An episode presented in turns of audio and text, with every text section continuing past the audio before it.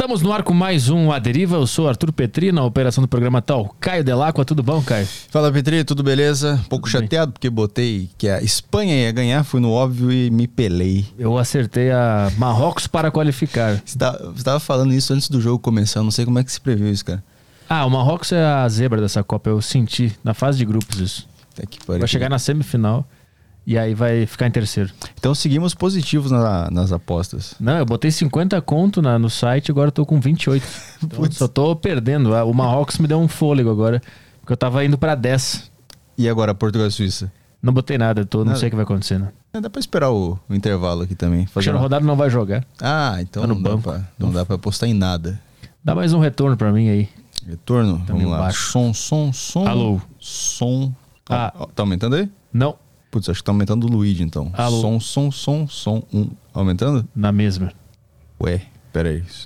Aumentei aqui, ó. Ah, agora foi. Aí foi? Aí tá bom. Boa. Manda os avisos aí pra turma. Bom, vamos lá. Galera, quem tá acompanhando a gente ao vivo aqui no YouTube, vocês podem interagir, vocês podem mandar suas perguntas, suas questões pro nosso convidado aqui através do grupo do Telegram da Saco Cheio TV, que é uma plataforma foda demais para uma plataforma com podcasts fodas demais pro YouTube. Então você entra lá, assina e tem acesso a esses podcasts e também ao Telegram para poder interagir aqui e mandar a sua pergunta em áudio. Isso aí. E você que está no YouTube aí, não precisa mandar superchat, tá? É só mandar a sua pergunta, que se ela for boa, o Caio vai selecionar e vai fazer no final do programa para o convidado. É isso aí, né? Isso aí. Então vamos para o convidado de hoje, que é o Luigi Matos, lá do canal Luigi Verso. Tudo bom, Luigi? Obrigado pela presença aqui. Tudo bom, eu que agradeço o convite, cara. Tamo aí. Pô, depois de tantos reacts lá, né? pô? Tantos react, tanto farmar em cima de você, né? Eu acompanho lá, eu fico vendo na hora da janta lá. Minha namorada falou: não aguento mais tu vendo o Luigi reagindo a ti mesmo. Eu não suporto mais isso. é, pô, obrigado aí, cara, pelos conteúdos. Você, ó, agradecer Monark. você, Monark, Nando Moura, Paulo Cogos, a comunada que vieram Eu não aqui. tô gostando desse grupo ainda, não inclui isso. tô brincando, tô A, brincando. co- a comunada que vieram aqui, né? Que você trouxe a sequência do Gustavo, do Ian, do Elias, da, da Sofia, do. Pô, do Lucas Rubio. Pô, vocês fizeram, fizeram meu, meu- fizeram um pilarzinho na minha casa lá. Muito No, no obrigado. dia que o comunismo imperar, os capitalistas vão me matar, né? Tu sabe, né? Porque eu fui o culpado. Cara, tu é divulgar. mesmo, cara. E isso, e você sabe que eu descobri por fontes que ro- ro- começou a rolar em grupos de conservadores, liberais, assim, uma galera Ih, coach, tô brabo. Fofocas e É? a galera preocupada com a ascensão, principalmente de Ian, Gustavo, Elias, que diz que agora os caras, antes de publicar vídeo no YouTube, tu fica com, na mão, assim, começa a fazer umas revisões. Ah, é? de medo deles pegar e fazer reagir, react, aham. de medo deles comentar. E aí eles estavam atribuindo muito dessa culpa dessa participação deles em podcast, né? Porque daí eles começaram, né, a, a ca- cada vez mais chegar em mais e mais e mais e mais e mais e mais pessoas. O que eu vi foi o Ícaro de Carvalho lá, falando que era pro pessoal se preparar mais pra, pra criar conteúdo de direita, né? Porque os caras estavam vindo Sim. com tudo. Acho que foi o único cara que admitiu. Cara, é que o Ícaro, ele nesse ponto, ele é um cara que realmente admite quando né, a galera tá indo bem, assim. Ele se interessou muito pelo conteúdo dos caras. Eu troco muita ideia com ele, assim. E ele acabou se interessando muito pelo conteúdo deles. é, de, tipo assim, numa, numa questão de, pô, esses caras são comunistas, vamos ver o que, que eles pensam mesmo, vão ficar só nas frasezinhas prontas, né? É, Vai pra Cuba, socialista de iPhone. Porque é fácil você macetar uns caras que fica assim, né? Que era o que os caras faziam. Eles iam lá no Twitter, tinha arroba Naruto Depressivo Underline, tweetando assim, ai, galera, né? é, aí ele tweetava algum absurdo, assim, digamos assim, de esquerda, aí a, a liberalzada aí ela printava, postava, macetava, fazia react, mamãe falei, ficava indignado e tal. Aí é fácil macetar, né? Essa turma aqui, tipo, é, é fácil bater em mim, por exemplo, que não entendo. Hum, né? sim, aham. Agora, outra coisa é você pegar o Ian, você pegar o Gustavo, você pegar o Elias, você pegar o professor André Roncaglia Uhum. e macetar os caras. E aí, quando eles perceberam que eles não conseguiam, Sim. eles começaram a ficar desesperados. E o Ícaro, nesse ponto, foi o único que admitiu. Falou, pô, esses caras, eles estudam. É, Eles- é. Não é tipo, ah, eu sou comunista, foi esse martelo e, e vive Stalin. Tá? Não, os caras estudam, sabe? Eles dedicam a vida. Eles estudam, são professores, são acadêmicos, eles produzem material, materiais. E aí ele falou lá, falou, olha, enquanto vocês não se preparar, vocês vão continuar apanhando dos caras, velho. Porque vai ser igual aquele vexame lá no Inteligência Limitada. Tá É, eu- ele foi o único que eu vi admitindo esse. Porque eu, eu fiz um vídeo falando também sobre isso, né? Aí ele viu também, divulgou e tal. Só que eu acho que o pessoal não levou muito a sério. não, não né? leva. Não leva porque a vaidade é muito grande, né, cara? É difícil admitir que um espantalho que eles bateram durante muito tempo na internet né? Sozinho.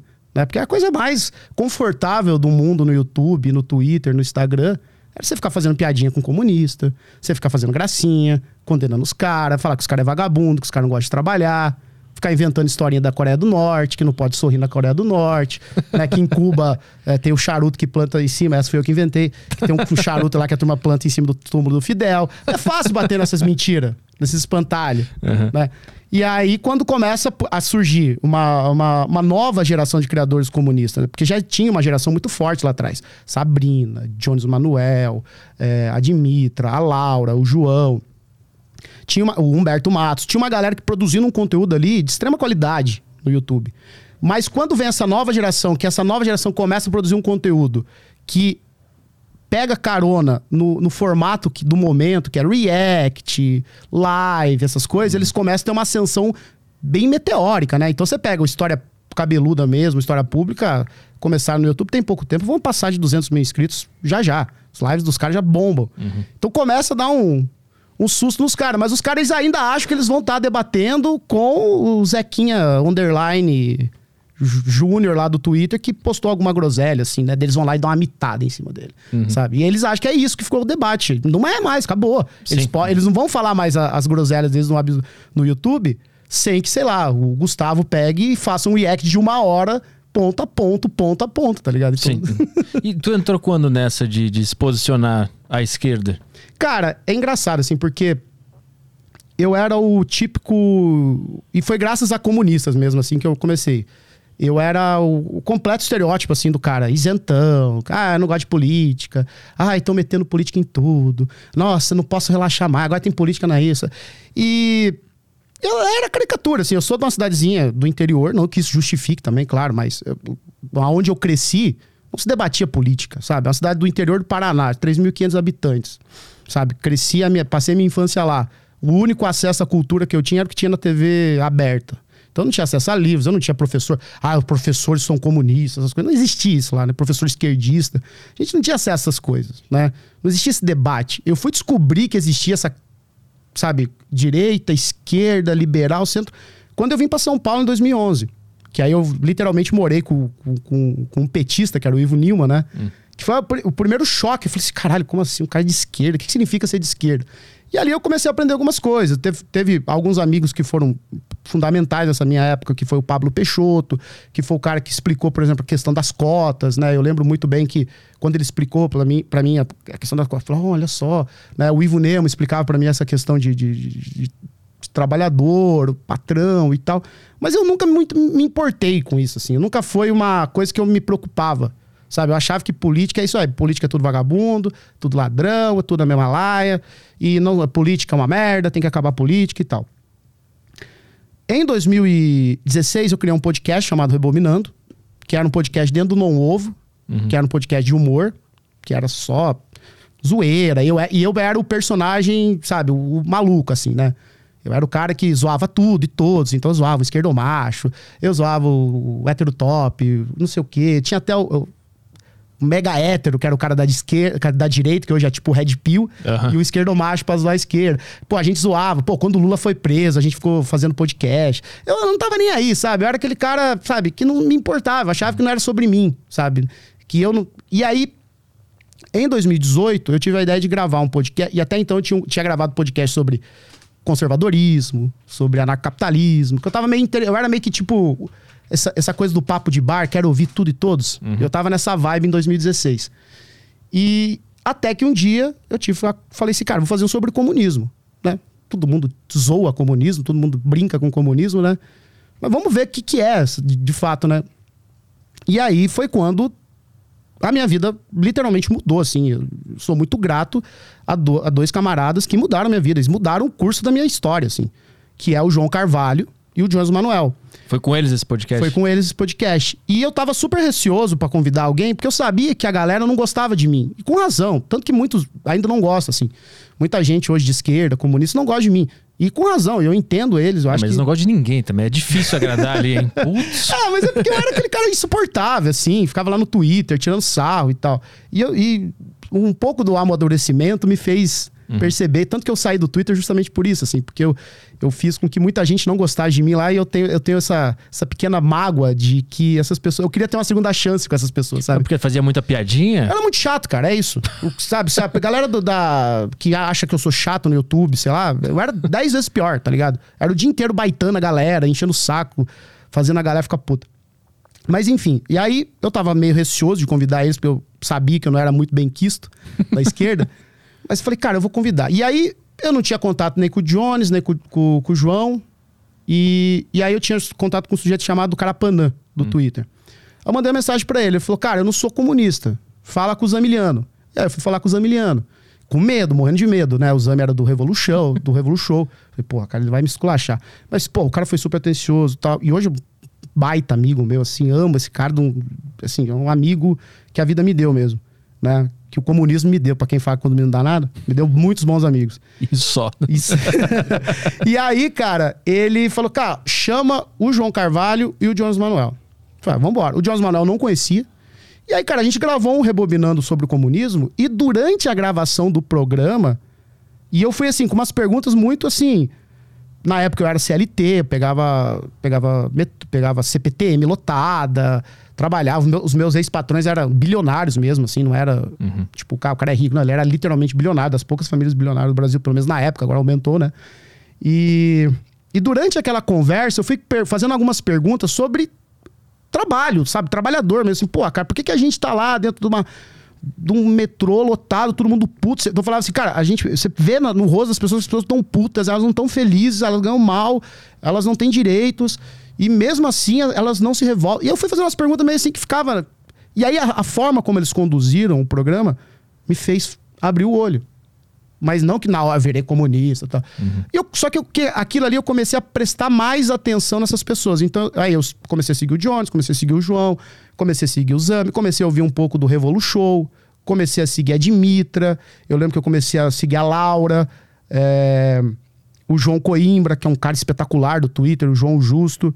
E, e ler essas pessoas foi me fazendo ter uma visão mais à esquerda, assim. Mas tu lembra qual foi o ponto específico que eles te falaram nesse episódio que, que foi o que bateu? Que fez tu enxergar o mundo com- de outra maneira? Cara, eu acho que foi o, o- o todo, assim. O todo. Porque quando eu coloquei esse episódio no ar, eu lembro de eu ir ouvindo ele, reouvindo, assim. Ficou, foi o episódio mais... Acho que até hoje é o episódio mais longo da história do Rebobinando. E, e o- eu acho que foi o todo ali, a forma... E eu, e eu achei também uma coisa que... Isso é uma coisa que eu aplico muito nos meus conteúdos hoje. É, eles não negaram ter uma conversa comigo. Porque eles, eles poderiam. Que isso é uma crítica hoje que tá muito, tá muito em alta, assim, tipo, ah, o que, que o Ian foi fazer lá no, no podcast do Petri? O que, que o Gustavo foi fazer no podcast do, do Inteligência Limitada? Não pode ir. O que, que o Elias aham. foi no Flow? Não pode ir. Eu falei, cara, eu acho que tem que ir, velho, porque. E se alguém que ouvir essa conversa tiver a, a- a- mudar a, a vida deles como mudou a minha, eu acho que já valeu. Então, eu sou muito grato por esses dois caras que poderiam ter falado: não, não vou lá no Luigi. Esse Luigi é um liberalzinho do Twitter aí, fica enchendo o saco da galera. Não vou porra nenhuma nesse podcast. Eles podiam ter dado a costa. Tempos depois eu fui descobrir que eles foram aconselhados a não ir no meu podcast. Né? Engraçado, mas isso é uma coisa meio esquisita, assim. Fica um negócio meio de máfia, de, de- Cara- de, de ameaça. Se tu for lá, tu sai do nosso grupo. Eu acho esquisito. Cara, tem, acho que isso é ruim pro, pro, pra galera que é de, é de esquerda. Cara, é que assim, né? é, Todos esses ambientes sempre foram inóspitos pra, pra, pra esquerda marxista. Mas não é uma Eles- impressão só? Não, é uma fa- paranoia da cabeça? Eu acho que não, porque é porque assim, historicamente os comunistas foram perseguidos, né? Sim. Até hoje, Brasil, Lula com Geraldo Alckmin de vice, o grande problema da- da- da- do Brasil hoje é os comunistas. né? É um inimigo invisível, é um inimigo a ser combatido, a ser destruído e ser morto. Né? Sim. Inclusive, os caras estão acampando por causa disso. É, né? eles odeiam comunista. Então eu entendo essa preocupação. Eu entendo que ela, é- ela, é- ela, tem, um, ela tem um motivo para ela existir. E naquela época, eu imagi- eh, e até hoje, assim, eu acho que há um pouco também de cuidado sobre o que é o comunismo, o que é o marxismo, o que é uma esquerda revolucionária, para não ficar também é, uma espécie de, de fetiche, uma espécie de, sabe, de do cara que tá ali performando, como, ah, performance comunista, sabe? O cara bota uma foice e martelo no Twitter e fica falando Stalin matou foi pouco, e aí, oh, é isso. Não, eles têm um cuidado também, né?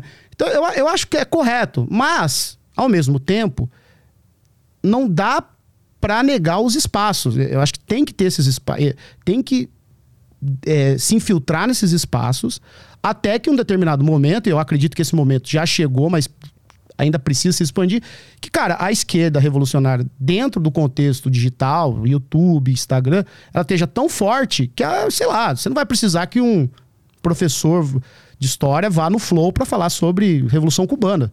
Ele pode ir falar com o Gustavo, que tem uma audiência enorme, sabe? Hum. Entendeu? Então, assim, só que no momento, né, pelo menos no começo desse ano mesmo, não existiam, né? Não existiam grandes youtubers assim. Você tinha a Sabrina, você tinha a Rita, uh, o próprio Jonas Manuel, mas eles têm um formato diferente, que eu chamo de vídeo ensaio, né? Que geralmente são vídeos longos, vídeos uh, onde eles estão ali explicando um tema com maior detalhes, que são conteúdos incríveis, que, que, que, eu acho que é o próximo, quando o cara chega até um Ian fazendo react, ele, ele que é o brinco de funil, né? Ele tem que ir consumindo conteúdo mais denso. Mas é, não é a mesma coisa que num podcast, que atinge muita gente, tem os cortes, que o algoritmo do YouTube empurra para todo mundo. Mas até também para se expor num ambiente onde a outra pessoa ou é contra ou não conhece, né? Porque se ficar falando entre si. É, isso também era um problema da época dos podcasts. Tinha muito podcast de esquerda. E era, os convidados eram sempre os mesmos. Falando para. Sabe, era sempre assim, as mesmas pessoas. Isso era uma crítica que eu tinha há muito tempo, assim. Eu falava, cara, é sempre as mesmas pessoas e nos mesmos podcasts. Quando o, o, o, João Carvalho e o Jones Manuel foram no meu, por incrível que pareça, aquilo foi uma quebra de bolha. Uhum. Foi uma quebra de bolha, assim. É, o meu público não estava acostumado. Era poucas pessoas que estavam, que ouviam, sei lá, o Revolu Show, outra co uma coisa ou outra. Mas foi um choque, assim. Tipo, muita gente daquela época nunca tinha parado para ouvir dois comunistas. Uhum. Eles só pararam porque dois comunistas vieram no meu podcast. E aí que tá a questão. Se esses dois comunistas falam assim, não, eu não vou no teu podcast, porque, Luiz, você é um liberalzinho, você é um cara que não, só fica falando besteira. E aí? Né? É, quem, seria uma atitude só porque o cara é liberal? Quem que, quem que ia preencher aquele espaço? Provavelmente é. ninguém. E Outro liberal. Uma, é, ou, ou, alguém, sei lá, aí eu, eu, digamos que ele fala, pô, os caras não querem vir. Então eu vou gravar um podcast sobre. Flávio li Morgenstern. Liberalismo. É. Aí vai lá, entendeu? É, é, uma merda, sabe? É foda. Então, assim, é, hoje eu me sinto muito nesse papel de retribuir o que esses dois caras fizeram por mim. Uhum o, o que esses criadores de conteúdo fizeram por mim, assim, tipo, de, de tentar quebrar bolhas e, e, e, e, sabe, ir conversando, conversando, mas também, principalmente, que é uma coisa que eu faço, que é apresentar para quem me conhece novos criadores de conteúdo. Isso é uma preocupação que eu tenho muito, assim. Então a galera vem, vem é, me conhece no Twitter, no, no YouTube, na Twitch, e fala assim, pô, Luiz, conheci você, mas agora eu tô acompanhando o Jones Manuel. Tô acompanhando o João Carvalho, tô acompanhando a Laura, tô acompanhando a Sabrina, tô acompanhando o Ian, tô acompanhando o Gustavo. Porque eu sempre vou empurrando. Falei, gente, vai aprender com quem manja. Eu, não, eu só sou o ponta de lança, que eu não entendo porra nenhuma também. Eu tô aprendendo junto com vocês. Porque é uma forma de eu retribuir o que eles fizeram por mim, uhum. sabe? Então eu, eu, eu, eu, gosto muito de, de imaginar a criação de conteúdo assim também, sabe? Dela ser um primeiro contato, dela ser um. Oi, calma, não é um bicho-papão, não, ninguém vai tomar tua casa, sabe? Tá tudo bem, calma, vamos conversar aqui, vamos ver um react aqui, vai, vamos dar risada aqui. Depois, uhum. vai, vai, vai dar risada aí. Uhum. Que é, pô, mas ó, se quiser aprender mais, vai no canal do, sei lá, do, do, Gustavo. E é isso, cara. O teu lance era, era comédia quando tu começou a trabalhar com comunicação? Tu queria fazer isso? Cara, eu tô há muito tempo na internet. Eu tô desde 2008. Ah. Então, assim, eu passei por muita. Tipo assim, ó, eu comecei com um blog. Tinha um blog e eu escrevia, escrevia texto, eu gostava de escrever. Eu sempre gostei de escrever, é coisa que eu faço até hoje. Eu faço isso no story hoje. Mas que, que era ficção? Era Não, era cômico? textos. Textos Sobre a vida? Sobre a vida, é. O nome do meu blog era luidiotempo.blogspot.com. e aí eu, eu ficava lá escrevendo, escrevendo, escrevendo. Em 2008 teve aquele boom dos blogs, uhum. né? E a chegada do Twitter no Brasil. Dava grana blog? Cara, nada para mim, nada. Não, eu fui ganhar dinheiro com internet, cara, em 2019. Ah, ficou 10 aninhos trabalhando. Eu fiquei 11 anos trabalhando uhum. conteúdo é, tipo assim, beleza, eu trabalhava pro Não Salvo, depois eu fui trabalhar na startup. Sempre trabalhei com conteúdo, mas fala assim que eu vivia do meu conteúdo só em 2000, no final de 2019 que eu comecei a ganhar dinheiro. Mas eu fazia porque eu gostava, sabe? Eu era um moleque do interior, 2008, escrevendo uh, de madrugada e e era isso. E aí quando teve o boom dos blogs, eu, eu fiquei, eu tive muita amizade com Com o Cid, com o Bobagento, até a galera que era da blogosfera da época, assim, né? Eu, eu meio que fui me enfiando no meio desses caras que eram grandes, eles eram grandes na época já, mas eu era. Eu, eu era ninguém, mas eu tava ali no, no- no- no- na hora certa, sabe? Mas qual No era Twitter. o teu, teu, teu, teu sonho nessa época? Era fazer o quê? Trabalhar com conteúdo. Trabalhar com conteúdo. Eu era, eu era técnico de informática e, e aí eu fazia o blog na, na noite, na madrugada. E aí eu fui tendo amizade com essa galera de blogs e tal, não sei o quê, papapá. Fui me filtrando ali. Aí meu blog foi seguindo a tendência da época, era ter blog de meme, blog de viral. Então eu escrevia, postava os memes, postava umas coisas e tal. E aí, em 2011, 2010, eu assumi um concurso público. Eu fui ser técnico de. Eu nem lembro o termo. Eu trabalhava no escritório de uma escola. Eu virei concursado. E aí, em 2010, eu criei um perfil no Twitter chamado Cão da Depressão. Que era uma tradução de um meme gringo chamado Depression Dog. Aí eu fiz o Depre- Cão da Depressão, que foi o responsável por Diva, Depressão, não sei o que, Depressão, que virou, né? Que até hoje tem. E eu postava minhas frasezinhas tristes lá. Aí aquilo. Ele chegou a ter 120 mil seguidores no Twitter naquela época, era uma coisa absurda, né? 2010. E aquilo chamou atenção, foi chamando um pouco de atenção. Em, aí na- em 2011, eu fui. Me convidaram para ir pra um evento lá em Fortaleza, chamado Desencontro, que é tipo, era tipo uma farofa da GK hoje, sabe? Que eles pegavam os maiores, blogue... os maiores blogueiros, youtubers do Brasil, levavam pra um evento, ah, faz uma palestra ou outra, e cachaça e fãzinha. Eu não tinha fã, porque eu não era ninguém. Fãzinha correndo atrás dos youtubers, de Kéfera, de Easy Nobre, de Cid, de Bobagento, de Jacaré Banguela e tal. E eu lá pro meio, enchendo a cara. Só que, pô, eu era, o- eu era o caipira, eu era o cara fora daquele. Porque era tudo assim: Rio de Janeiro, São Paulo, uns três, quatro gaúchos, sabe? Um, ou, um ou outro ali de Salvador, Recife, acabou. E tinha o caipira, sabe? Que bebia, falava besteira, tirava sarro, tava lá sempre enchendo o saco de todo mundo, vamos beber, blá, blá. E aquilo chamou a atenção do cara que é talvez o maior gênio, pra mim, pelo menos, da internet, que é o Cid. Sabe? Que na época tava despontando com o Não Salvo.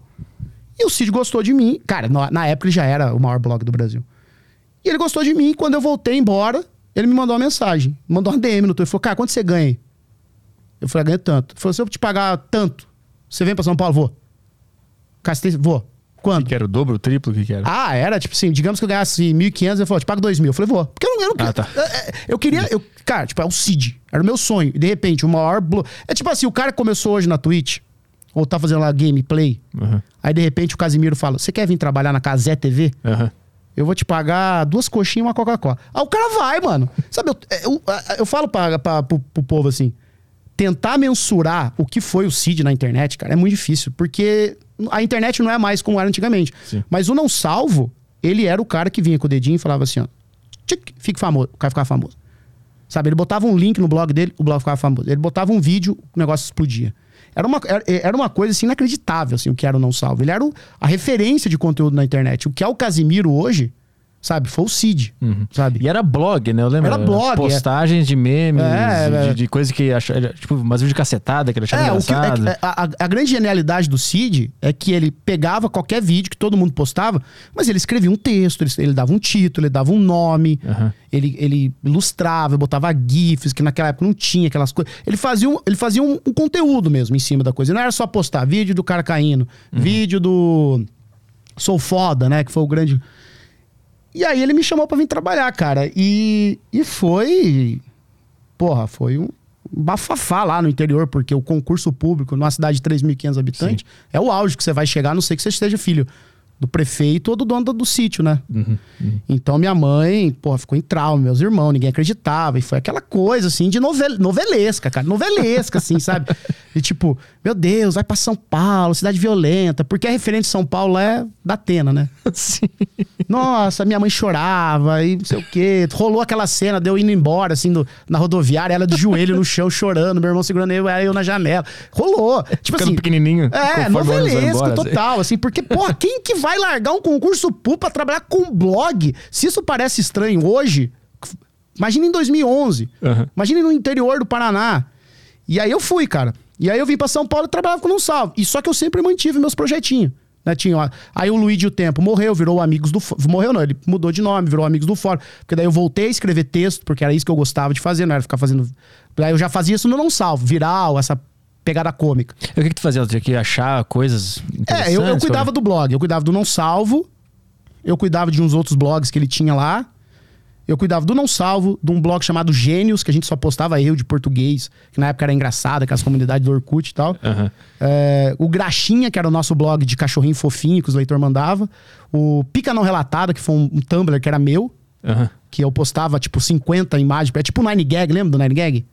Ah, puta que pariu, sim. Cara, era, Caralho. é, pra, pra, pros jovens, é tipo, imagina que é um TikTok de imagem. Você ficava o dia inteiro lá vendo imagem engraçada. É, Era isso. é tipo um verdade. saquinho de lixo faz hoje. Sabe? Chegou a ser o, o Tumblr mais acessado do mundo, assim. Chegou a ter, sei lá, 10 milhões de acessos no mês. Aham. E aí eu fazia o Pequeno Relatado e fazia o Amigos do Fórum. Então eu ficava o dia inteiro criando conteúdo, sabe? Então eu escrevia um texto. Pra... E aí era pegada completamente diferente, porque o Amigo do Fórum era uma pegada de texto. Eu, eu falava muito de série, de cinema, de cultura pop, de um jeito, do modo geral. E no Não Salvo era o Porra Louca, no Graxinho eu fazia as coisas fofinhas. Então toda hora eu tinha uma persona diferente, sabe? Uma hora eu falava sério, outra hora zoando, outra hora fofinho, outra hora. E, e foi. Aí veio os podcasts, né? Em 2015 nasceu o Não Ovo, cara. E, e aí, puta, Não Ovo foi. Bum! Foi um estouro, assim, porque. É, a época os podcasts no Brasil era tipo Jovem Nerd, Nerdcast, Braincast. Ou era tecnologia ou era nerd. Era isso o podcast no Brasil. Ou era tecnologia ou era nerd. Aí de repente vem quatro malucos fazendo um podcast de humor. Não que não tivesse, claro. Mas era o podcast de humor do Cid, do Não Salvo, sabe? E aí foi uma loucura, cara. Foi acho que três anos de não Eu fiquei no Não Ovo 2015, 16, 17, 18, quatro anos. Eu fiquei no Não Ovo. E foi até acabar. Daí quando acabou Não em 2018, acabou. Aí eu saí do Não Salvo. Mas o que, que era? Vocês gravavam é, juntos? Era por Skype? Como é que Não, era? é, a gente trabalhava no Não Salvo, né? Porque daí o Não Salvo começou a crescer.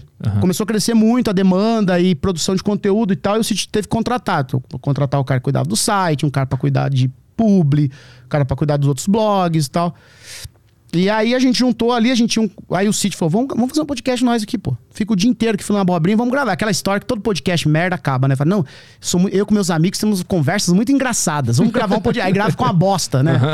Só que o Não Ovo ficou legal, cara. E teve uma legião de fãs, assim, fanáticos mesmo. Assim, era uma coisa, hum, sabe, tipo, fã, fã mesmo, assim. Era presencial, vocês ficavam na mesma sala, mesma sala. microfonezinho, cada um. E aí, por isso que rendia Maneiro. muito, sabe? Por isso que rendia muito os papos, sabe? Aham. E aí você tinha o Cid, que é um gênio. Você tinha o Igor Seco, que ele, fa- ele fazia um cara meio, meio bobão. Você tinha o Brian, que, que é um cara que escreve texto muito... Ele é muito bom de, de, de, co- de comédia, assim. Ele escreve, o texto dele é muito bom. Então ele tem umas piadas pontuais muito boas. E tinha eu, que era o cara que gritava, que tinha risada escandalosa, que inventava história, que inventava meme, que inventava coisa. E aquilo girou, criou uma Uma dinâmica uma maneira. dinâmica que era muito bom. Eu não tinha nada assim. E, cara, a gente chegou a ser o terceiro podcast mais baixado do Brasil, assim. E aí, quando tava no auge, no auge, no auge, no auge, no auge, acabou. Acabou por quê? cara, eu acho que é, é, é muito difícil, assim, te- entender por que, que acabou pra nós, assim. Mas eu acho que pro Cid não era mais interessante. Eu acho que ele chegou num ponto que ele preferiu tocar a carreira dele solo, assim. Mas Vocês queriam continuar fazendo. Ah, eu se não fosse, se ele não acabasse, eu acho que eu tava lá até hoje. Eu acho que eu nunca nem teria feito tweet e, e estaria no YouTube. Eu acho que eu ia estar acomodado lá porque eu gostava, sabe? Eu gostava, era legal, sabe? Você tinha um, você tinha um público muito que era muito muito fo- forte assim, e tal, tanto que depois que acabou foi aquela coisa eh, de amor e ódio, né? O cara te ama num dia, no outro dia ele, ele bota o teu nome. no- Mas é. E eu acho que era isso, assim, também pro Cid, né?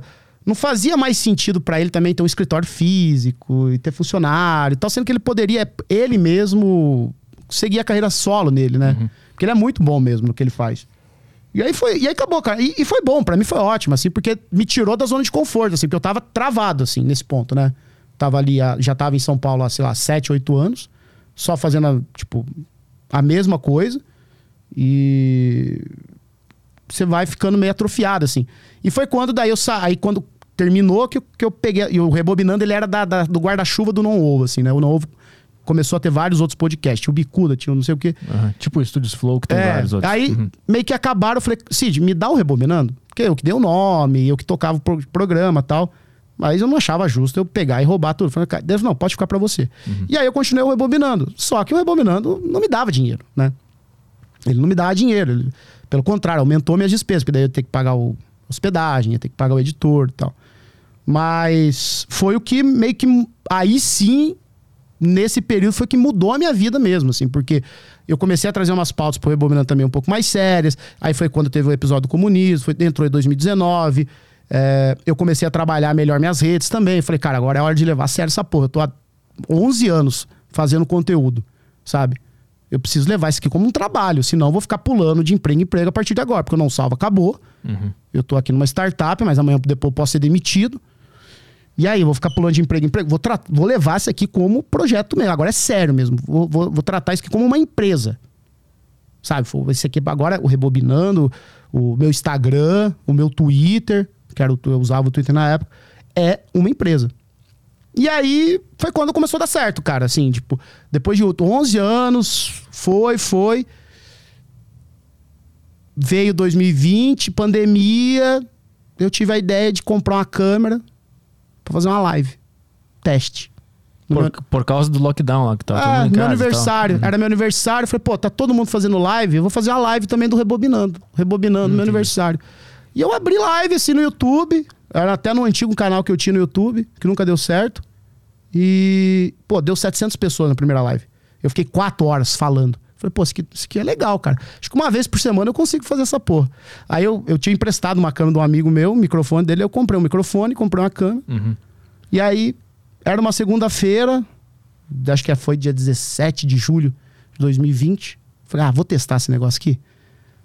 Um, um cara que era assinante lá do- do- do- dos podcasts me ajudou a configurar. Aí eu cliquei ali, transmitir ao vivo. Cara, aí minha vida mudou mesmo. Daí que surgiu a- o teu canal na Twitch hoje. Aí, é, aí mudou minha vida mesmo. Aí, quando eu entrei na Twitch, aí, aí a coisa desandou, assim, porque daí. Eu, eu imaginava assim, falar, pô, fazer uma live aqui com umas 30, 40 pessoas, tá bom, né? Pô, a primeira live deu 800 pessoas, sabe? Hum. E desde então ela vem crescendo. Vem crescendo devagarzinho, porque é do jeito que eu gosto também. E. e é isso, toma aqui. Daí, pô, vem, vem CP da Covid e vem o canal de cortes também. Sim. Hoje pega quanto a tua, tua live na Twitch? Ah, a média é 4K Caralho. por live. Agora a Copa do Mundo caiu, né? Porque eu Só fica vendo o jogo. me trocaram pela FIFA, né? Pô, gente pra caralho. Mas é Porra, 4K, meu. cara, de média, assim. de- desde o. Ah, de- desde, sei lá, agosto, vem dando essa média de, de, Uhum. de 4K. Mas durante a CPI da Covid, eu cheguei a bater 20K na Twitch. Porque eu transmitia a CPI da Covid, ficava lá na Twitch. Tá, comentando. Puta, Come- eu nem sei o que foi isso aí, pra tu ver como eu tô É, inteirado. Eu também não lembro mais porra nenhuma, cara. Aí eu ficava, todo dia era 8 ou 7, 8 horas por dia, transmitindo CPI da Covid. Caralho, é Twitch da grana? Cara, dava. Dava. Dava, dava. Foi, quando eu falo assim, a Twitch ela mudou minha vida, ela mudou minha vida porque. E, e é, é- é- é esquisito falar isso, e acho que talvez muita gente não acredita, mas tem dois momentos na minha vida que. do- Dois eventos que mudaram a minha vida pra sempre de verdade, assim. Tipo assim, pô, eu, eu pô, ter vindo pra São Paulo mudou muito, conversar com a comunada. Mas acho que tem dois eventos, assim, que, que eu posso dizer que tá. Sem esses dois eventos aqui também, eu não sei o que eu seria de mim foi o nascimento da minha filha em 2016 e cara, a primeira vez que eu fiz live, porque a Twitch, ela mudou minha vida financeiramente, claro, porque minha live explodiu. Mas ela me trouxe companhia. Porque o meu público, eu não tinha um, um relacionamento assim tão pró. Eu, eu fazia os podcasts, fazia as coisas, conversava. Mas quando vem a Twitch, que você vê ali o chat nascendo diante de você, o chat tóxico, cara. Sabe? O Discord, sabe? A galera que me acompanha lá. Cara, você passa a ter um, um contato ali que eh, era o que eu mais precisava na minha vida, sabe? Porque eu sempre. Porque eu, eu me divorciei em 2018 e minha filha mora, mora com a mãe. Né? Hoje a gente é vizinha, mora, mora, fica aqui na minha casa, fica na casa da mãe dela e tal, mas na época ela foi morar com a mãe. Então eu ficava muito sozinho, ficava muito tempo sozinho e aquilo mexia demais comigo, assim. Então eu me, eu me sentia muito solitário, eu não saía, eu não, tipo, trabalhava durante a semana e fim de semana eu pegava minha filha, ia na casa, ela ficava comigo. Então eu não tinha fim de semana livre, porque eu não queria, porque eu queria ficar com a, com a Alice. E durante a semana eu tinha que trabalhar. Então eu não, não saía de casa, eu não ia pra barzinho, eu não, não ia pra date, não, não- não tinha date, não tinha porra nenhuma, eu ia ficar sozinho. Uhum. Mas tu tava triste nessa época? Ah, eu tava, cara. Eu tava, tive que fazer terapia, sabe? Foi uma, foi uma período bem difícil, assim mesmo, 2018. Porque assim, entrou 2018, eu perdi emprego, perdi casamento, minha filha foi morar com a mãe. Então, sabe, tudo começou a ruir. Então veio 2000 em 2019, eu tava trabalhando pra caralho. E começo de 2020 também, por mais que eu tava já em casa. E aquilo. E quando eu comecei a fazer live, eu comecei a ter amigos. Assim, pessoas que estavam ali todo santo dia comigo, sabe? Porque a Twitch, ela tem uma coisa de comunidade que nenhuma outra rede social tem, cara. Sabe? Então, é, é, é- é uma coisa espetacular, é inacreditável. O chat, sabe? O tanto que eles são parte da minha vida, assim, hoje. Tanto que a, a- a Twitch, ela mudou a política de, de, de, de precificação de subs, né? Que foi, né? Que, que acabou mesmo, assim, com, muitos streamers.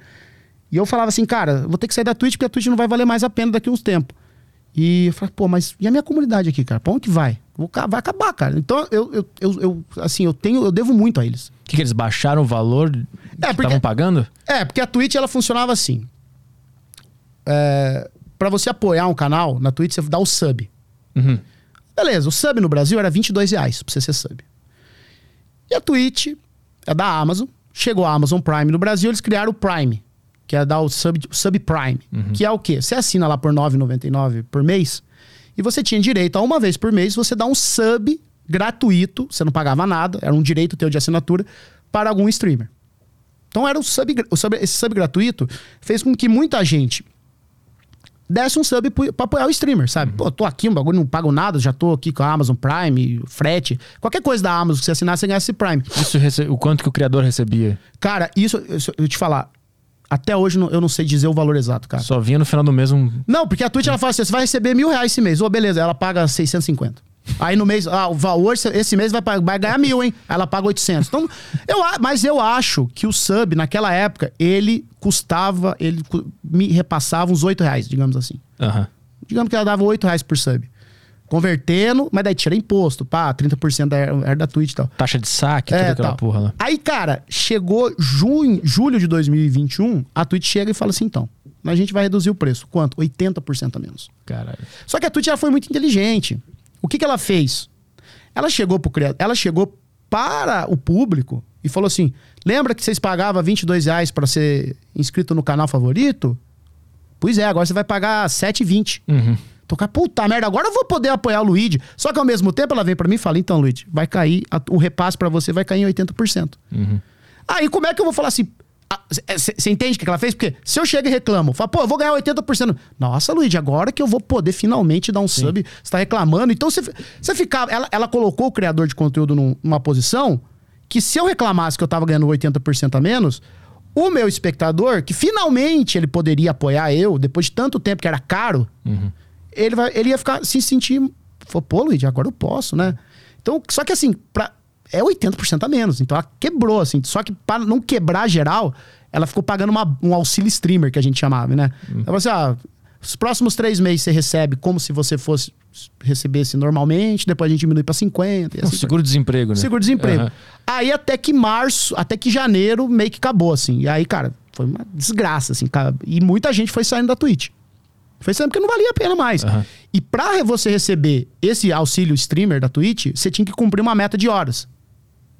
Cara. Então, se você não batesse. E até hoje é assim, tá? Por isso que aquela. Tá, até falei que você tem que bater uma meta de horas. É, eu não consegui vir aqui em novembro porque eu tinha que bater minha meta e não consegui bater minha meta. Agora eu entendi a raiva pelo capitalismo. É. Agora tá tudo explicado. É, pô, ela falava assim, ó, ou você faz ou ele não paga.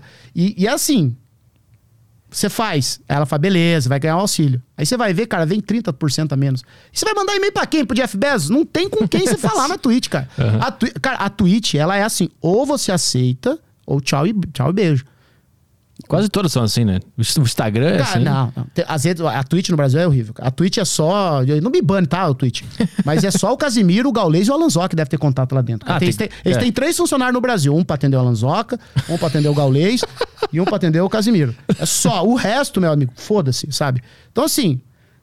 Ah, vou te pagar tanto, paga outro. Foda-se, foda-se, foda-se. Não quer, não quer mete o pé, sabe? A gente é a Amazon, eu sou da Amazon, sabe? Foda-se. Aham. E aí. Só que daí eles viram que a demandada tava grande. Mas também era parte da estratégia. Daí eles, que que eles falaram assim? Ô, streamer, calma. Nós vamos te dar agora um auxílio de publicidade. Lembra que você você tá fudido, né? Teu sub não vale mais nada, mas agora tem um auxílio de publicidade. Então nós vamos te dar tanto por mês, mas você vai ter que exibir tanto de publicidade. Então, assim, por mês hoje eu tenho que exibir 70 horas de publicidade para quem não é sub. Então, assistir a minha live, assim, você que tá aqui, caso você goste de mim, queira lá ver a live, cara, não vá. a não ser que você queira ser sub. Porque, cara, é um inferno, cara. A Fica aparecendo propaganda o tempo inteiro. isso. Cara, a cada hora streamada é 10 minutos de publicidade. Caralho. Pura. E não dá pra pular, não dá pra esquipar, não tem adblock, tem porra nenhuma. Meu Deus. Então você tá lá me assistindo e, e a hora que o Monark vai falar uma abobrinha lá, puf, entra uma propaganda de. Cara, é literalmente assim, 10 minutos de propaganda às vezes. E não tem o que fazer, cara. Depois do comercial, a gente volta com a frase do Monark. É basicamente isso. É, cara, é horrível. É literal, é horrível, meu. Eu, eu admito, é horrível, é uma bosta. Mas é o jeito que eu tenho de continuar streamando. Então, assim, todo mês eles me dão uma proposta de auxílio de publicidade. E, e eu tenho que aceitar, porque é o que torna viável streamar na Twitch, sabe? Mas te ferrou isso aí é, financeiramente na tua vida ou tu conseguiu Então- equilibrar? Então, aí, essa mudança da Twitch foi o que me fez ir pro YouTube. Hum, canal de cortes. Foi o que me fez ir pro canal de cortes. Que dá bom lá, né? Eu vejo lá os. Ca- os É, vídeos. e aí, pô, esse mês de novembro foi recorde, assim, pô, foi mais de 8 milhões de visualizações no canal. Porra, bom, hein? Pô, bom pra caralho, assim. Então, e eu nunca, nunca contei com isso, sabe? Uhum. Eu falei assim, ah, vou postar uns cortes aqui e seja o que Deus quiser. E aí eu lembro que eu falei, cara, como é que eu vou fazer isso? Eu não tinha nada de YouTube, zero de YouTube. Vou estudar essa porra. Aí comecei a estudar, estudar thumb, estudar título, pá, pá, pá, pá, pá, pá. E aí eu lembro que eu me inspirei muito no, no- do Casimiro, que tava muito em alta, né? E dos cortes do Flow. Então meio que tentei misturar um pouco, assim, do... do- da malícia do- dos títulos do corte do Flow, com a descontração das thumb do Casimiro, que era sempre ele dando risada, né? Aí eu pegava a malícia, botava risada, fazia um título e tal, e fui, fui fazendo. Aí eu, eu só que postava um corte de vez em quando e tal. Aí teve um corte que, bum, bombou, que foi o do Mamãe Falei, sempre ele, reagindo ao Racionais MC, cara. Puta, não vi isso. Nossa, é muito bom esse vídeo, cara. Ele explicando a música do. A letra? Diário. Não, qual que é? Eu não lembro qual. É a letra, é. Acho que é. Ah, eu não lembro qual música que ele, que ele explica lá. Que ele explica, que ele dá. ele- né, como é que funciona a razão. E aí eu fiz um react. E, cara, só que assim, é engraçado, porque esse react foi o primeiro a bombar. E eu vejo ele hoje, ele não tem nada a ver com os cortes de hoje. Aham. Porque naquela época, eu não fazia live pra fazer react. Eu pegava lá o VOD, picot, pegava o vídeo e subia no YouTube. Então, assim, tava passando o vídeo, aparecia donate, aparecia barulho de sub. Eu, às vezes, não falava nada. Eu ficava mais conversando com o chat. E aí eu falo, pô, mas isso aqui eu tenho que acertar isso aqui, cara. Eu tenho que pensar que isso aqui tá indo pra um público que não me acompanha na Twitch. Uhum. Eu preciso ajeitar, ajustar, dar um jeito de, enquanto eu estiver fazendo live, não perder o foco, que é a Twitch, mas pensar também num, num, num- num tipo de comunicação que vai fazer sentido no YouTube. Uhum. Porque vai ter gente lá. Então eu comecei a, dentro da live ali mesmo, quando eu vou fazer um react pensando no YouTube, eu meio que dou um jeito ali de fazer uma abertura, fazer um encerramento, fazer umas provocações, fazer uns bait, fazer umas tatiquinhas de engajamento, sabe? Pra pi- criar, pra farmar uma comunidade mesmo dentro do YouTube. né? Então, eu, eu- por mais que eu esteja ao vivo, é um react ao vivo, também é um react ao vivo pensado para o público que vai me acompanhar no YouTube. Então, o tempo todo eu tô ali falando com o chat, mas às vezes eu pego e falo com o pessoal do YouTube também. Sim. E esse vídeo vai pro ar daqui dois dias, sabe? Então eu comecei a, a- a dar uma refinada no React pra que justamente o canal pegasse tração no YouTube, né? Aí ele foi pegando, foi pegando, foi pegando. Aí depois. Aí começou a pegar. Aí eu percebi que. Aí, desse do Mamãe Falei, eu comecei a perceber um, um, um padrão. Que os vídeos que era eu reagindo a uma galera não tinha nada a ver com esquerda, ele, o YouTube ia empurrando esse, esse vídeo pro, pra direi, pros caras de direita, pros caras liberal. Ah, tu pegava o algoritmo dos caras que tu Pegava- tava reagindo. É, porque daí eu começava a analisar o, o YouTube e eu percebo, pô, o maior público que vem pro teu canal vem do canal do Nando Moura, do Mamãe Falei. Ah, é? Então nós vamos fazer react do Nando Moura, do Mamãe Falei, do Flor. Cara, o padre do Age of Empires conver- convertendo a galera, né? É, aí, eu fi- aí o cara ia lá, assistia um vídeo do Mamãe Falei, e de repente aparecia um cara lá, semicalvo, com coque de samurai, dando risada do Mamãe. Falei, pô, o que, que esse cara do Mamãe? Aí o cara entrava lá, aí o cara assistia um vídeo, ele acabava gostando, ele ia ficando, ele ia ficando, ia ficando, e ele, ele ia, sabe? Ele ia- e todo dia tinha vídeo, todo dia tinha vídeo, todo dia.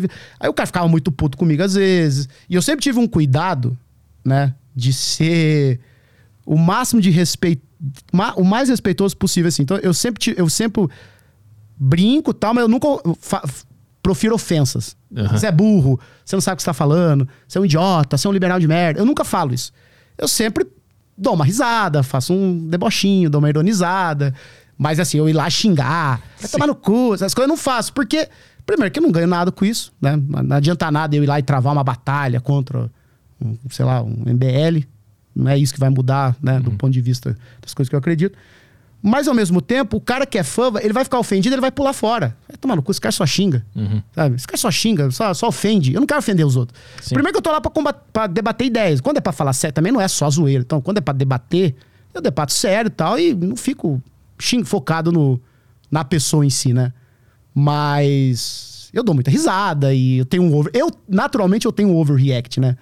Cara, pô, você é muito forçado, Luiz. Eu falei, cara, eu sou assim, velho. eu, eu, eu grito, eu dou risada, eu falo alto. E, e aí isso foi aproximando a galera, porque os caras falam, pô, esse, esse cara você é chato pra caralho, não concordo com nenhuma tua ideia.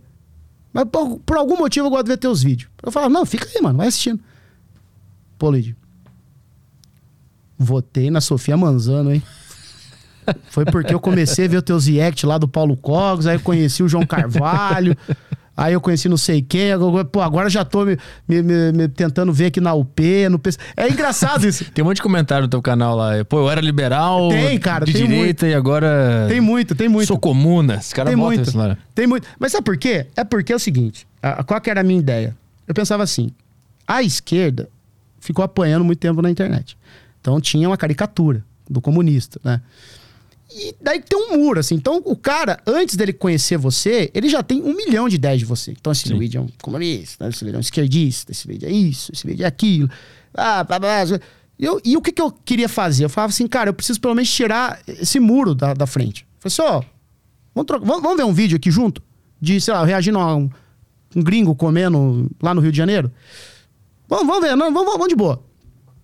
Aí quando você tira esse muro do cara, o cara percebe que você, pô, você é só um cara, não tem nada demais em você. Sim. Uhum. Você pode ser gente boa, você pode ser bom, você pode ser ruim, você pode ser engraçado, você pode ser chato, sendo de esquerda, né? Você não é uma caricatura que pregam lá, né? E aí isso foi atraindo a galera. E eu fazia muito react também de comida, faço ainda de comida, de umas coisas nada a ver. E eu também gosto de, de- de tratar de alguns temas, tipo paternidade, falo muito de relacionamento, falo muito de solidão, falo muito de trabalho.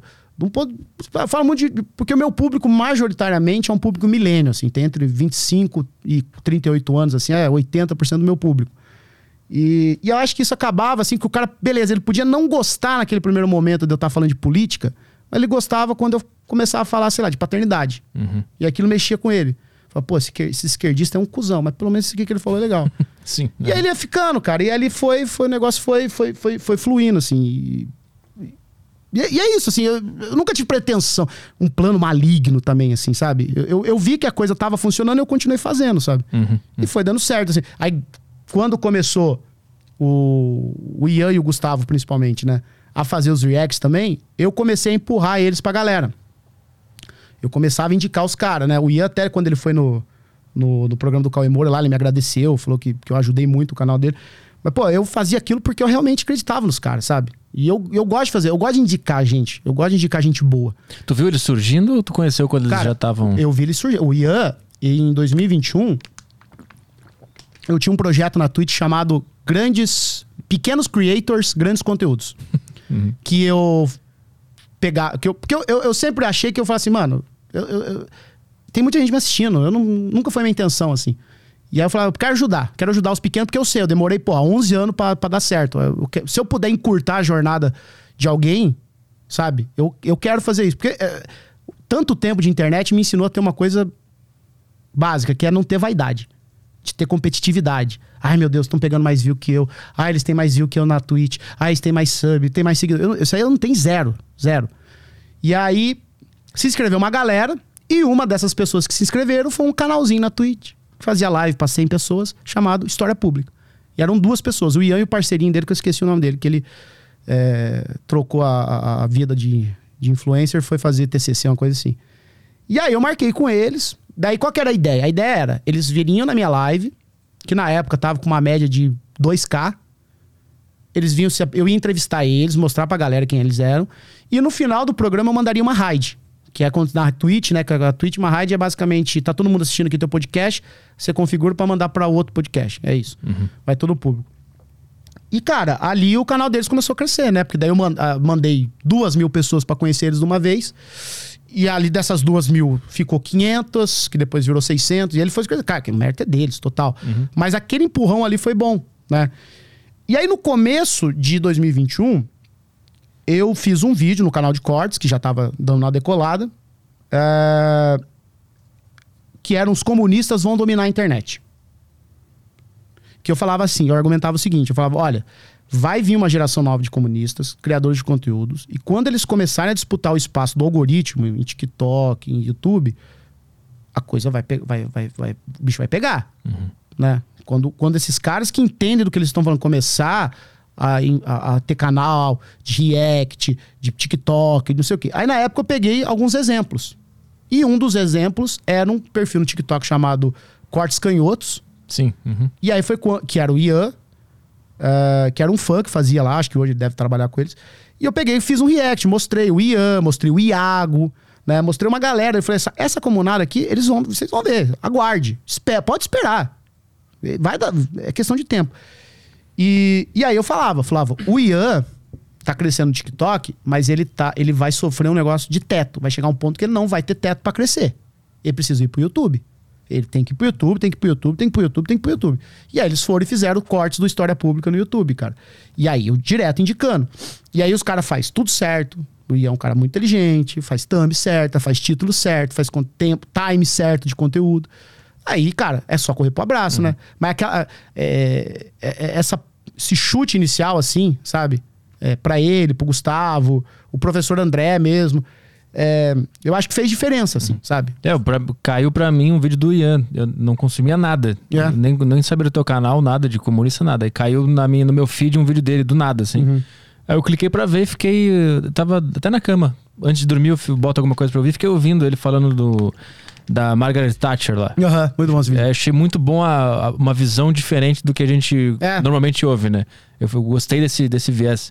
E aí disso eu comecei a ver os outros vídeos dele, e aí o algoritmo começou a me mandar a história cabeluda. É, daí vai aí que vai. foi o, o teu também veio junto nessa e começou a vir uma Não, galera. é bom que um se retroalimenta, É, né? aham. Um se retroalimenta. E eu falo, cara, é, eu acho que o Ian tá dentro de um coletivo que é a Soberana TV, que eles têm um, um projeto lá de, de, de- de- tipo assim, se unir mesmo pra ajudar criadores de conteúdos ali com que são marxistas, né?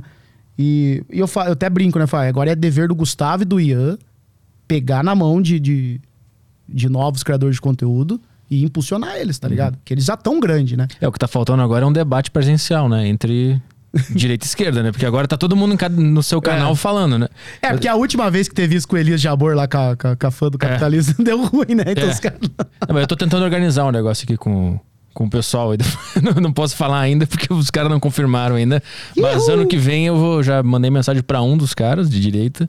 E aí eu de esquerda eu vou ver quem vai ser ainda, mas, mas vai rolar. É, porque não pode virar aquela coisa de, de, de jovem pan, né? De pânico na TV.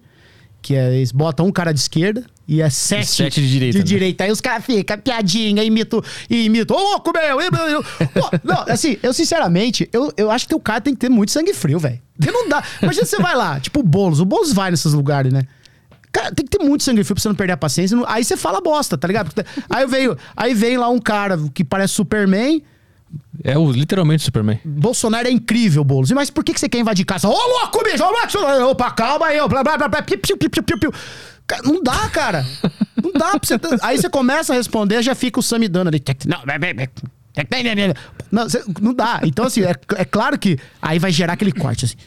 Fulano de tal humilha Guilherme Boulos. É assim, né? O milho, Emílio Surita humilha. Humilha, né? O, o, a galera, Esquerdalha. esquerdalha. O Kim Kataguiri faz muito vídeo assim. Kim Kataguiri detona feminista, abortista, marxista. É tudo assim, né? Tudo, é tudo humilhante, é tudo, Sim. tudo super. Ah, acabou. Aí você vai ver não é nada daquilo. Mas o que fica é o título. Sim. O que aham. fica é o print. Uhum. O que fica é, é a mitadinha de 10 segundos ali, né? E aí a gente pode voltar lá atrás no começo da conversa. Por que, que os, os comunistas tinham medo de ir nessas coisas? Por causa disso, tá ligado? É, mas não. Pô, você tá, você tá com vontade de acabar com o capitalismo, pegar em armas e matar burguês, você não pode ter medo de um podcastzinho, né? De conversar com o Monark na casa dele ali. Puta que pariu, né? Ah, mas é que o Monark, não interessa quem vá no Monark Talks. Ele vai fazer uma sessão de terapia com você. O Monark, esse projeto do Monark, eu acho que é um jeito dele fazer terapia sem ir pra terapia. Mas é, pra mim isso aqui também é. sabe? Não, mas do- no caso do Monark é literalmente isso, porque ele vai lá. Estamos aqui hoje com o Renato Cariani. Pô, Renato Cariani, fisiculturista, noveleiro, maromba, pô, pode falar, empresário, pode falar sobre. Pô. Aí de repente ele vira pro Cariani. O que, que você acha da liberdade de expressão? Aí o Cariano fala, é, pois é, Monark. Aí ele começa, não, porque o STF, o Xandão, rasgou a Constituição, o Xandão, tá acontecendo uma coisa muito séria no Brasil. Eu acho que eu vou embora do Brasil, não tem mais... E o Cariano assim... Pois é, man. Aí vai agora aqui com a psicóloga Maria Betinha. Aí a psicóloga falou: não, porque a depressão, Monark, veja bem, tem as coisas dela, mas o que que você acha da liberdade de expressão dela? Ah, olha, a liberdade de expressão, tá garantindo na Constituição. Mas eu acho que o Xandão. Ele fala. É, assim, daí ele é sempre. Ele sempre fala a mesma coisa. E é divertidíssimo, cara. É divertidíssimo, assim. Porque, por isso tem muito react dele no canal. Porque, cara, é, é sempre a mesma coisa, cara. Mas não acha que tem que ir lá, o pessoal conversar com ele, que tá todo mundo não querendo ir lá conversar com Ah, ele, mas dos o comuna. o Elias Jabor foi lá, adiantou porra nenhuma.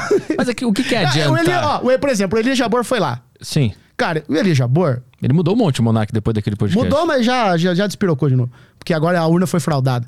Ah, Agora... mas deixa o cara acreditar nisso. pô. Não, pode acreditar, eu acho divertidíssimo. O problema é, ele foi, aí ele vai lá, troca a maior ideia com o Elias Jabor, daí ele vai lá e tuita. A extrema esquerda é fascista. Porra, ele tá dizendo, tipo. Aí vai lá o comunista no, no Monarch Talks pra passar um, 24 horas e ele falar que o cara é fascista, tá ligado? Mas ele falou que o- esse cara é fascista? Não, tipo, o Elias Jabor é marxista. Uhum. Aí ele vai lá e twitta que a extrema esquerda é fascista. A extrema esquerda que eles acham que lê-se é, é, é a comunada, né? Hum. Então, assim, pô, vai lá. Pra... Eu não sei, cara. Eu, eu acho que tinha que ir lá. Ah, sei lá, cara. Tem que ir lá. Eu já tinha falado pro, pro, pro, pro Gustavo do, do História Cabeluda pra ir lá, não quis. Eu acho que o Ian também não quis. Eu acho que tu foi convidado já também não quis. Ah, eu fui, mas eu tava amarrado com o horário de tweet. Falei, ah, não vou, não vou ir não. Porque, é, e, e olha que naquela época ele não tava nem com, com metade das obsessões dele. Naquela época a obsessão dele era a liberdade de expressão. Agora a obsessão dele é ele, é o Xandão, Mas, porra, né? é a pauta da vida do cara, né? Vai Não, e ele, assim, na, na live a gente até brinca, assim, que a gente tá escrevendo uma fanfic erótica dele com o Xandão. Já tem até o desenho. Um cara já ilustrou pra mim o Xandão. Que ele fica assim. Porque toda hora ele fala, não, porque se o Xandão vier me prender, eu falo, cara, tem, tem, tem um tesão. É porque ele fala, acho que o Xandão me algema. Não, o Xandão não me leva. Então acho, acho que já tem uma fanfic erótica, assim.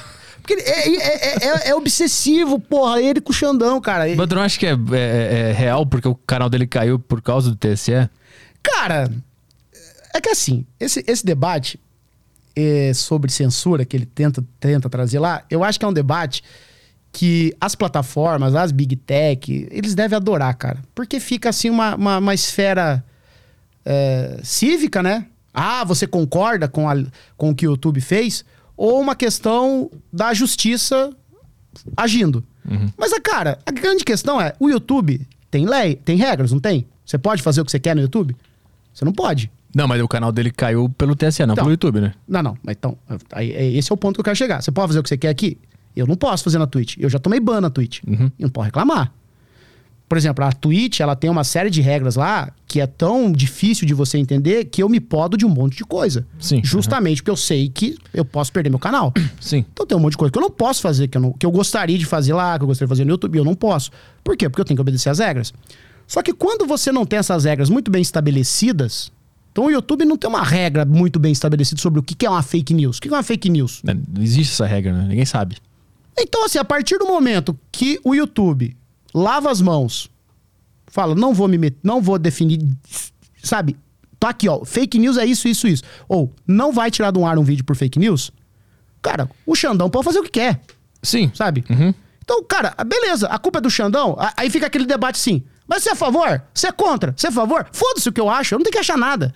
Sabe, o YouTube tinha que ter uma regra específica, Fala assim, não, ó, vídeo assim, assim, assado, não infringe a lei, não vai sair do ar. Mas não adianta, E, pô- porque mesmo que tenha essa regra, se a justiça do país mandar, tem que derrubar. Mesmo que passe por cima da tua própria regra. Não, pois tem é. que fazer. Pois é, mas eu acho que as plataformas. Mas então, mas eu acho que nunca chega nas plataformas esse debate. Esse debate só fica assim: TSE, STF, Congresso, é, se, se o, o Luigi ou o Monark ou o Petri é a favor ou contra.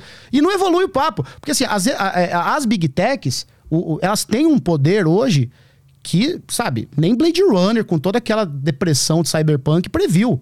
Sabe, a Tyrell Corp. Pô, o Facebook é muito maior que a Tyrell, eu sempre brinco na- na- nas lives. É, então, no- no- no- nos países, como alguns países da Europa, no próprio Estados Unidos, hoje já se debate muito isso qual é o papel dessas plataformas dentro da, da, da, da liberdade de expressão, dentro da democracia, dentro de tudo, dentro da sociedade.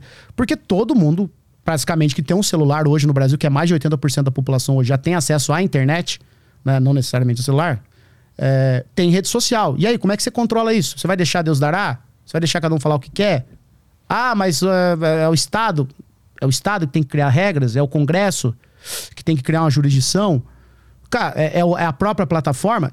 Eu não sei, não sou especialista nisso. Eu acho que a gente tem que saber quais assuntos a gente entra. Mas eu, como criador de conteúdo, que estou o dia inteiro mexendo com essas plataformas, eu sinto que o debate nunca chega nelas.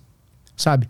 Nunca chega nelas. Nunca chega no YouTube, nunca chega no Twitter, nunca chega no Facebook, nunca chega na, na, na, no Facebook, daí chega o Instagram, tu, nunca chega neles. Porque daí não fica brigando entre si. Porque para eles não é cômodo. Falar assim, pô, deixa esse país aí do Brasil ficar se matando lá, é, TSE, influencer. Que, Deixa aí se matar lá. A hora que eles falar que é pra tirar um vídeo, nós vamos lá e tira. Ponto. É, porque eles não podem contrariar se vier uma decisão do TSE. Ah, tira esse vídeo aí, eles não podem fazer é, nada. É, mas eu, eu acho que se, se, se a plataforma tem uma regra que não viola, eu acho que a plataforma podia peitar, então. Tá ligado?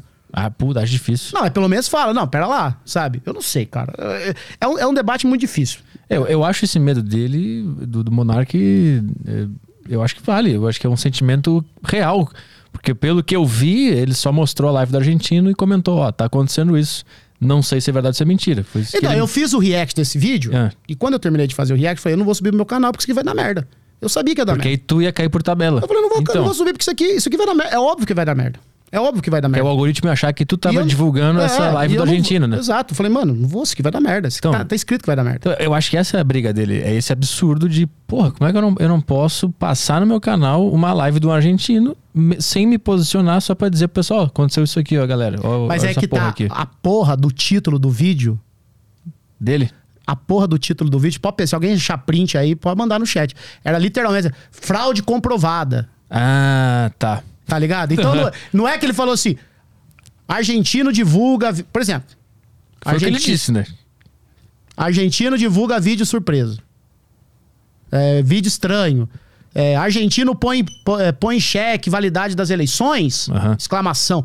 Joga uma. Na verdade, fraude na urna comprovada. Tá. Eu lembro que a, a thumb ainda era assim: era ele assim, baixe esse vídeo agora. Sabe? Uhum. É, é, verdade, é verdade. se alguém achar o print, alguém vai achar. E aí, a hora que eu vi aquilo, eu falei, mas isso que vai dar merda, velho. Esse vídeo vai cair, cara. Porque. Mesmo que no conteúdo ele não é, tenha afirmado nada daquilo. No, né? Se no conteúdo ele não falha, ó, oh, eu acho que agora tá aprovado, acabou, volta Bolsonaro. Sabe?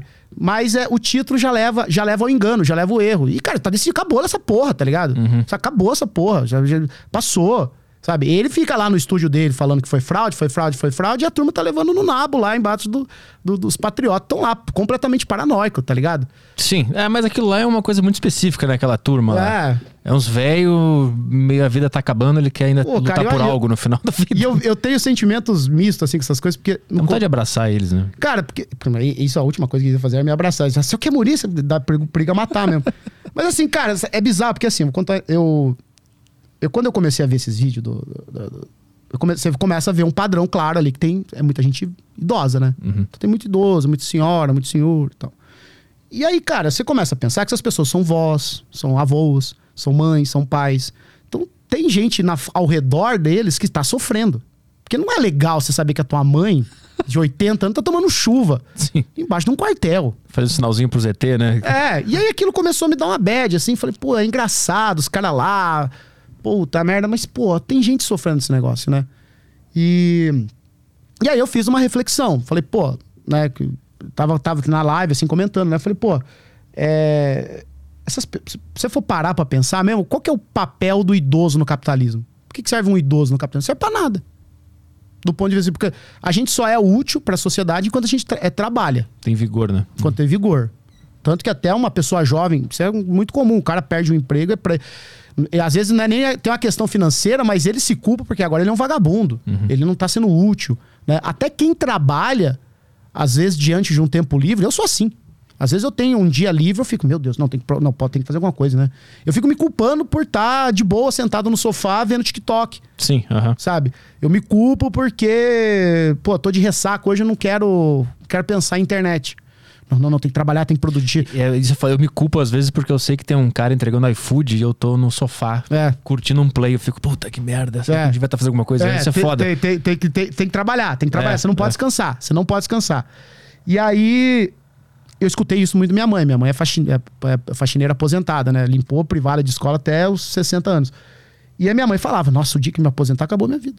O que, que eu vou fazer? Minha vida não vai ter sentido. Mas porque a gente é levado a crer assim, cara. Sabe? Que a gente só é útil enquanto a gente tá produzindo, a gente tá trabalhando. E aí, quando você envelhece, você começa a ser um problema, você é um fardo. Você é um fardo pros teus filhos, você é um fardo pra tua família. E você é um fardo pro Estado, porque agora tem que pagar a tua aposentadoria. A aposentadoria vai quebrar a Previdência Social, vai quebrar o Brasil. Pô, ah, você entra na Globo, William Ball, vai quebrar o Brasil. Previdência Social vai quebrar o Brasil. Tem que co- comer- corta aposentadoria, corta aposentadoria, aposentado, vagabundo. Então, assim, tem toda uma coisa. Então, a pessoa ela vai se isolando. Né? E até porque no, no- no- na sociedade que a gente vive, de fato, muitas vezes o cara, por exemplo, que mora na São Paulo, o filho cresce, tem os filhos, tem o trabalho, tem estudo. Ele não tem tanto tempo, é, tempo bom, livre, pra estar com a mãe, pra estar com o pai. E esses, essas pessoas vão envelhecendo e vão ficando cada vez mais solitárias. Elas vão ficando abastadas da sociedade. E muitas vezes elas não têm opção de lazer, elas moram em condomínios, elas não conhecem muita gente, vão ficando sozinhas, vão ficando solitárias. A família mesmo, pô, só se vê no Natal, só se vê no Ano Novo, liga quando é aniversário. O neto mal vê a avó, mal vê o vô. Cara, e de repente essas pessoas encontram acolhimento num grupo de WhatsApp de patriotas. Então ela passa a ter pelo que ela lutar. Então, no fi... Porque assim, o fim da vida, ele vem antes, da... com 15 anos de antecedência. Porque tu sente primeiro, né? né? O fim da vida vem com 15 anos de ante- de antecedência. Porque o a pessoa tá com 60 anos, ela vai viver, sei lá. é, acho que tem uma estatística que mostra que no Brasil, quando a pessoa passa de 65 anos, é, estatisticamente falando, ela, ela vai ainda ter mais 15 anos pela frente, quando ela passa dos 65, assim. Uma coisa assim. Enfim. Então a pessoa, ela morreu e ela tem mais 15 anos de vida ainda. 15, 20 anos de vida pela frente. Ela- mas ela tá morta. Ela, pô, já não vê os filhos, já não vê o neto, não tem lazer, não tem nada que acolhe. Ela não tem uma utilidade, né?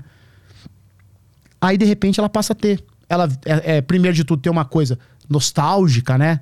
De um, um Brasil que já foi bom, que nunca existiu isso, né? Então ela passa a lembrar com nostalgia da ditadura militar, porque era tudo em ordem, não sei o quê. Era porra nenhuma. Mas é, é isso que a nostalgia faz. porque Ela fica lembrando de um passado, ela se apega a esse passado da pátria, do Brasil. E agora ela tem um inimigo pra combater, cara.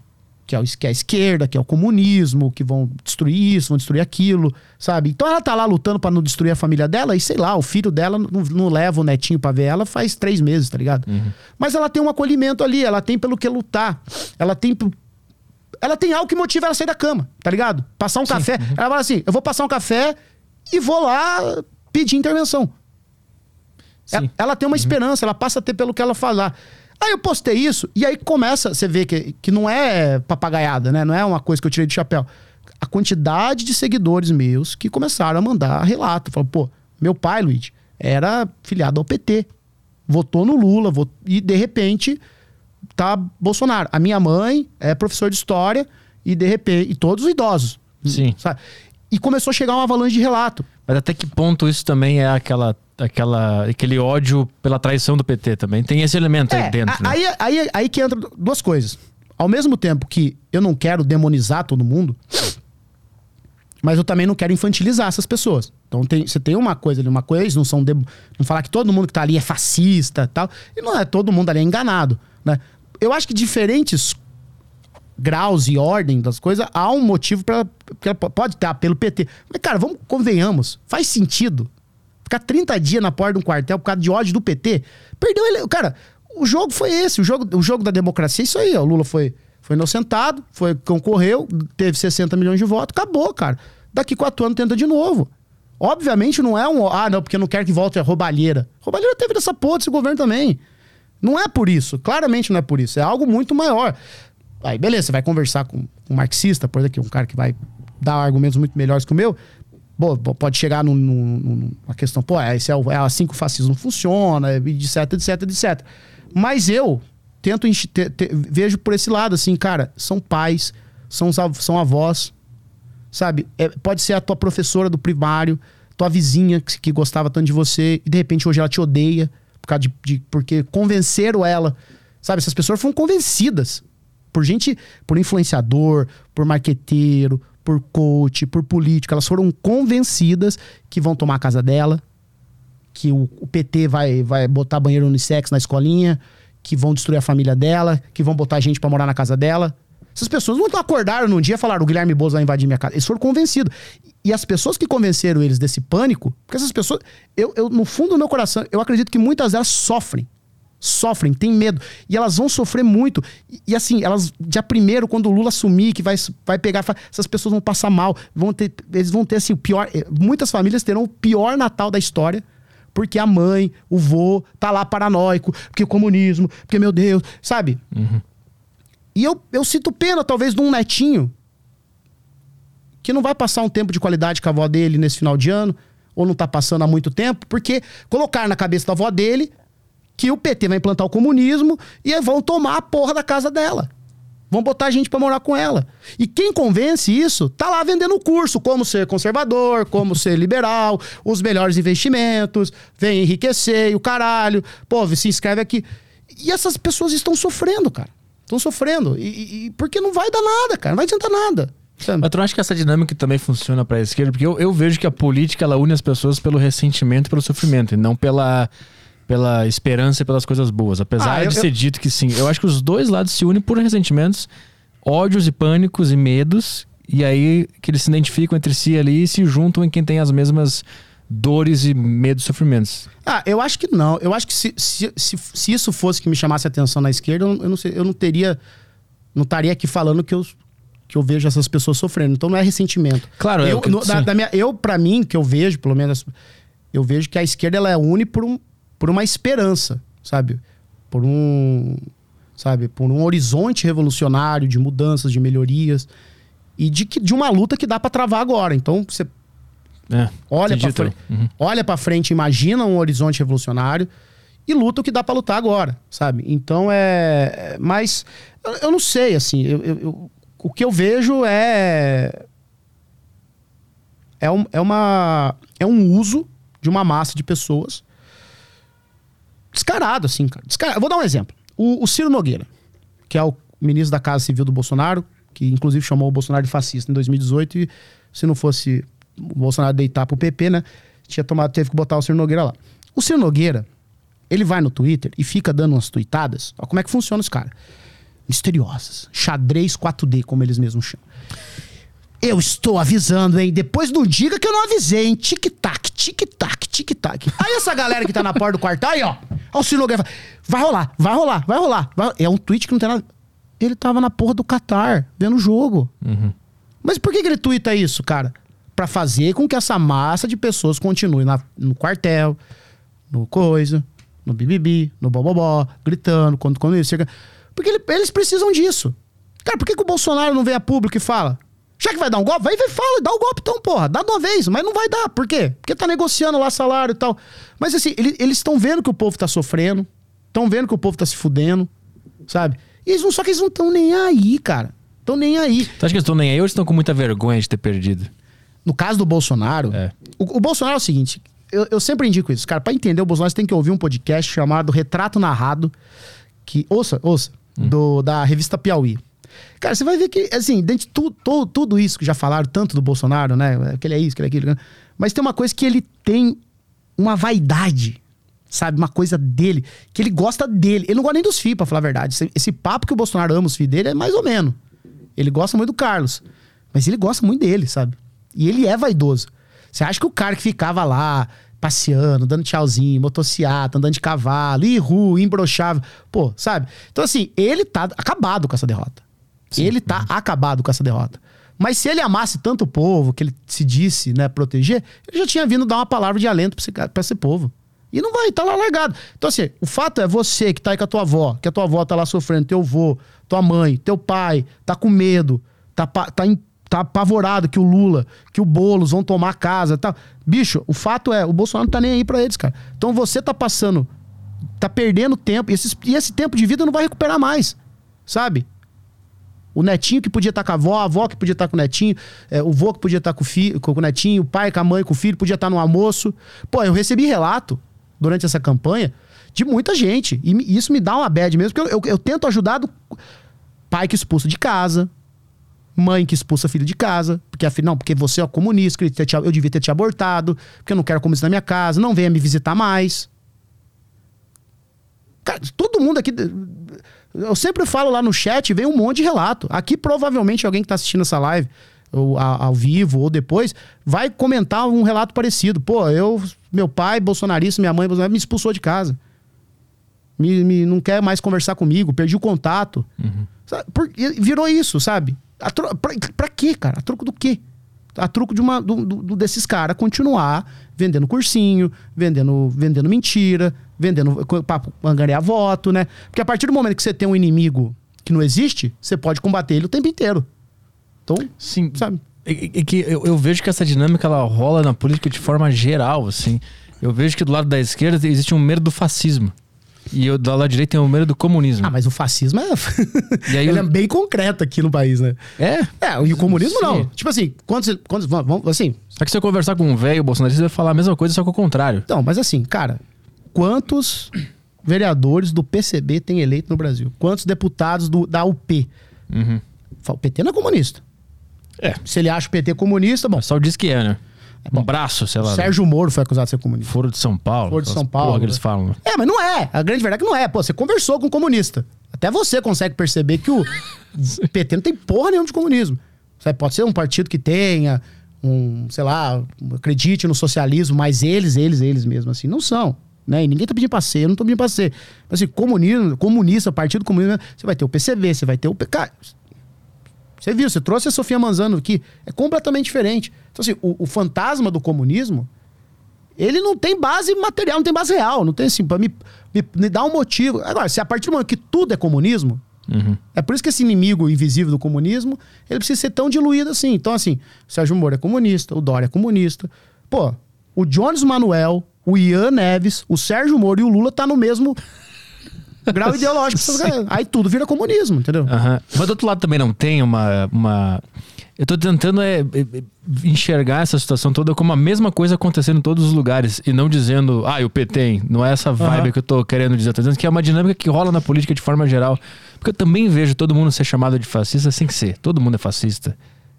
Ah, Todo mas... mundo se acusa e chama, ou tu faz uma piada, ou tu fala uma coisa aqui que eu discordar do Elias sobre alguma coisa, ah, então esse cara é fascista. Eu vejo que rola a mesma dinâmica, porque tá todo mundo numa paranoia de medo de que um grande desastre possa acontecer. É porque o medo vende. Exato. O medo vende. E, eu, e, eu, e eu, o meu público é um público de esquerda, eu costumo falar muito isso pra eles. Eu puxo muito o, o, o sabe, eu puxo muito a orelha deles lá. Eu tenho uma coisa meio de, de pai, assim, com a, com a minha audiência. Assim, eu fico dando conselhos, assim, uma coisa meio é, é vício mesmo de pai, porque tem uma criança, até minha, minha, minha, minha, pequenininha lá e tal. E eu fico dando conselho. E eles têm uma coisa que a gente até brinca lá, que a gente chama de, de esquerda Ibis, né? Que Ibis, que é o time uhum. que se orgulha de ser o time mais derrotado do mundo, né? E é porque eu falo pra eles, cara, vocês têm que tomar muito cuidado com os influenciadores que vocês seguem também. Só vender medo. Uhum. Só vender medo, só vender tragédia, só. Ai, meu... então, assim, tem uma galera lá que tudo eles têm medo, tudo vai acabar, tu não pode. Não vou ver um jogo da Copa do Mundo, porque a Copa do Mundo da FIFA, não sei o que, não sei o que. Não sei é homofobia e é racismo. Não, não, não sei o que. Hum. E a camiseta da CBF, não vou, não, vou, não vou usar a camisa do Brasil, porque é da CBF, a CBF elas estão com. Assim, sabe? Relaxa um pouco também, sabe? Também se divirte, se deu o direito de se divertir, Sim. sabe? Nem tudo também não é, pra ser uma coisa trágica, né? É, tem esperança. Eu, eu, eu, eu, falo assim, cara, tiraram tanto da, de vocês que estão tirando o direito de vocês de dar risada. É, exato. Uhum. E estão tirando o direito de vocês de ter esperança. Como diz o, o João Coimbra, que é uma frase que eu amo dele, é, o, o, João Justo. É, esperança não é esperar, é esperançar. Então, assim, não ache que ter esperança de, de um. que dias melhores virão, vai te cegar, vai te, vai te colocar num. vai te transformar num alienado, que isso é papo de liberal. Calma, não, assim, saber se deu o direito de ser um pouco mais vivo, feliz, sabe? Uhum. Vai, procure coisas também que te façam bem. Porque esse medo também, para muita gente, é, eu não diria dentro da esquerda marxista. Isso, isso não. Mas tem uma esquerda liberal mesmo assim que ela adora o medo. É. Adoro uhum. medo, adoro medo. É por isso que eu vejo que a política une as pessoas pela pior coisa que tem dentro delas, que é o sofrimento, a dor, o medo, a paranoia. E essas dores unem as pessoas em, em, grupos que se identificam como uma ideologia política. Assim. Por isso que eu evito entrar nesses assuntos e me identificar como algo de esquerda ou direita, porque eu sei o perigo que é isso aí. Daqui a pouco eu tô aqui paranoico que o fascismo vai voltar e daqui a pouco eu não vivo mais minha vida, eu não faço mais nada porque eu só penso nisso o dia inteiro. Eu abro um Twitter lá e fico vendo coisa, confirmando o que eu acho que vai acontecer. E eu não sou mais feliz, não consigo mais ver um jogo da Copa. Mesma É. coisa dos caras da, da direita. O comunismo vai vir, o comunismo tá chegando, o cara não consegue curtir um joguinho de boa, ou sair, ou fazer alguma coisa tranquilamente, sem ficar pensando nisso, entendeu? É, mas eu acho que isso é mais uma. É, é mais uma coisa assim de quem tá disposto mesmo a se fechar. E eu não diria numa bolha ideológica, mas numa bolha de algoritmo, assim, sabe?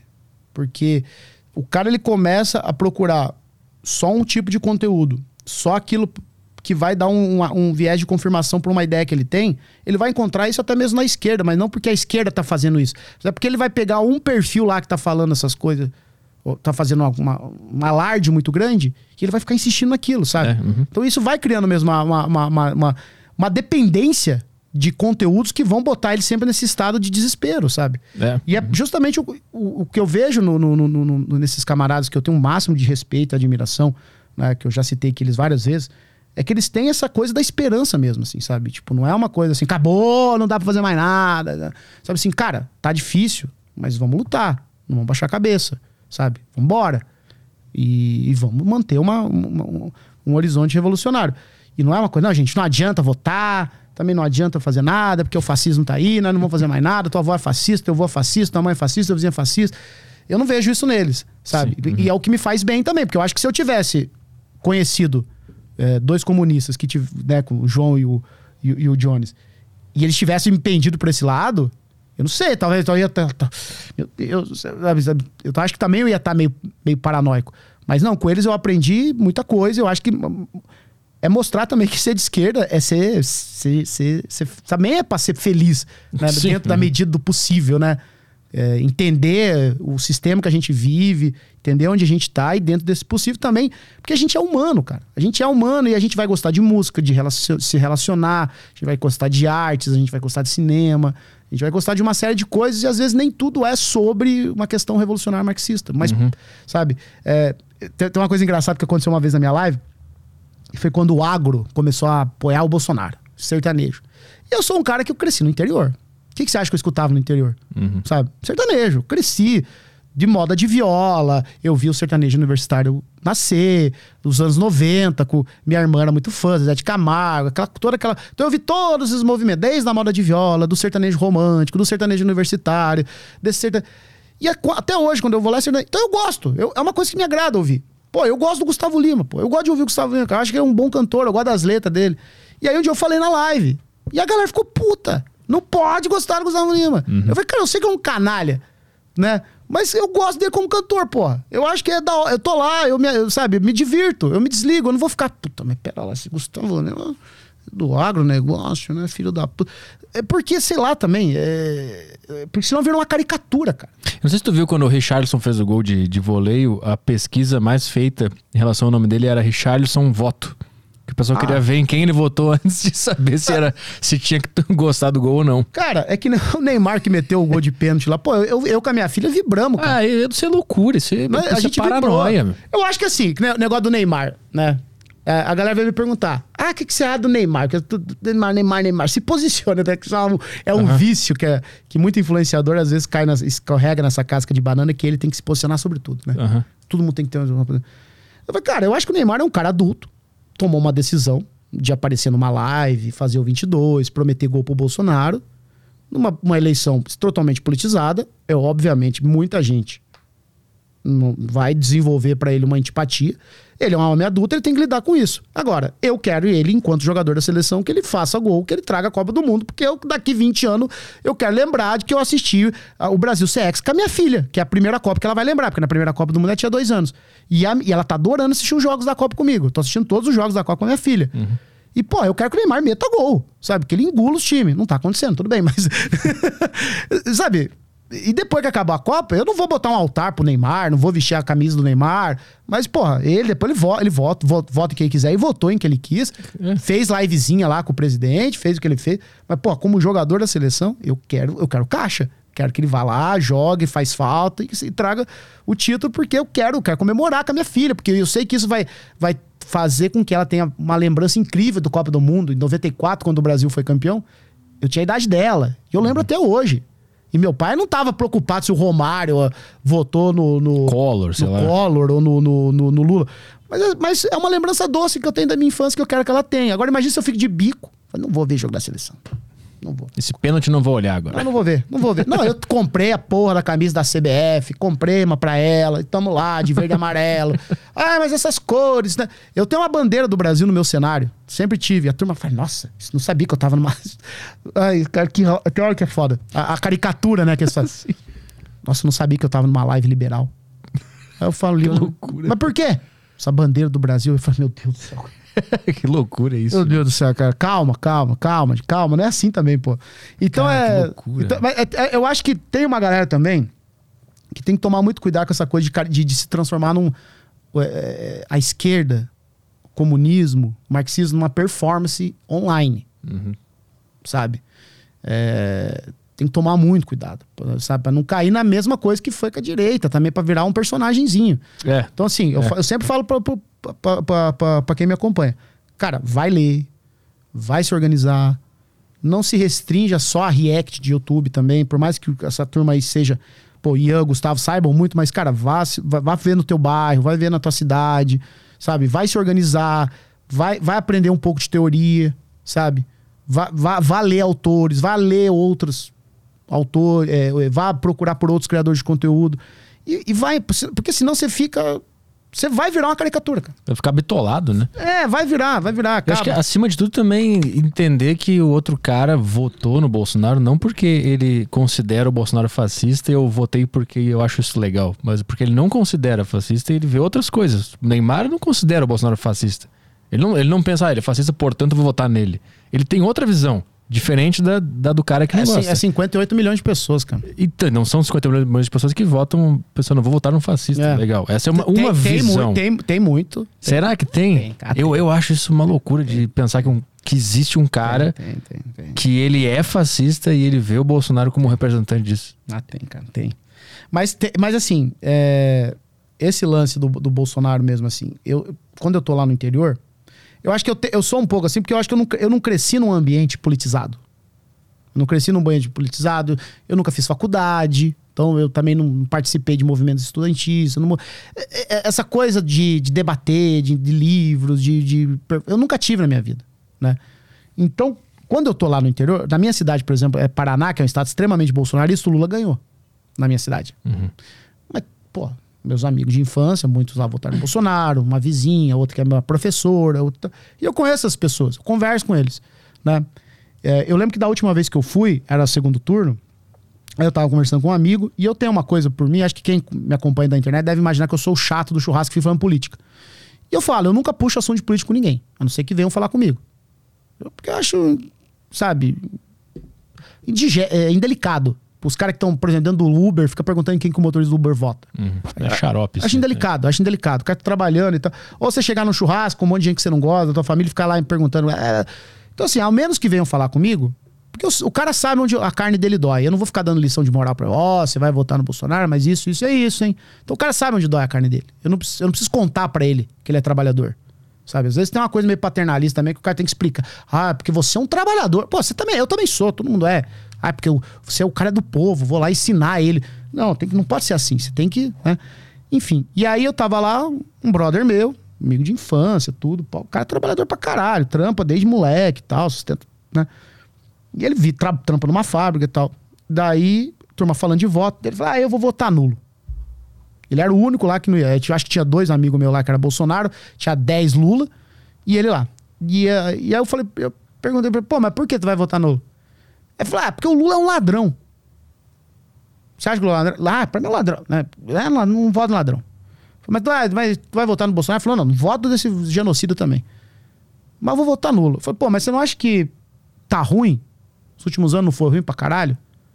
Bagulho caro, gasolina e tal, né? Joguei assim dele. Luigi, minha vida sempre foi ruim, cara. Minha vida sempre foi ruim.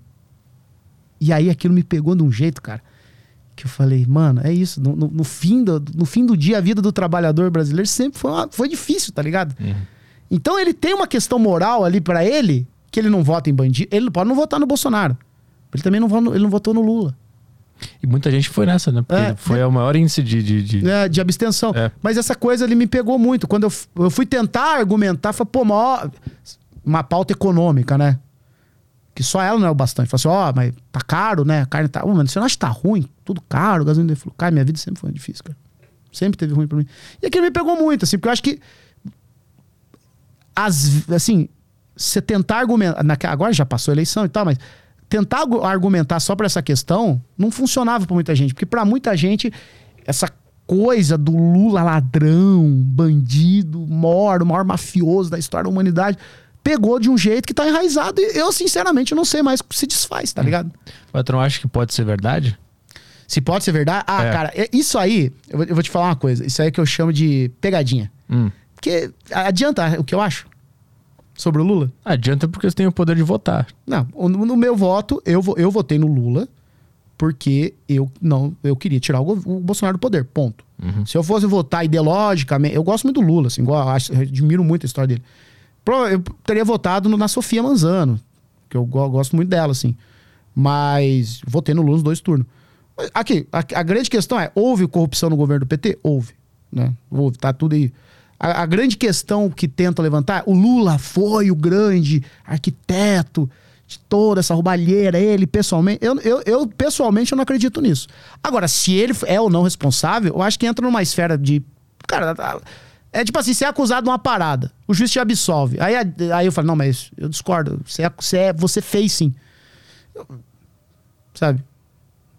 Ah, o Petra tá, foi acusado de roubo. Aí vai lá a justiça fala que não, não foi acusado, as provas não são suficientes, o juiz agiu de forma. é, como é que fala? Parcial. E tá anulado esse julgamento. Mas eu vou continuar chamando de ladrão. Pô, não é justo com você também, entendeu? Hum, sim. Então, tipo assim, então esquece justiça, vira faroessa, vira o mundo ancap, então, de uma vez. Sabe? Então, é, é o que eu vivo falando que é pegadinha pra aparecer lá o Luiz defendendo o bandido do Lula, sabe? Que é sempre isso que vira, sabe? No fim do dia, essa pergunta sempre vira isso. Então, cara, pô, tá aí, foi eleito presidente, vai assumir. E, e agora é quatro anos do Lula fazendo merda, fazendo coisa boa, fazendo presepada. E tem que tancar, cara. Tem que cobrar, tem que torcer pra dar certo. Só torcida não basta, né? E é isso. Não tem...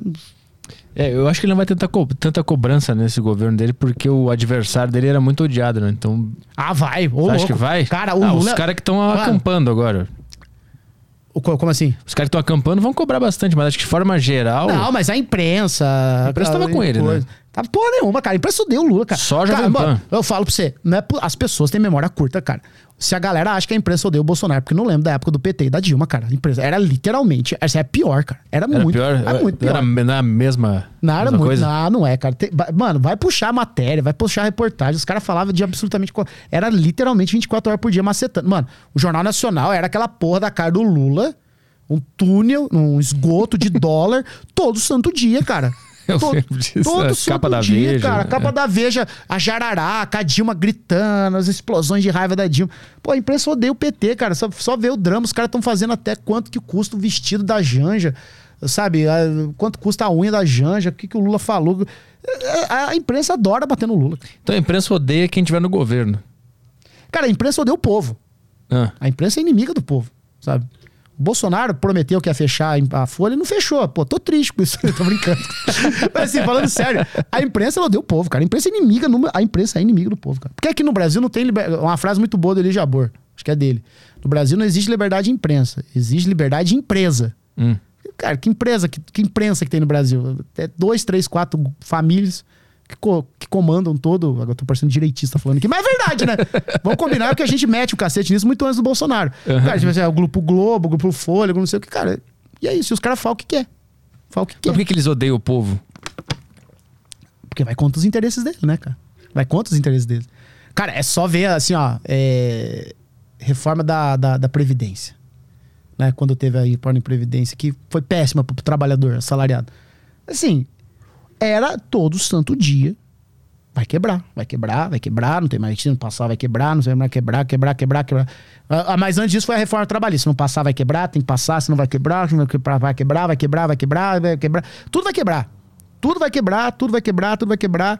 É, passa a reforma, não, agora é outra reforma. Passa, agora é outra reforma. Agora, é e, vai, e vai, cara.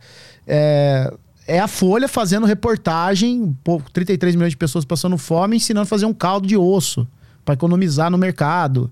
Hum. É, como substituir o leite pro teu filho. Porra, sabe, assim, tipo, é o Paulo Guedes. Assim, a imprensa ela tem uma coisa que é muito. que no governo Bolsonaro era muito sintomática, era assim. Bolsonaro vinha público.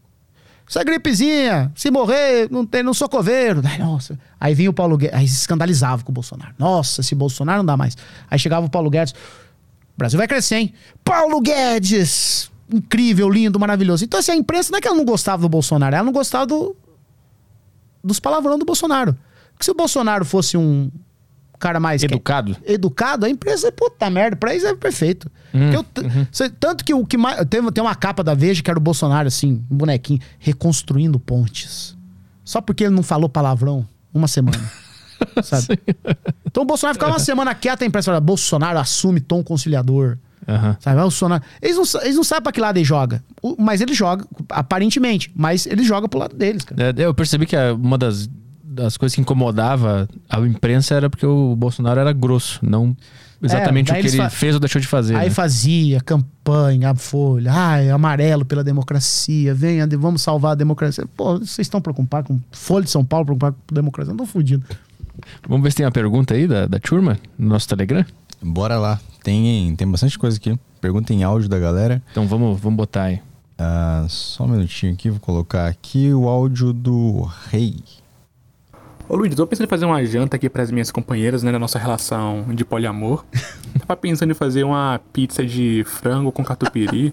Eu queria saber se você tem alguma recomendação de uma boa, uma boa panela antiaderente pra, pra me dar aí, que eu não, não sei muito. Tem como dar uma dica aí pra mim, por favor? Ai. Obrigadão. Um beijo. Esse bando de filho da. Cara, assim, ó.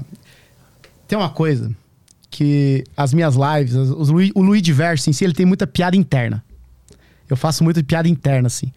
E aí tem, tem umas, umas não polêmicas de piada interna que a galera pega muita. Aí ele pegou e tentou resumir tudo numa só.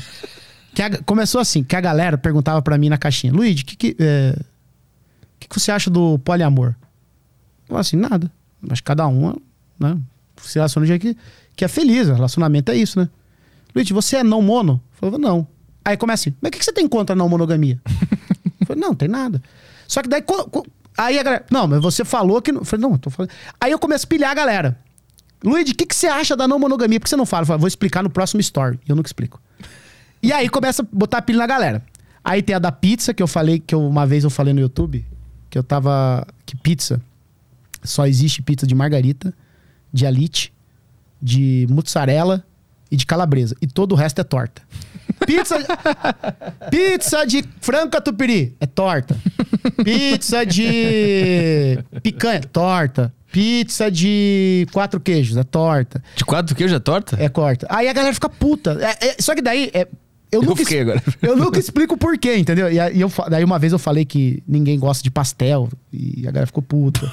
Qual que é a teoria do pastel? Você Deve ser boa. É porque eu falo que é, é, salgado, Vans e filme da Marvel é, são as três coisas de quem não se recusa a crescer.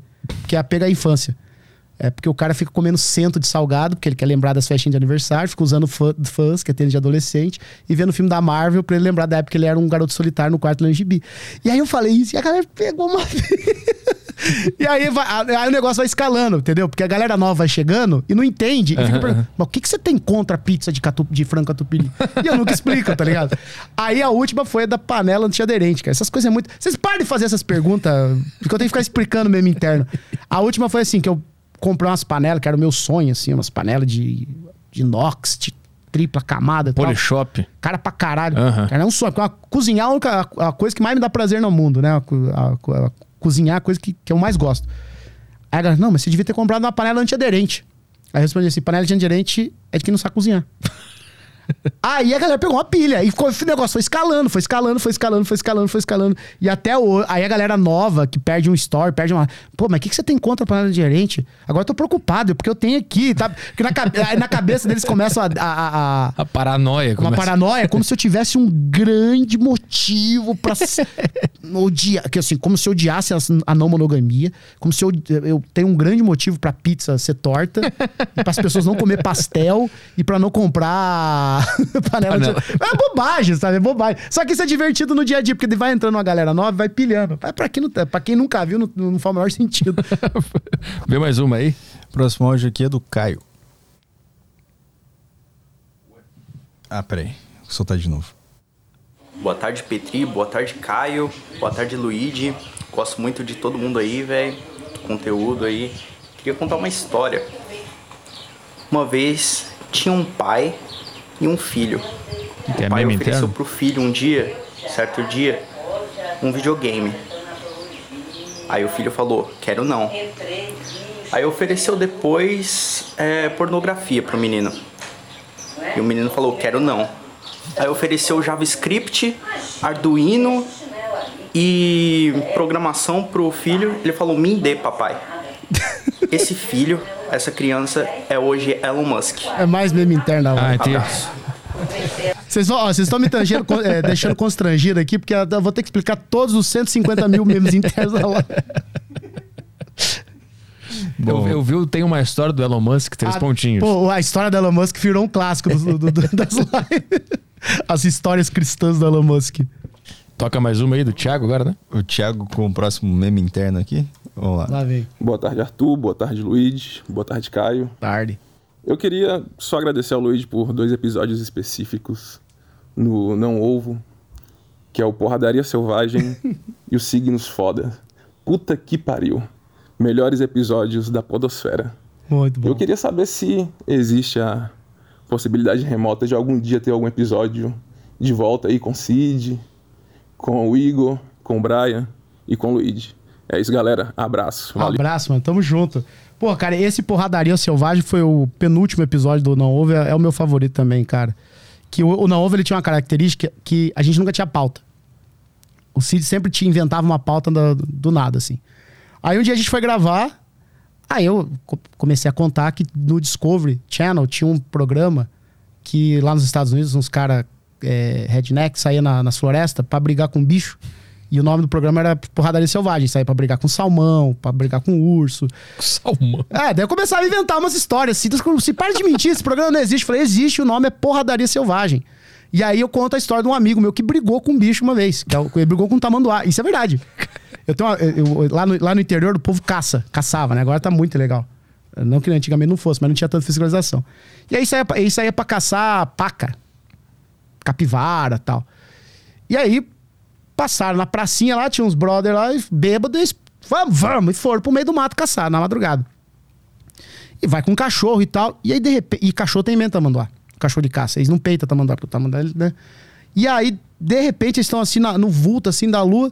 E, e levantam um bicho com as duas mãos. Ele olhou de longe, ele achou que era um homem, sei lá. Ele foi correndo e deu uma voadora.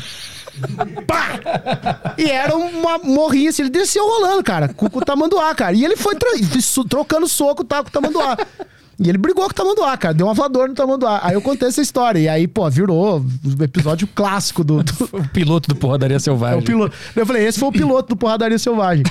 Aí, Mas como é que foi o final da briga? cara, daí acho que apartaram tudo, mas apanhou no lugar. Os outros tamanduá chegaram. Ô, Apartou, apartou. É porque o tamanduá é bom de briga, cara. Isso que é foda. Ele dá, ele dá soquinho que nem canguru. Dá, ele abraça, né? Ele abraça aqui. Ah, ele faz um clint. Ele é forte, é um bicho muito forte.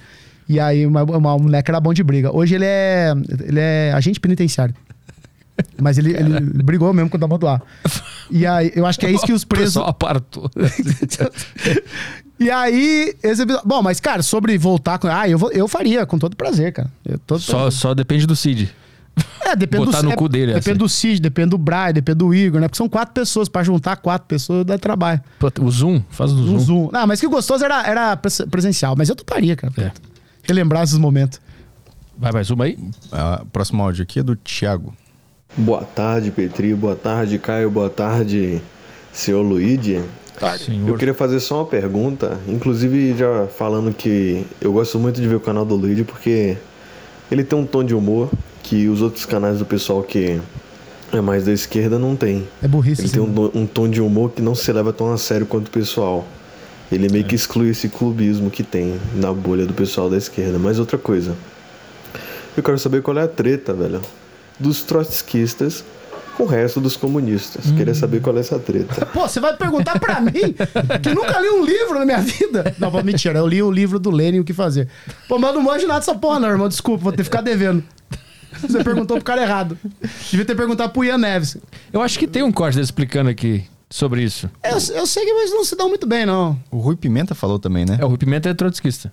Ele não gosta do, do Stalin. É, e o outro pessoal gosta do Stalin e não gosta do Trotsky, que é um traidor Ah, do, da, da- da- da- do partido lá. deixa pra quem entende falar. Bolchechotas lá, que não deu certo lá. Esse foi o Iago ou foi o Thiago? Esse foi o Iago. Ah, tá. Vamos lá pro. Pô, ele deve estar decepcionado, né? Puta, o cara não sabe explicar a diferença de Stalin e Trotsky, tô fudido. Agora o Bruno, né? Bruno, vamos lá. Boa tarde, Petri. Boa tarde, Caião. E boa tarde, Luigi. Tarde. A minha questão de hoje é o seguinte: eu sempre estive mais alinhado aí aos ideais liberais, sempre achei o, o caminho mais lógico. E comecei a ter o contato com o, a- o mundo comunista somente que com a deriva, né? Então, Tamo junto. acompanho Ah. o podcast enquanto trabalho, então, com os convidados recentes, que eu fui realmente ver algo sobre o comunismo e não só os memes, né? Legal. Eu gostaria de ver como que. de saber como que o comunismo enxerga essa seguinte relação. Eu me formei faz pouco tempo como engenheiro, trabalho com um excelente profissional e hoje eu ganho cerca aí de 7, 8 mil reais, que é um ótimo, um ótimo salário. Burguês. E, e meu chefe, que tem mais experiência que eu, tem mais habilidades, criou o escritório 15 anos, ele trabalha mais também e ganha mais do que eu. Como vocês enxergam essa relação? Pois eu estou trabalhando bem, estou ganhando um tanto que eu acho justo, Tá errado. e o meu patrão, embora ganhe mais que eu, eu acredito que ele tem esse mérito de estar ganhando mais. Como que o comunismo enxerga essa relação? Cara, respondendo assim, da, eu que não sou, não tô aqui como porta-voz do comunismo e tal, e, e é uma coisa até que eu sempre reforço, né? Que, pô, eu não sou, não sou militante, não tô ah, é, organizado em nenhum partido, eu não sou nenhum. Eu estudo pouca teoria, eu acho que esse é um problema que eu tenho, assim, de, de não estudar mesmo. É, então, eu sempre jogo a bola pros meus camaradas que, né, que, que se dedicam a isso. Mas, cara, assim, é, você e seu patrão ambos são trabalhadores. Eu, eu não vejo contradição nenhuma, cara. Os dois estão trampando e eu acho que não há bronca nenhuma de marxista nenhum qu- quanto a isso, né? Eu acho que isso, nas suas entrevistas com o Ian, com o Gustavo, isso fica bem claro, assim, sobre exatamente quem é o, o- de fato, o, bilioná- o, o, o- o capitalista mesmo, né? O dono do capital. E não o cara que, que tem uma farmácia, um mercado, um, salário alto, né? Isso é uma coisa difícil. Ser, é uma coisa difícil de de- debater mesmo, assim, né? Ah, porque o cara ganha 10 mil reais, ele é rico, né? Tem essa coisa. Não é rico, cara. Ele, tá- ele não é rico porque ele ganha 10 mil reais. E isso causa um furdunço, tanto até gente de esquerda, né? Como assim? Mas é porque, pô, você, pega no Brasil, que você tem metade da população ganhando menos de um salário mínimo, 10 mil reais de fato é muito dinheiro. Mas você vai falar que um cara é rico com 10 mil reais? Rico, eu não rico, riqueza. Não é. Ele não é rico. Ele ganha bem, não ganha pouco. Ele não é um coitado que passa fome. Mas não é rico. O que, que é, assim? Então, acho que o conceito de rico ficou tão deturpado hoje em dia que qualquer um, ficou- qualquer um que ganha bem por mérito, eu acredito no mérito, tá? eu não acredito em meritocracia, mas eu acredito em mérito. Tu não acredita na meritocracia? Não, não, não. não. Por quê? Porque a, a meritocracia ela dá a entender que, ela, que todo mundo, primeiro, tá partindo de um, de um ponto igual. Uhum. Ela ignora completamente questões sociais, questões culturais, questões econômicas daquela, daquelas pessoas. E ela vende uma ilusão de que todo mundo pode alcançar um, o mesmo lugar, que é mentira. Por exemplo, eu acabei de contar que quando eu comecei na internet, eu dei muita sorte de estar no lugar certo na hora certa, que foi estar no Twitter, no momento específico da história do, do site, que eu tive contato com esses blogueiros, entre eles o Cid, e o Cid me escolheu. Cara, o Cid me escolheu, ele poderia ter literalmente escolhido qualquer pessoa da internet. Pô, eu posso ter feito um bom trabalho? Posso. Fiz o meu trabalho? Fiz. Fazia um bom trabalho? Fazia. Mas provavelmente, com toda certeza, tinha gente muito mais inteligente que eu, muito mais engraçada, muito mais capacitada. Só que o Cid me achou. Então, assim, é sorte. Então, no meio dessa meritocracia toda, digamos assim, digamos que tinha vários blogueiros que queriam trabalhar com isso, eu tive a sorte de estar lá. Aí tem meu mérito. Meu mérito foi ter feito blog, ter continuado a postar, ter vindo trabalhar, etc, etc, etc. Mas, cara, tem muita gente que produz muito mais conteúdo que eu, tá muito mais tempo produzindo e, pro- e não tá Não é pegando porque o cara é ruim? 4K na Twitch. Ou Eu- pior? Ah, eu não acredito, eu não acredito muito em conteúdo ruim. Será? Não, eu não sou. ju- Eu, Carisma, tu sabe se comunicar melhor, faz mais piada. ah, eu não, eu não sou juiz de conteúdo, não. Eu não sou muito de. Não, não, não no- do teu ponto de vista. É, mas assim, assim, no ponto de vista geral. Ponto de vista, ponto de vista geral. Você imagina assim. do livre mercado. Eu lembro, eu lembro uma vez que eu comecei a questionar essa coisa de meritocracia. Eu era funcionário público ainda. Porque as professoras do ensino público, que eram concursadas na época, elas tinham um salário bom. As professoras concursadas. Efetivadas e tal. Não a galera do. Como é que era o termo? Tem um termo específico para professor que são contratados assim por, Por um tempo. por, um, por, por, por um ano, assim. Tem um termo. terceirizado, não? Não, não, Tipo não. isso? Não, eles, eles, não, eles não são contra, eles não são efetivados no estado. Então eles entram. Frila, o cara faz um É, frila. tipo um fé. Vamos re- simplificando. Então, mas quem ganha- ganha- ganhava um salário ok pra uma cidade do interior. E todas elas, os filhos estudavam em escolas particulares. E a escola que eu trabalhei, ela era uma escola que atendia majoritariamente um público de periferia. E era um público de fe- periferia, assim, é, de pessoas realmente bem pobres. assim. Eu lembro que tinha um dado lá que quase 80% dos alunos matriculados, o pai ou a mãe, tinha como fonte de renda o Bolsa Família. Cara, e era uma cidade extremamente gelada. Chegava a fazer zero graus no inverno e eu via criança indo pra escola de chinelo. E aí, até que um dia, teve o Enem. E essas professoras estavam lá no- no- na sala de professores, falando assim: é, os alunos aqui da escola tal, com certeza não foram bem, né? E com certeza os melhores alunos vai ser lá da escola, que é a escola particular, que elas pagavam, que os filhos delas estudavam lá. Aí eu peguei e falei assim: mas, gente, vocês realmente acham que a molecada que vem aqui estudar, muitas vezes, porque a única refeição que eles têm na na- no dia é a, é, o- é a merenda, elas estão em pé de igualdade com o filho de vocês que estudam na particular? É, Luigi, mas é só se dedicar, ninguém manda eles vir pra escola e não estudar. Eu falei, pô, mas não é bem assim, gente. E aí, porque, e aí aquilo me machucou, porque. E eu, eu comecei a pensar, por quê? Porque eu, como era secretário, eu tinha contato com os pais. Pai era alcoólatra. Pai- A mãe sumiu. Pai desapareceu. A avó que levava pra escola. Moleque, sabe, ia pra escola com, com, com a, com a- coisa na sacolinha. Você quer que ele e chega na escola e performa tal qual o filho que acordou, tomou leitinho, comeu um pãozinho, pegou um todinho, foi de carro pra escola, chegou lá, os professores tudo, tudo organizadinho, voltou, chegou em casa, computadorzinho, internet. Mano, aqueles moleques saíam da escola ia trabalhar, aqueles moleques iam da escola ia pra roça, aqueles moleques iam ajudar o pai na oficina. Então, Não tem como. Não, não- é, é- é é inviável exigir, sabe? Pô, pode ser que um daqueles moleques ali, vários deles, por mérito, consigam ser. ser- sim, mas é muito difícil. Sim. Cara, quantos gênios, sabe?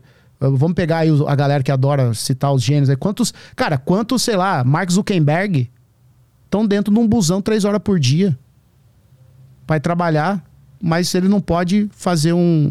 Ele não, pode, ele não tem um computador para ele poder programar. Ou não tem nem tempo, né? Nem, nem tempo. Cara, quantos, sabe, quantos artistas geniais, quantos escritores geniais, quantos poetas geniais, quantos podcasters engraçados, quantos streamers engraçadíssimos, quantos Casimiros não tem dinheiro pra comprar um computador, sabe? Quantos Defantes não tem dinheiro pra comprar nenhum celular, sabe? Quantos é, Igão e, e- e- Mítico. e mítico, sabe? Então, assim, é, é, é, um, é, um- é um negócio que não coloca todo mundo em pé de igualdade. Então, tem muita gente genial hoje mofando num trampo, mofando num busão, mofando com fome. Cara, tem com, Sabe assim, que eu falo, a, a fome é uma questão que a gente às vezes confunde passar, é, tá- estar com fome e passar fome. Ter vontade e passar fome. Cara, você imagina o quanto impacta na vida de uma pessoa ela passar fome, ela não ter comida, ela não ter comida, o quanto traumatiza, sabe? Então você imagina que essa pessoa, ela não, ela tá preocupada se ela vai ter comida. E a gente quer que ela tenha o mesmo, uma mesma performance que um- uma pessoa que tem tudo. Tem, sabe que tem um pai, tem um pai, que tem uma mãe. A, a- a coisa que eu sou mais grato a Deus é a da minha mãe, cara. A minha mãe é uma pessoa que a vida foi muito cruel com ela. Mas a minha mãe não é uma pessoa especial, porque a vida foi muito cruel com muitas mães no Brasil. A minha mãe teve, passou por duas, é, por dois casamentos, foi viúva duas vezes, criou, criou quatro filhos sozinha, é, limpando banheiro de escola, sabe? Mas a minha mãe, ela me deu a, a, a maior herança que é, ela poderia ter me dado. E a herança que eu quero dar pra minha filha, que é ter autoestima. Porque a minha mãe, ela sempre me colocou pra cima, cara. Eu sempre tive um lar pra ser abraçado, pra ser acolhido. E eu não sei o quanto isso deve estragar a cabeça de um cara ele não ter. Estragar a cabeça de uma criança, sabe? Que ela pode ser genial, ela pode ser inteligente, ela pode ser viva, ela pode ser linda, pronta pra música, pra desbravar o mundo, pra conquistar, pra criar, pra criar o novo Facebook, fazer o novo álbum do século, a, a- a projetar a nova casa do século. Mas ela, sei lá, ela tá triste, ela não tem o acolhimento da mãe. Ela chega em casa, os pais são, vai, são pais é, violentos, mães violentas, ou que não estão nem aí. Então são muitos fatores, são tantas coisinhas assim. Então eu, eu atribuo, cara, muito do, do, do, do quem eu sou hoje, talvez tudo, do sucesso, do dinheiro que eu ganho e tal, a, a esse acolhimento da minha mãe, assim, da minha mãe me dar essa autoestima. Porque eu lembro que quando eu cheguei pra ela e falei, eu vou pra São Paulo, eu falei, mas eu só vou pra São Paulo se a senhora me der a benção, senão eu vou ficar aqui. E ela falou, chora, não, pode ir. E se der tudo errado, você pode voltar pra minha casa. Que de fome você não morre. Cara, olha a diferença que faz isso na cabeça. Aham. Fala assim, mano, eu vou pra São Paulo, eu vou tentar e vou fazer dar certo. Mas imagina se eu for, assim, eu vou pra São Paulo, mas se tudo der errado, eu não tenho pra onde voltar, cara. Mano, isso fode a cabeça. Então, é, é, até nessas pequenas coisinhas, pequi- sabe? Que, que não é pequeno, pô. é, a gente tá falando de. Isso influencia. Uma, uma criança, um adolescente e um adulto. Então, a- a- o, papo da meritocracia, ele cai por terra em qualquer esfera que você for debater. Social, econômica, cultural. é, E às vezes a pessoa pode ter dinheiro e não ter isso, que ela tá sabe? Então não Sim, vai aham, chegar todo mundo. Ninguém nunca vai partir do mesmo lugar, ninguém vai nunca chegar no mesmo lugar, sabe? Não, não- não- não- é, é inviável, assim. Sim. Tu, tu acredita que é inviável de forma geral a meritocracia ou a partir de um certo ponto, sim, a meritocracia existe?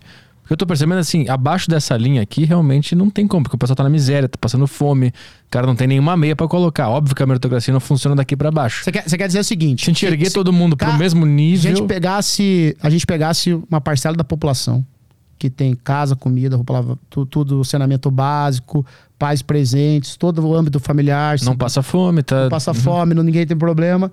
Todo mundo vai partir dali, todo mundo vai chegar no, no teto. Não, nem todo mundo. Né? Cê- Quem se dedicar mais. Quem que- Você você acredita que o dedicar mais? Eu não acredito, nem, nem isso eu acredito. Porque, porque eu acho que também tem, tanto, tem muitas variáveis aí. Tem muitas variáveis aí que, que, vão, que vão implicar. Por exemplo, se, se for uma. Se for uma mulher trans. Se for um, uma- um homem negro. Sim, e mas se for eu, eu entendo isso. um mas- PCD. Mas nessa, nessa, nesse cenário que eu falei aqui, tipo, a gente acabou com essas paradas aí. Racismo. Todo mundo é branco. o quarto Reich, vamos lá. Não, Não, mas daí é só acabando com o capitalismo mesmo. Então aí, aí É. a gente tá falando de socialismo, porque É. o, o, o racistas pô é fruto do capitalismo mesmo.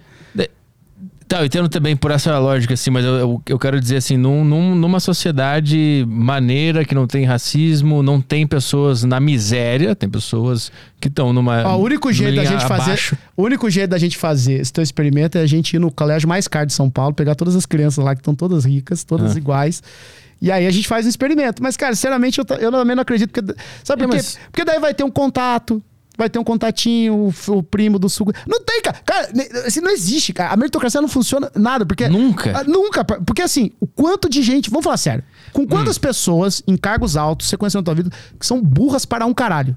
Que estão lá por indicação. Todo mundo conhece alguém assim. Sim, eu sei. Esse cara aqui no escritório é porque ele é amigo do chefe. Ou é porque o tio do chefe indicou. Mano, assim, em todas as. es- Aí você vai conhecer um cara que é um completo idiota e tá lá, mas é porque ele é parente, não pode mandar embora. Eu conheci, eu trabalhei com gente assim. Sim. Que tá lá por indicação, porque tá lá. Então, assim, nem quando. Nem, nem você pegar uma massa de pessoas que estão Em igualdade. com, com seus direitos, porque assim, ter uma casa não é privilégio, é direito. Ter comida não é na mesa, não é um privilégio, é direito. Não passar frio não é um privilégio, é um direito. Né? Então, assim, você pega. Beleza, pareamos todo mundo. Tá todo mundo partindo do, do mesmo coisa, tá todo mundo certinho. Uhum. Ainda vai ter o sobrinho do, do chefe lá. vai Sim. ter o sobrinho do chefe. Mas aí, meio que. Porque assim, eu, eu entendo a tua lógica, mas eu também vejo assim, pô, quantas pessoas agora da classe média alta que estão agora nos assistindo, né? Pro cara tá em casa agora, ele, pelo menos ele tem um conforto. Eles vão ver esse discurso e vão falar: ah, isso aí, o mundo é justo, eu não vou fazer nada mesmo, não, mas vou dá- me não, dedicar, mas, dá- mas aí que tá. porque as Mas coisas são tá. desiguais. Não, mas não é assim também, pô. Nico. Não é, não é porque não existe meritocracia que tu vai virar um. Né? Um- Pois é. Vou, botar o pé pro alto. Eu falei, tem um mérito. Tem coisa na vida, meu amigo, que a gente só a gente pode fazer pra- pela gente. Uhum. Sabe? Tem coisas que só a gente vai fazer pela gente. Sabe? Então, assim. é, Pô, eu posso não acreditar em meritocracia, mas não quer dizer que eu não vai fazer nada. Sabe? Então. É que se não existe, não adianta me esforçar. Adianta, adianta, mas assim, o que não pode existir é uma ideia, é um senso comum, que é uma verdadeira máquina de moer gente. Porque é o seguinte, a partir do momento que eu chego faço. Porque eu tô fazendo uma promessa pra você. Eu não tô, eu não tô dizendo assim, Petro, é o seguinte, cara, vai trampar. Você tem que trampar. Vai trampar, faz teu podcast, pode dar certo, pode não dar. Você pode estudar algoritmo, você pode receber convidados tal. Outra coisa é falar assim, bicho, desce o cacete que uma hora vai dar certo, hein? Sabe? É uma promessa muito vazia. Eu, eu tenho, por exemplo, eu tenho um curso de criação de conteúdo que eu, que eu faço. Que o cara que é, que é 15 reais pro cara ter acesso às aulas já publicadas e todas, cada 15 dias tem aulas novas, onde eu ensino tudo que eu aprendi. Eu abro lá meu pa- painel do YouTube, eu mostro minhas táticas, eu ensino tudo que eu aprendi na minha vida, eu ensino porque é para ser acessível. Tinha um período de grátis, era gratuito indo por um mês.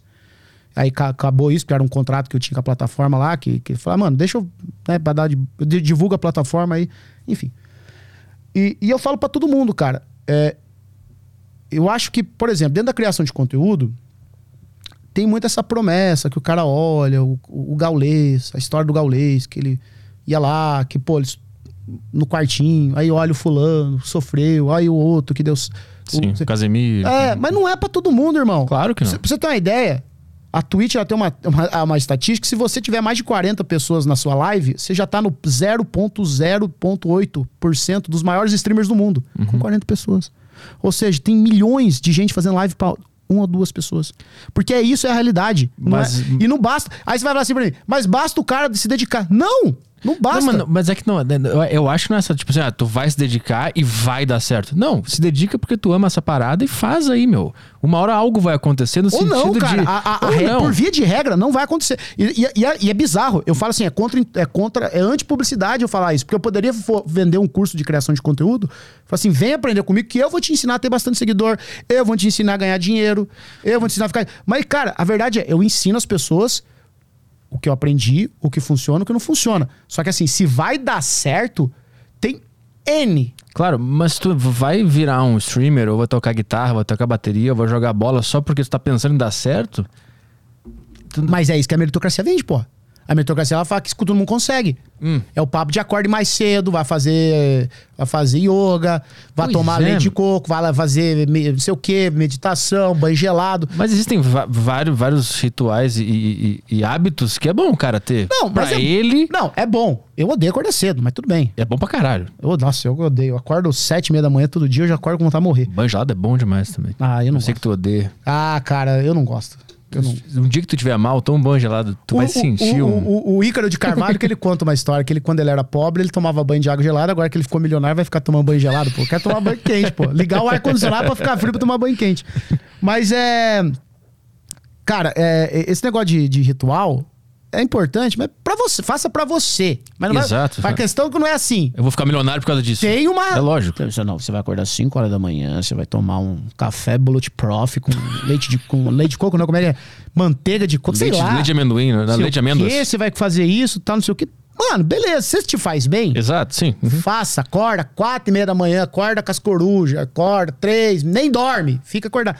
Vai achar que isso é uma chave que vai encurtar o caminho teu pra, pra dar certo na vida, né? Essa coisa que, a gente, é o problema. que a gente fica buscando sempre o, o vamos dar certo na vida, porque tem que ter uma promessa do dar certo, porque a, a, a questão da gente, dessa máquina de moer gente é fazer com que a gente sempre tenha ódio daquilo que a gente tem, não se contente com aquilo que a gente tem. Então a gente sempre vai ter essa cara, tô na crise dos 25 anos, tô na crise dos 30 anos. Então às vezes, às vezes o cara tem tudo, cara. Ele tem uma família que ama ele, ele tem filhos saudáveis, ele tem amigos, sabe? Ele tem saúde, mas ele é levado a crer que ele ainda não deu certo na vida dele, que ele tem que continuar, tem que continuar, tem que continuar, tem que continuar. E até o último dia que ele vai estar sentado numa cadeira e ele vai fechar os olhos por uma última vez. E tudo que vai, tudo que ele lutou para conquistar materialmente virou pó, vai, vai virar pó em algum momento.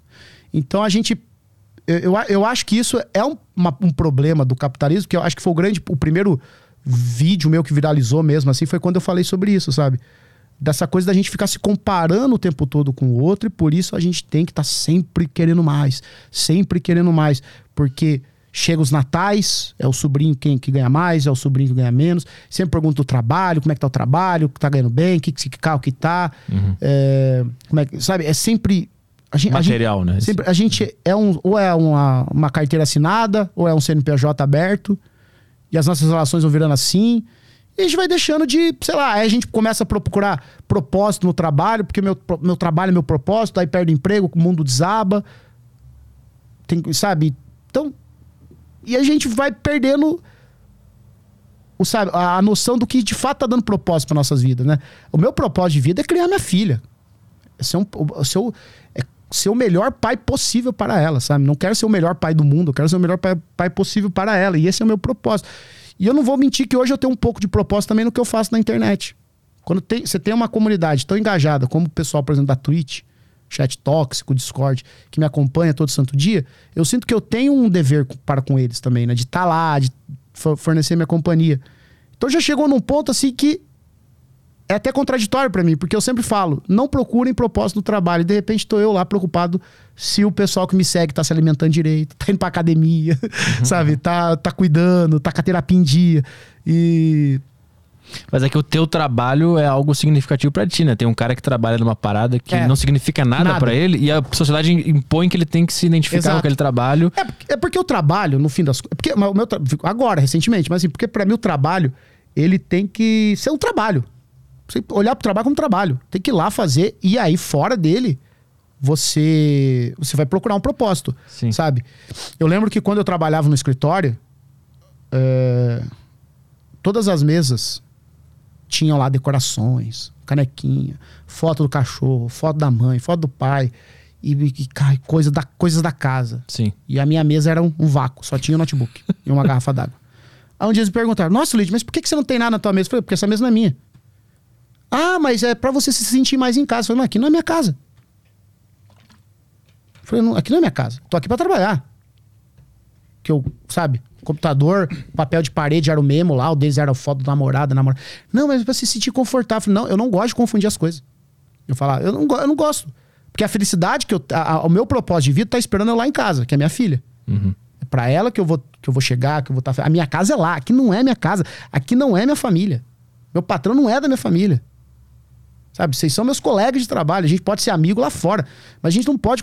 Não, não falava isso pra eles, claro, né? Porque é mal educado também. Mas assim, meu patrão não é meu. meu, meu, meu, meu- não é da minha família. Essa, empre- essa empresa não é minha família. Essa empresa não é meu propósito. Eu, eu tô aqui para executar meu trabalho, vou executar da melhor forma possível, porque eu tenho pretensões de ganhar mais dinheiro aqui. Mas é isso, para mim, isso aqui é um relacionamento de empregador e empregado. Porque eu não gosto de confundir. Eu, eu- quero voltar. Não quero que o trabalho. Porque a partir do momento que eu aceito que o meu trabalho se torna um pedaço da minha casa, eu aceito que um pedaço da minha casa se torne meu trabalho. Então eu vou estar no sábado, 10 da manhã, respondendo e-mail de cliente. Eu vou estar 8 da noite em um grupo do WhatsApp da firma debatendo os- o, o serviço de amanhã. Sendo que eu não estou sendo pago para isso. E, é, e, é, e é essa a linha que eu não quero cruzar. Sabe? Que eu me esforçava a não cruzar. Porque eu queria que o quê? Quando eu saísse daquele lugar, eu, fo- eu, eu fosse o Luigi, filho, eu fosse o Luigi, pai da Alice, o Luigi amigo, o Luigi que gosta disso, que gosta daquilo, o Luigi freguês do- da, da padaria. E não o Luigi Número gerente tal, né? de Uhum. marketing registrado na carteira. Porque senão viram isso. Sim. A gente vira isso, cara. A gente vira, o, vira um CNPJ, vira uma CLT, vira um trabalho, vira profissão. Eu sempre falo, cara, o quanto você consegue falar de você mesmo sem citar o que você faz, você- o teu trabalho. Se, se- se você fosse entrevistar, você fala assim, tá proibido falar de trabalho. Fala de você. Sem falar a tua profissão, sem falar o que, que você estuda. Eu não quero saber, quero que você fale de você. O que, que você gosta? Pelo que, que você- o que, te motiva? Que, qual é a tua paixão? Qual que é as tuas memórias? O que, que você quer cultivar? Com o que, que você se diverte? Com que- As pessoas não conseguem falar de si mesmas se não for sobre trabalho. Uhum. A gente tá perdendo essa, essa coisa. E impor esse limite no trabalho é muito difícil, né? De- É difícil de- pra caralho, cara. De falar, da, da- acabou o expediente e não respondo mais. É difícil pra porque a caralho. ma- todo mundo vai responder, porque sabe que se ele não responder, tem um cara É. que tá prestes a entrar para responder e ficar de madrugada É. trabalhando. Eu, quando eu cheguei em São Paulo, tive um impacto muito grande. Eu, eu conheci a minha namorada aqui, ela trabalhava numa empresa, uma grande empresa, é, Aham. aqueles bairros de ricaça aqui em São Paulo. Tipo, era três da manhã, os caras mandavam mensagem. Não, e é, e é normal. E se não responder, era. Como assim não responder? É o normal. E, é o não é exagerado. Literalmente, É. três da manhã, É. ela tava acordada respondendo coisa de relatório do, do cacete. Fora que tinha que acordar às seis da manhã, pegar dois ônibus, um metrô pra chegar no lugar e depois voltar pra casa. assim. Eu tive, porque lá em Porto Alegre, a cidade não é tão grande pra ter essa, Aham. esse con- contraste. Mas quando eu cheguei aqui, eu vi É a assustador, rotina é dela. assustador. assim, eu fiquei mal. Eu lembro que ela me contou a rotina dela. Eu fiquei mal, sentei no sofá e fiquei, meu Deus do É céu. Como é que tu consegue aguentar isso? É, é- é uma loucura. Não, e aí de repente. E, e essa vida, né, do- principalmente em São Paulo, mas eu acho que todo mundo passa nas grandes capitais. Você passa muito tempo se locomovendo para ir pro trabalho, passa muito tempo no trabalho. As conversas do happy hour é sobre trabalho, você só faz de trabalho, é carreira. Se reúne com os amigos depois para falar de trabalho, de carreira, de trabalho, de carreira. Quanto ganha, quanto você quer ganhar, quanto você deixou de ganhar. Porque, e aí também tem essa. Porque, porque tem essa promessa que quanto mais você trabalhar, é, mais, você vai, mais, ser- mais rápido você chega ao dinheiro, O paraíso tá garantido. vai estar lá, garantido, né? que, é uma, que, é o- é que a meritocracia promete. E aí quando o cara vê, passou a juventude, passou. A, está com 40 anos, está com 50, 40 anos, já começa, o corpo já não começa mais a responder tanto, ele já não tem mais que energia. Aí ele olha para trás, ele viu quantos aniversários dos filhos ele perdeu, quantas visitas para a mãe dele ele deixou de fazer, quantos natais ele não foi, quantos dates ele deixou de fazer, aquela talvez nesses dates que ele cancelou porque tinha que trabalhar, tava o amor da vida dele que hoje ele não tem. E às vezes ele deixou de estar numa reunião com os amigos, deixou de ir num festival, deixou de ir num cinema, deixou de ir num teatro, deixou de ir num museu. Deixou de fazer alguma coisa que engrandece ele como uma coisa que ele gosta. Deixou de passar mais tempo com a namorada ali cozinhando, porque tinha que. fa- Não, vou, vou adiantar um relatório aqui. Ele ficou mais mais tarde. E aí teve que pedir um iFood, né? Mas podia ter lá, ficado na cozinha. E aí vai passando a vida, cara. E, e é isso. E aí quando chega, se aposenta, ele vira um inútil, porque agora tá vivendo de pensão do Estado, né? Porque é isso que os caras acham que a aposentadoria é. E acabou. E é isso, sabe? Daí ele tá lá, sentado um dia, fecha o olho, morre, e a meritocracia que prometeram pra ele numa live às 4h59 da manhã. Não aconteceu, cara. Sim. E vai falar que esse cara não trabalhou para um caralho. Eu falo assim, você quer ver que a meritocracia não funciona? Vê o te... Olha pro teu pai. Teu pai provavelmente tá aí com 50, 57 anos, aparentando ter 80, porque trabalhou pior do que a gente trabalha hoje, sabe? A vida inteira, provavelmente mora de aluguel, não tem carro. A tua mãe tá tudo cheio de dor nas costas, hipertenso, diabético, fudido da vida, de lombo. Ó. Cadê a meritocracia? Vai falar que teu pai trabalhou pouco? Vai falar pra minha mãe faxineira que ela trabalhou pouco? Por que, que minha mãe não tá rica, então? Sabe? Porque alguma faxineira limpou mais vaso que ela? Não! Porque não existe. Tipo, eu tava vendo uma reportagem domingo no Fantástico sobre os, os déficits de, de, de moradia aqui em São Paulo. Isso é absurdo que o Boulos tanto defende com, com os movimentos dos. Com, com o MTST. E, cara, tava mostrando lá uma ocupação que o cara. Foi, ele foi um dos primeiros a chegar lá, ele e a esposa. E eles viveram lá, eles tiveram 10 filhos, tem 20 e poucos netos, tudo criado lá na ocupação. Que, porque eles moram lá. E o sonho desse cara era ter uma casa própria, né? E ele era um trabalhador. E, e aí, o cara tinha 57 anos. Na hora que eu olhei pra ele, eu falei, mano, deve ter uns 80 anos. Viveu, a vi, uma, viveu uma longa vida morando de ocupação. E aí, beleza. Tá lá, tá- aí eles falam assim, e eles vão ser despejados, né? depois de tanto tempo, vão ser despejados, vão pra rua. Não tem Que onde era um prédio abandonado? Que, que era? era um prédio abandonado, que o cara larga lá pra especulação imobiliária, eles invadiram e a prefeitura agora mandou isso sair porque tá com risco de desabar, né? E aí eles voltam lá depois da reportagem pra ver como é que tá e o sujeito faleceu. E aí eles falam que ele faleceu aos 57 anos. Uma coisa, sabe? Os caras super novo, mas com aparência de acabado, destruído pela vida, pelo trabalho, com o que esse homem deve ter trabalhado na vida dele. E isso é o retrato da meritocracia. É um senhor que morreu sem conseguir comprar uma casa. Sem conseguir comprar uma casa. Sabe? Que isso? É, isso é realidade, é, a- é a- é a mentira que vendem. Vai falar que ele trabalhou pouco. Tava lá o filho dele, assim, você vê o desespero do filho, assim, acho que, que também é um tra- tra- trabalha para um caralho, e ele sabe que ele não vai conseguir. Aí a prefeitura vai lá e. É, não, não tem onde colocar, papapá. E é isso. E ele morre. E ele, Mas, tu acha que isso é uma parte ess- e- essencial, intrínseca do capitalismo? Ou isso é sem querer, isso é um problema que dá pra resolver dentro do capitalismo? É, do capitalismo. Pra você falar que é a cidade mais rica do país hoje, Aham. que é São Paulo. Esse tanto de morador de rua, de pessoas em situação de rua, é ok, sabe? Sim, mas, tu- mas tu acha que sem isso não seria o capitalismo? O capitalismo ele precisa disso acontecendo? É uma característica dele? Ah, ele precisa. Ele precisa. Tem que ter. Porque, pô, por que que, por exemplo, o cara, assim, falando de uma forma bem objetiva, por que que um cara larga um prédio lá no centro de São Paulo? Se não for pra especular. E, beleza, tem na Constituição que tem que ter função social. Sabe? Então tem que botar aquele negócio pra funcionar. Então levanta uma loja, aluga, vai fazer qualquer coisa. Mas não, ele larga lá por quê? Porque é, né, aí tem briga de herança, tem briga não sei o quê, papapá, e vai, vai ficando mais caro, vai ficando mais caro. Porque você já viu algum imóvel desvalorizar? Eu não conheço. Que o cara constrói um prédio e propositalmente ele não. Não, não é assim, Como né? que- como é que- eu não- não entendo essa Não, dinâmica. não, é, mas é que, é que é uma dinâmica difícil de entender mesmo. Porque o cara muitas vezes compra e larga lá. Não quer pagar imposto. Ah, ele, ele compra um prédio e, e larga.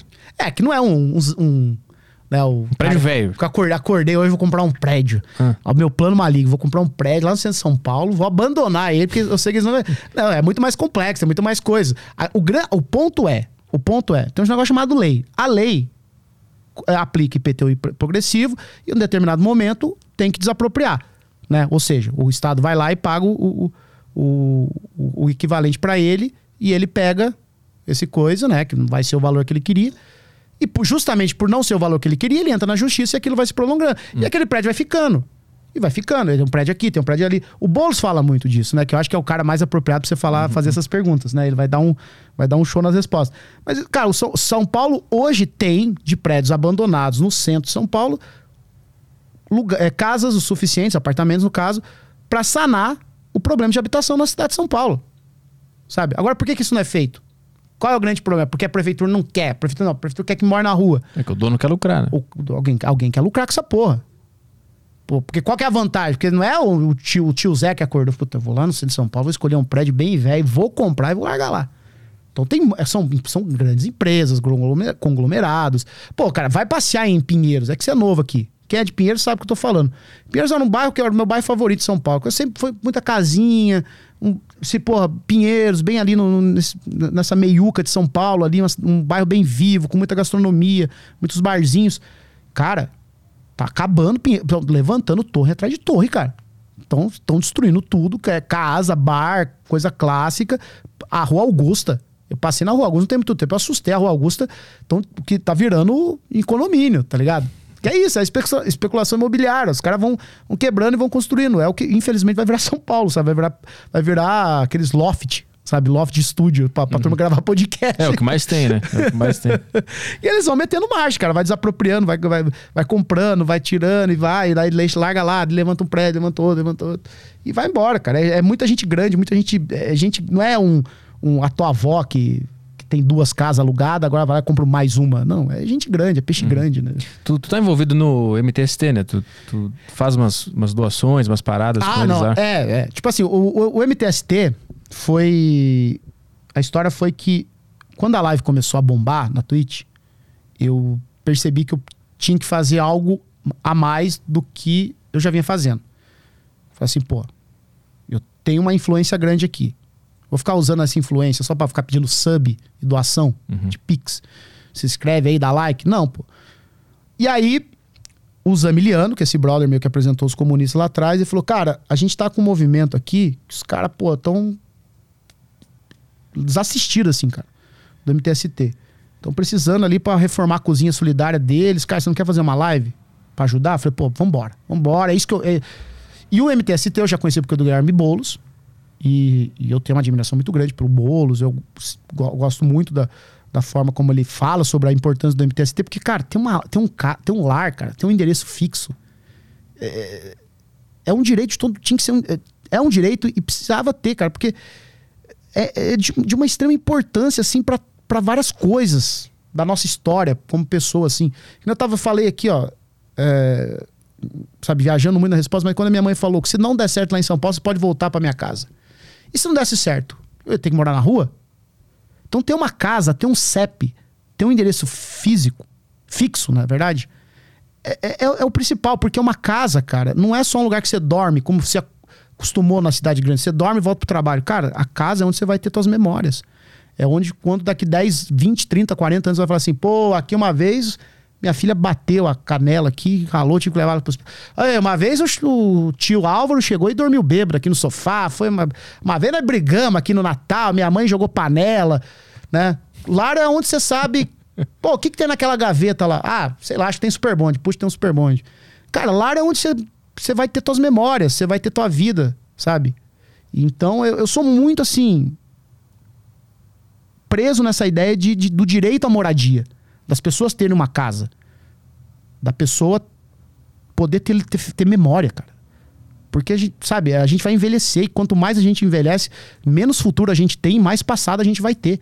E de repente o nosso passado é só um amontoado de péssimas lembranças, de péssimas memórias. E às vezes nem isso. Então, eu sou muito, sabe, assim, é, é, qual que é a palavra? Entusiasta, talvez é uma péssima palavra, mas que, que eu quero que as pessoas, todo mundo tenha esse direito, sabe? Tem esse direito. Minha filha deu os primeiros passos aqui, é, eu pedi a minha namorada em casamento, a minha esposa em casamento ali naquela cozinha, fiz um espaguete. Pô, teve uma vez que ela caiu no banheiro, teve uma vez que caiu, queimou a luz, ficamos sem luz, fizemos jantar. Eu quero isso para as pessoas. E aí, nisso, eu falei, vou abraçar o MTST. Vou começar a fazer a live solidária. Que era todo mês, ou a cada dois, três meses, a gente fazia, pegava uma ocupação e fazia uma live solidária. E aí começou a primeira live, arrecadamos 5 mil reais, a outra arrecadou 10, a outra arrecadou 20, a outra arrecadou 30, a outra arrecadou 40. E a última que a gente fez, que virou no- essa virou notícia no Brasil, que foi a que o Casimiro entrou e doou 10 mil reais. Inclusive, tava reagindo ao vídeo da, da Pietra aqui, né? Foi no meio. É, foi no meio. Da dela. Falando da idade. É. Puta, nossa. Você vê que, que, que mundos diferentes, né? Uma querendo a volta da Idade Média, a gente lutando pra. Mas se não fosse ela, não teria. O, O Casimiro. Casimiro não, não teria dinheiro pra É verdade. E aí, de repente, aí a gente fez a- essa última que foi assim, né? Que foi. Eu vi que o pessoal tava fazendo o Dia das Crianças, né? E, cara, é, o capitalismo é uma merda, né? Ele cria o Dia das Crianças que é pra você dar presente pra criança.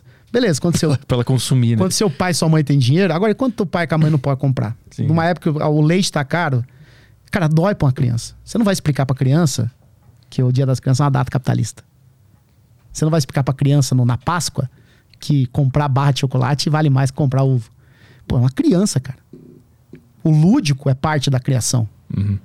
O imaginar, o impossível, as fadas, os guerreiros, o Papai Noel, o Coelho da Páscoa, o Dia das Crianças. É- é- é- tem que existir na criação dessas crianças. E eu falei, porra, cara, eles vão fazer o Dia das Crianças. Eu posso ir ali na loja, na ReHap, hoje, graças a Deus, comprar qualquer presente pra minha filha. Pô, eu vou ajudar essa porra, cara. Falei, quantas crianças são? São duas mil crianças. A gente tá fazendo um kitzinho aqui, cada kitzinho custa 20 reais. Falei, puta, é 40 pau. Falei, ah, não consigo arrecadar 40 pau. Mas, pô, se a gente conseguir fazer a- o Dia das Crianças menos triste pra, sei lá, 200 crianças, tá ótimo. 20, 100 crianças, tá ótimo. E a gente fez, começou a fazer, cara. E aí, pô, eu fiquei pilhando a galera, anunciando e tal. Cara, só que assim, só no primeiro dia a gente arrecadou 25 mil reais. Falei, puta, dá pra bater essa meta, cara. Ou quase lá. E aí no segundo dia, eu fiz dois dias de live, é, tava com 32 mil reais. E aí, de repente, puf, Casimiro no chat. Falar, é, Casimiro, assistindo eu reagir a, a, a, A, não, a história, a melhor história da Idade Média é que do Stalin inventou a maconha. Essa é a melhor, tem que procurar. O Stalin que inventou a maconha. Aí. Aí eu pausei a live, contei pro Casimiro que tava rolando. Falei, ah, falta 8k pra bater a meta, né? Vê aí quanto você pode doar. Cara, ele foi lá e meteu 10 pau. Nossa, aí veio abaixo o chat.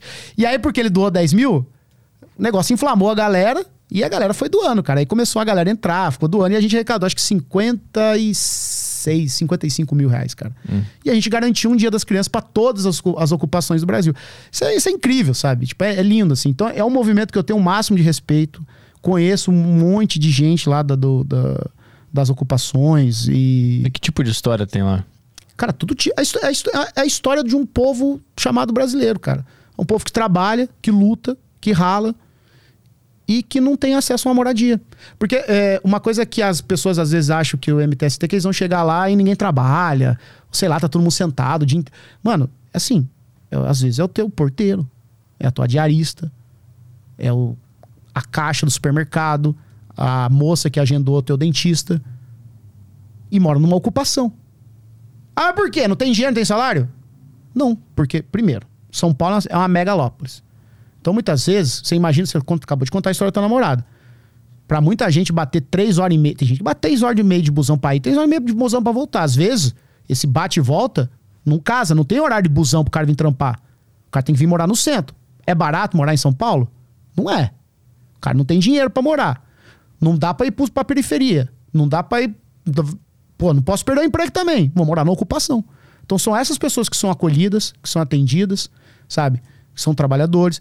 Cara, o MTST, ele tem é, o que pra mim, assim, é é a formação política ideal, assim, porque eles têm os núcleos do MTST. Então ele tem um núcleo de biologia, tem biólogo, porque os assentamentos, muitas vezes, eh, os assentamentos não, as ocupações são terrenos baldios, pode ter cobra, pode ter aranha, então vai ter um biólogo. Tem a galera que cuida da botânica, tem a galera que cuida da educação, né? Quem organizou o Dia das Crianças foi o núcleo de educação, lá as professoras com os alunos, tem as, as cozinhas, que é de onde vem a Idiane, que virou, que se, se elegeu deputada estadual, né, pelo PSOL, Diane Maria. É, tem um núcleo de tecnologia, cara, no MTST, que forma programadores. Que, aliás, o Luiz Diversem, vários, várias pessoas do TI, de TI, que moram fora hoje, que tiveram a vida mudada graças a um bom emprego em TI, estão lá sendo solidários, voluntários no núcleo de tecnologia do, do MTST e for, ajudando a mudar a vida daquelas crianças, daqueles adultos, daquelas jovens. Então é, é, uma, é uma coisa muito organizada. É extremamente organizada em núcleos, em lideranças, sabe, em comunicação. É, é um movimento fantástico, tem todo o meu apoio, todo o apoio da minha comunidade, toda a nossa solidariedade. E o que eu posso fazer por eles, eu faço, cara. Ah, e agora a gente vai, vai, vai fazer agora em dezembro o Natal, acho que é Natal Sem Fome, que é o nome da campanha deles. Que é mais uma. Uma, uma um, agora serão vários dias. Tipo assim, esse ano, por exemplo, no meu aniversário, que junho foi o mês do meu aniversário, né? E eu já tenho tudo que eu tenho, que eu, que eu, que eu, que eu preciso. Eu tenho uma filha linda e, e- uma mãe que me ama e uns biruleibe aí que me segue. Então eu tenho mais do que eu preciso. E tenho, tenho um Jordan, tá bom. eu falei, cara, o, meu- o mês do meu aniversário, eu não quero presente, não quero porra nenhuma, vocês não vão me dar. Então vai ser um mês, o mês inteiro, tudo que eu arrecadei de doação, de coisa da Twitch, eu doei, a gente doou tudo pra eles, sabe? E agora é Natal, a gente vai fazer de novo, já convidar o pessoal que tá aí, quiser ir lá tirar o dedo do bolso, né? Matar o escorpião. Fazer... Cara, é que nem eu falo, é, pensar na, na materialidade da doação, assim, cara. Pô, Luiz, mas eu só tenho cinco reais pra doar. Cara, cinco reais. Teus cinco reais pode virar um quilo de cebola que vai deixar aquele feijãozinho da criança mais gostoso. Só tem 20 reais. Pô, 20 reais é um saco de arroz, pô. Imagina quanto um saco de 5 quilos de arroz, bota comida no prato de 20 crianças. Sim, muito mais. Pensa assim, ó. Pensa, não é- você não tem pouco. Ah, mas eu só tenho um real. Pode doar um real. Ajuda a comprar uma cabeça tá bom, sabe? Então é, é, é porque é uma a doação lá faz diferença. A gente construir, a gente ajudou eles a construir cozinha, levantar cozinha, sabe? Então é uma coisa muito foda, cara. É, é um movimento lindo que eu que tem assim o meu máximo de respeito, cara. É, é, toda a galera do MTST, toda a organização lá é, são seres humanos incríveis, assim, das pessoas mais lindas e, e vivas, sabe? É- é- é- eles têm uma- um senso de comunidade que é lindo, cara. Que a gente esquece que a gente sozinho a gente não chega a lugar nenhum. que é o nós, nós pelos nossos, assim. Porque eu fui uma vez numa reunião deles, assim, cara, e eles têm uma coisa que pode parecer boba, que eles etam eh, cânticos e, e- e palavras, então assim, eles têm gritos, gritos de guerra, modo dizer assim, então eles falam e um repete, todo mundo repete. Cara, pode parecer uma coisa meio boba, mas, cara, na verdade aquilo é eles enfatizando o quão unidos eles são, sabe? Uma só voz. Porque não tem nada melhor do que você saber que você pode esticar tua mão e ter alguém pra segurar nela, sabe? Ou quando você cai, você levantar tua mão e ter alguém que vai, vai te levantar. Isso é o MTST. Então eles estão, assim, uma, uma, uma política que eu queria que fosse a nível nacional, cara, de tão bonito que é, assim, de tanto que eles se preocupam com as crianças, com os idosos, com os trabalhadores, com os professores, com os profissionais. É, é- é bonito demais, cara. Conheçam o MTST, conheçam. E parem de ficar achando que são terroristas, que vão invadir tua casa. Não vai invadir tua casa, pô. Teu pai, a casa do teu pai é, como é que nós vamos É do Bradesco, a É do casa. Bradesco, a casa. Vai mais uma aí? É, vamos lá, próximo áudio aqui é do Glauber. Quer dizer, do Fruit Juice. Falei errado. Fruit. Tarde aí, Luidão, Tarde. Petri, Delacqua. Cara, eu acompanhei bastante o, o, o Não Ovo lá, né? Porra, puta vibe legal, Luigi, o, o Cid, a turma toda lá improvisando. Porra, legal pra caramba, pena que acabou. E pensando nisso, e que eu sempre acompanho também aí o Desinformação, o Tarja Preta do, da Saco Cheio, queria saber se existe alguma remota possibilidade de um collab entre Petri e sua turma com o Luidão fazendo, porra, puta improvisação, fazendo, passando é, a bola um pro outro aí pra, pra comédia. render o bloco. E aí pra fechar também, que o Luidão, manda uma história do Elon Musk aí pra gente. Pô, faz tanto tempo que eu não faço nada que seja só por zoeira, tá ligado? É. Isso, isso, zoeira, zoeira, zoeira, zoeira. Que eu não tenho a preocupação de. De. Dá aquela militada bacana. É, dar uma militadinha, né? Puta, faz muito tempo, cara. Nem lembro a última vez que eu fiz isso, cara. Perdeu a habilidade, tu acha? Perdi a habilidade. Não, não sei, não sei. faz tempo.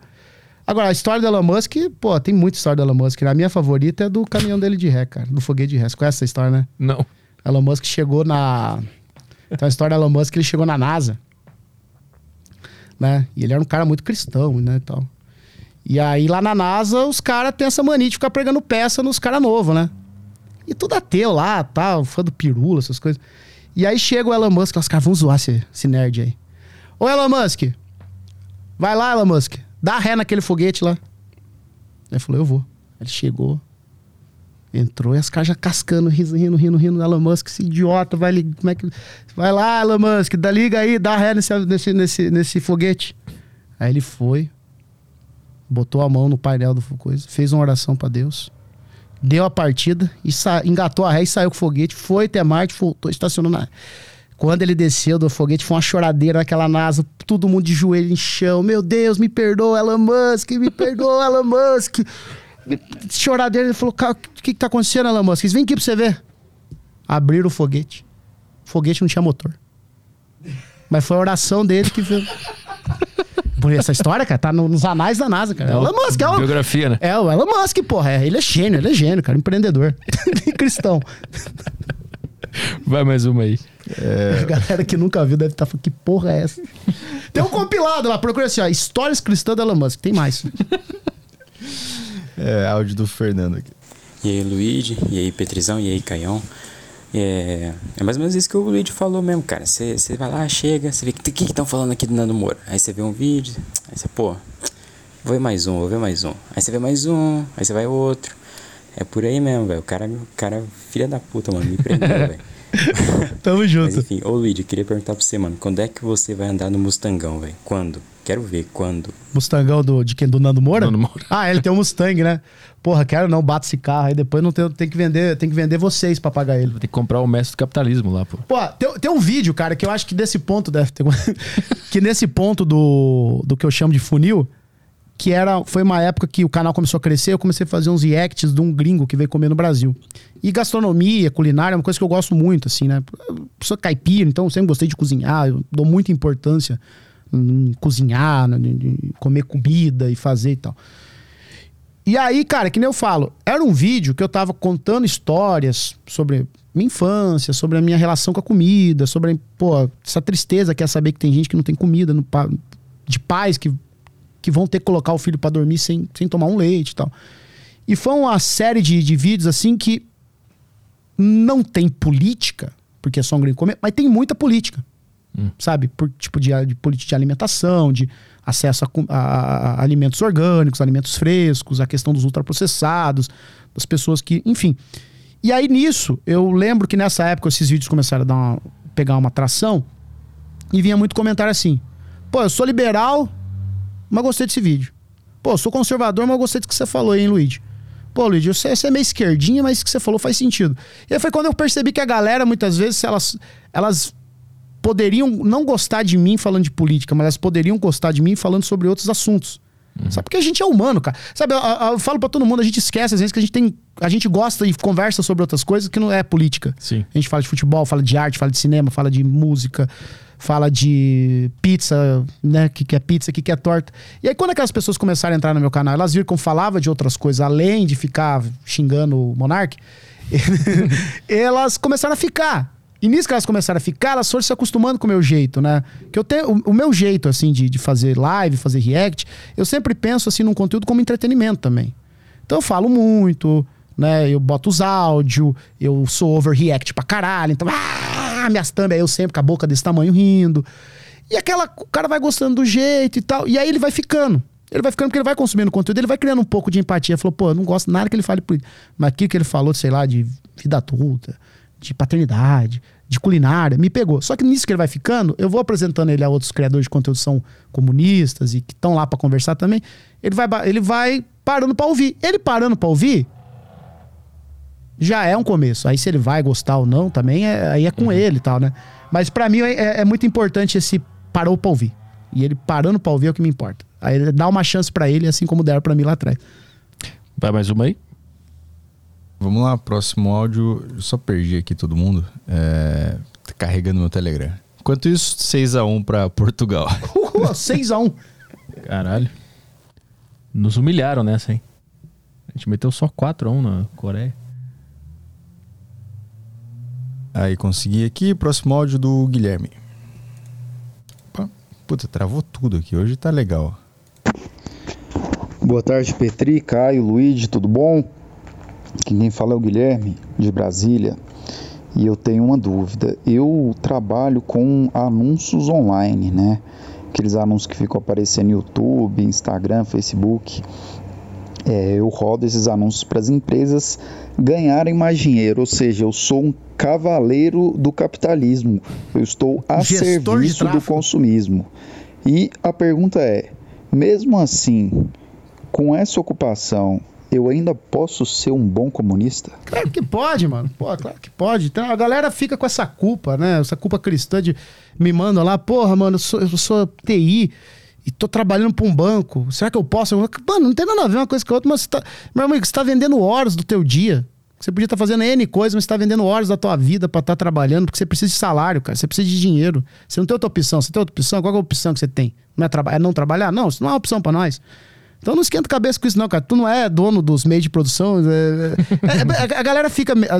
Eu acho que é uma dúvida legítima, às vezes. Os caras falam assim, pô, Luiz, eu trabalho com publicidade, eu posso. Pode, pô. Cara, você quer o quê? Você quer.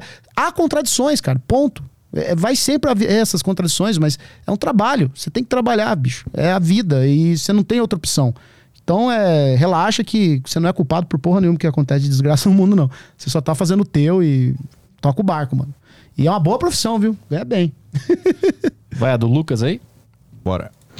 Porra, finalmente o Lulu colou, hein? Agora é hora de saber quando ele vai no Tarja Preta. O Tarja Preta, é, pelo visto, é o que? É um. É o meu podcast de, de humor aí. A gente nem posta no YouTube. Ah, fiquei, já fiquei sabendo. Fiquei sabendo. A turma fala, mas você vai no Tarja Preta? Por isso que a galera ficou travada. Falei, eu vou lá no PT. Mas você vai no Tarja Preta? Falei, eu vou no Tarja. Ah, bom. Vai a do Alenarte aí. Boa tarde, Petri, Caio, Luigi. Tarde. Ah, eu queria perguntar pro Luigi sobre dieta low carb, né? Que ele conseguiu perder Ah, um bom yeah. peso. e eu queria saber se ele continua nessa dieta aí, ah, se ele acha que é uma boa. Enfim, compartilhar um pouco da experiência dele com, Ah, com essa boa. dieta. É real? Eu achei que era meme. Cara, eu perdi 50 quilos com a low carb. Perdi 50 quilos. Em 10 meses. Porra. É, o- o- o- se dá pra ver que eu não continuo mais com ela, né? Tem um bom tempo. Já Mas faz ficou com energia? Ou- Foi assim, foi em 2017, final de 2017, eu. que- é, Porque eu perdi meu pai. Meu pai morreu de infarto, 40 e poucos anos, sabe? Morreu muito novo. Em 17. Não, ele morreu em 2000. Ah, tá, tá. Mas assim, acontece, lá em 2017 fazia um ano que a minha filha tinha nascido. E eu tava pesando cento e... Cheguei a pesar 127 quilos. Naquela época eu tava com 123. Falei, cara, preciso perder peso. E nenhuma, eu, eu nunca tinha tentado fazer dieta porque eu sempre me fudia muito, passava muita fome. Eu começava a desenhar. E aí eu descobri ó, a tal da low carb e comecei a fazer, cara. E, eu, e me encaixou muito, encaixou muito bem comigo, sabe? Eu fiz. E eu, eu sempre falo assim: não, não façam isso sozinhos, sempre procurem ajuda profissional, etc. Isso aqui é um relato meu. Tomem cuidado, não leve isso como padrão. É sempre bom fazer um parente, que não é pra todo mundo. É, seu corpo é o seu corpo tal. Enfim, eu comecei a fazer a low carb, mas eu me dei muito bem com ela, assim, eu me dei muito bem com a dieta com baixo carboidrato, que nem era nem low carb, era mais uma cetogênica mesmo, assim, porque eu, eu comia basicamente carne, legumes, sabe? Cortei todo o açúcar, todo o doce, toda, todos os cereais, arroz, milho, trigo, cortei tubérculos, mandioca, batata. Então era só é, vegetais de baixo carbo e carne e ovo. E, cara, eu de 123 quilos que eu tava em dezembro de 2017, eu cheguei em setembro, outubro de 2018 com 73 quilos, cara. Mas, mas eu fiquei pele e osso, assim, também, cara. Eu fiquei, assim, fiquei muito magro, mas muito, muito magro. E aí. E aí eu parei, cara. Eu parei quando eu vi. E aí eu, ta- eu não tava me sentindo bem também, tão magro. E aí eu, eu comecei a ir pra academia, mas eu ia tudo errado. Ia um dia sim, um dia não. Ia de vez em quando. Até hoje eu tento ter uma rotina boa. Esse ano eu consegui ter uma rotina melhor de academia. Esse ano eu voltei a comer mais carboidrato. Voltei a treinar. Só que eu sou uma pessoa que eu tenho. Eu, eu- eu tenho um sério problema com carboidrato. Sim, eu sou aquele que tem uma propensão a ganhar peso muito fácil. Então, assim, eu descuido da dieta, eu, eu incho igual um baiacu, sabe? Mas eu parei, cara. É, eu acho que você tem que procurar um nutricionista. Caso que você queira fazer uma abordagem low carb, converse com a nutricionista e, e procure uma nutricionista também que tenha essa abordagem. Porque naquela época que eu comecei a fazer, ainda era um assunto meio nebuloso. Assim, a turma achava que low carb era uma coisa meio de, de, de revista de, de moda e beleza Sim, e tal, né? uhum.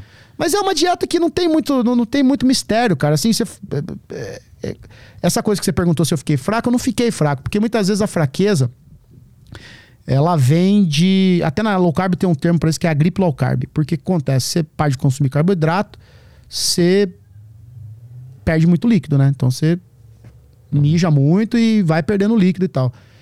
E nisso você vai perdendo muito sal, muitos sais minerais. E aí dá tontura mesmo, sabe? Dá fraqueza. Então, a di- tem uma dica, né? Cuidado, quando eu vou falar aqui, não faça isso por conta própria. né? É, que eu não quero ficar sendo responsável, que depois os caras desmaiam, a culpa é minha. É, é aumentar um pouco do sal na dieta. Aí eu Hum, aumentei um pouco de sal na dieta e nunca tive tontura, nunca tive- eu nunca tive fraqueza e tal. Mas, cara, é uma dieta para emagrecimento. Sim. Ponto. Não é uma dieta pra você ganhar massa, não é uma dieta pra você ficar sarado. É uma dieta que ela atende um público específico, né? Principalmente pessoas que têm diabetes tipo 2 e tal. Pessoas em estado de obesidade muito forte, que a, que a pessoa precisa perder um volume muito grande de peso, né? Mas sei lá, pro cara que tá um pouco acima do peso, mano, vai, vai treinar, cara. Vai treinar que é muito melhor do que ficar fazendo dieta de baixo carbo, cara. Mas teve compulsão em algum momento ou tu conseguiu seguir direitinho? Não, fiz certinho, cara. É? Certinho. Porque normalmente o pessoal que tenta low carb dá uma compulsão, assim, depois de uma semana, e o cara começa a comer tudo, né, pela casa. É, mas não é mais por causa da low carb, né? É mais por causa da, da restrição calórica. Porque pra você É, emagrecer, exato. você tem que fazer restrição calórica. Você pode fazer restrição calórica comendo arroz e feijão também. É, só que se for muito radical a restrição, o cara É. tende a ter compulsão, né? É, e no meu caso foi muito radical. Só que por isso que eu falo, cara, pra mim deu certo. Pra mim deu certo. Eu já fui mais, assim, militante da low carb. Hoje eu acho que, que ela pode ser muito bem usada pra um determinado grupo de pessoas. Mas assim, eu hoje, o que eu, sempre falo, eu sou muito militante hoje de uma alimentação. Cara, comida, que a gente chama de comida de verdade, né? Ah, sabe, arroz, feijão, legumes, verduras, né? Ovos, carnes. E praticar exercício físico, cara. Dentro do que é possível também, né? Porque às vezes o cara não tem tempo, não tem. Sabe, o cara tá o dia inteiro. E dentro do que ele pode, dentro do que ele consegue, dentro do que é possível, viável na rotina exaustiva dele, cara, fazer uma caminhada, subir uma escada, fazer um pedal, ir na academia do prédio, ir numa pracinha que tem uns pesos, fazer alguma coisa, se mexer. É, mas pra quem pode, pra quem pode agora, tô falando assim, você tem tempo, você tem dinheiro, você tem tudo. Cara, comida de verdade, nutricionista aí e levantar peso, cara. Melhor coisa que você vai fazer pra tua vida. Vai mais uma aí? Está em qual? A gente tá no Gabriel. Boa tarde, pessoal. Tarde. É, queria que o Luigi falasse sobre uma reflexão que ele fez recentemente sobre os idosos, eles estarem indo e estarem muito presentes nas manifestações pró-Bolsonaro. Ah, a gente falou disso, né? Pró-intervenção federal e militar, etc. Por se sentirem úteis para a sociedade. É, foi uma né? reflexão muito É, linda. falou já, pode ir pra próxima aí. É só aí você vai assistir o corte. É, exato. tu vai reagir ao corte, comentando o corte. Vai lá. A próxima é do Jungen. Salve, Luigi. Salve. Salve, Petri. Então, eu tenho uma dúvida pro Luigi, que é como é que é ser do interior de São Paulo. Porque, tipo, Paraná. São Paulo Paraná. é um lugar horrível, né, cara? Mas o interior é bom, né? Então eu fico meio dividido. Cara, ser do interior é, é uma das poucas coisas que moldam a minha personalidade. Eu sempre costumo falar para as pessoas assim: não deixem os seus gostos pessoais é, serem traços de personalidade. Então, assim, você pega o cara que ele é fã da Marvel. E aí, atrás de personalidade dele é ser fã da Marvel. E aí, alguém fala mal de um filme da Marvel, ele se sente pessoalmente atacado. Porque esse é o problema de você pegar traço de pegar gosto pessoal e transformar num traço de personalidade. Então, eu sou, sou fã de uma banda, sou fã de um cantor. Aí alguém fala, pô, essa música aqui não é boa. Você fala, não, como assim? Então você deixa com que as pessoas tenham muito controle sobre quem é você. Então, mas uma das coisas que tem como traço, que é um traço de personalidade meu, é ser do interior. Eu amo ser um caipira. Eu amo ser interiorano. Eu amo vir da roça. E é muito bom, cara. É, é- ainda tem um resquício, assim, de uma, de uma comunidade, sabe? De você conhecer teu vizinho, do vizinho te conhecer, de geração, geracional. Então você, você vê as crianças crescendo, se tornando adultos, casando, tendo os filhos. Então você que um dia era um molequinho que ia lá no bar comprar um pé de moleque e tava os velhos lá enchendo a porra do saco, hoje você é o adulto, aqueles velhos estão sentados num banco com, com, com a bengalinha e você tá recebendo os filhos dos camaradas, dos seus, dos seus amigos ali no bar que vai lá para comprar um, um, Doritos. Isso é muito legal, eu gosto muito disso. Essa coisa de você conhecer, conhe- saber quem são as pessoas, quem, quem é o prefeito, quem é o vereador, de qual família veio, e a igreja, as comunidades, as igrejas evangélicas, os centros comunitários, as festas. Eu, eu gosto muito, cara. E eu tô bem, tô bem. Eu amo São Paulo também. Eu amo São Paulo, acho São Paulo do caralho, cara. Eu, assim, as duas cidades que eu mais amo no mundo é, é os extremos. Assim, uma cidade de 3.500 habitantes no, no interior do Paraná, sem porra nenhuma, e a porra da maior cidade do Brasil, sabe? Eu amo São Paulo, eu gosto. Amar São Paulo é que é complicado, né? Cara, pior que eu amo, cara. Eu amo e odeio. Eu acho que isso que é, é o São Paulo. É, é- é morar Sim. em São Paulo, cara. Porque é trânsito, é violência, é todas as contradições dessa cidade. Mas, cara, a cidade é muito viva, cara. A cidade é. sabe, Eu gosto muito de comer, né? Então, pô, eu gosto de ir num restaurante, gosto de ir num bar, descobrir um lugar novo que vende uma pizza muito boa, um hambúrguer muito bom. Você vai lá, porra, do caralho mesmo e tal. E, e diversidade de gente, né? Porra, é do cacete, cara. É, Então é, é é gostoso. Porque lá, lá eu brinco, né? É, eu tenho meus encontros, né? Que é o único rolê que eu dou em São Paulo, assim, é. Eu saio com, meu, próprio- com a minha própria audiência. Até uma coisa que eu queria falar. Um dia eu tava vendo um. um, um, um vídeo. Vocês vão procurar um vídeo do Paulo Cogos, aí vocês acham um vídeo meu. Ah, esse Luigi aí não. Aí que você fala, pô, Monark, né? Defendi, eu defendi. Não, porque- não, mas acho que você- tem uma hora que você fala, não, porque ele vai ficar mal com a galera dela. Galera dele. Cara, eu não tenho galera, eu não ando de galera, sabe? Eu não sou. né, A minha, a minha teoria é que se tu fosse Não, lá, não o- tem- a galera, dos comunas ia falar, ih, o Luiz Não, foi no são muito, Monark. meus, são muito meus amigos, mas alguns deles, assim, são muito meus amigos. Mas eu não, eu não tenho esse negócio de galera, sabe? Uhum. Andar de galera. Que nem meu irmão ma- mais velho uma vez falou pra mim. Que eu tava triste porque meus amiguinhos não convidaram eu pra uma festinha de aniversário. Ele falou: quem anda em banda é pombo, tá? Não fica com essa fissura de ficar andando em bandinho. e eu, e eu, sou, eu, eu sou meio assim, de, sou meio solitário nesse ponto. Mas eu ando com meus. com a galera que me segue. Então tem um encontrinho que eu faço, que é toda quinta-feira, numa rua lá de Pinheiros.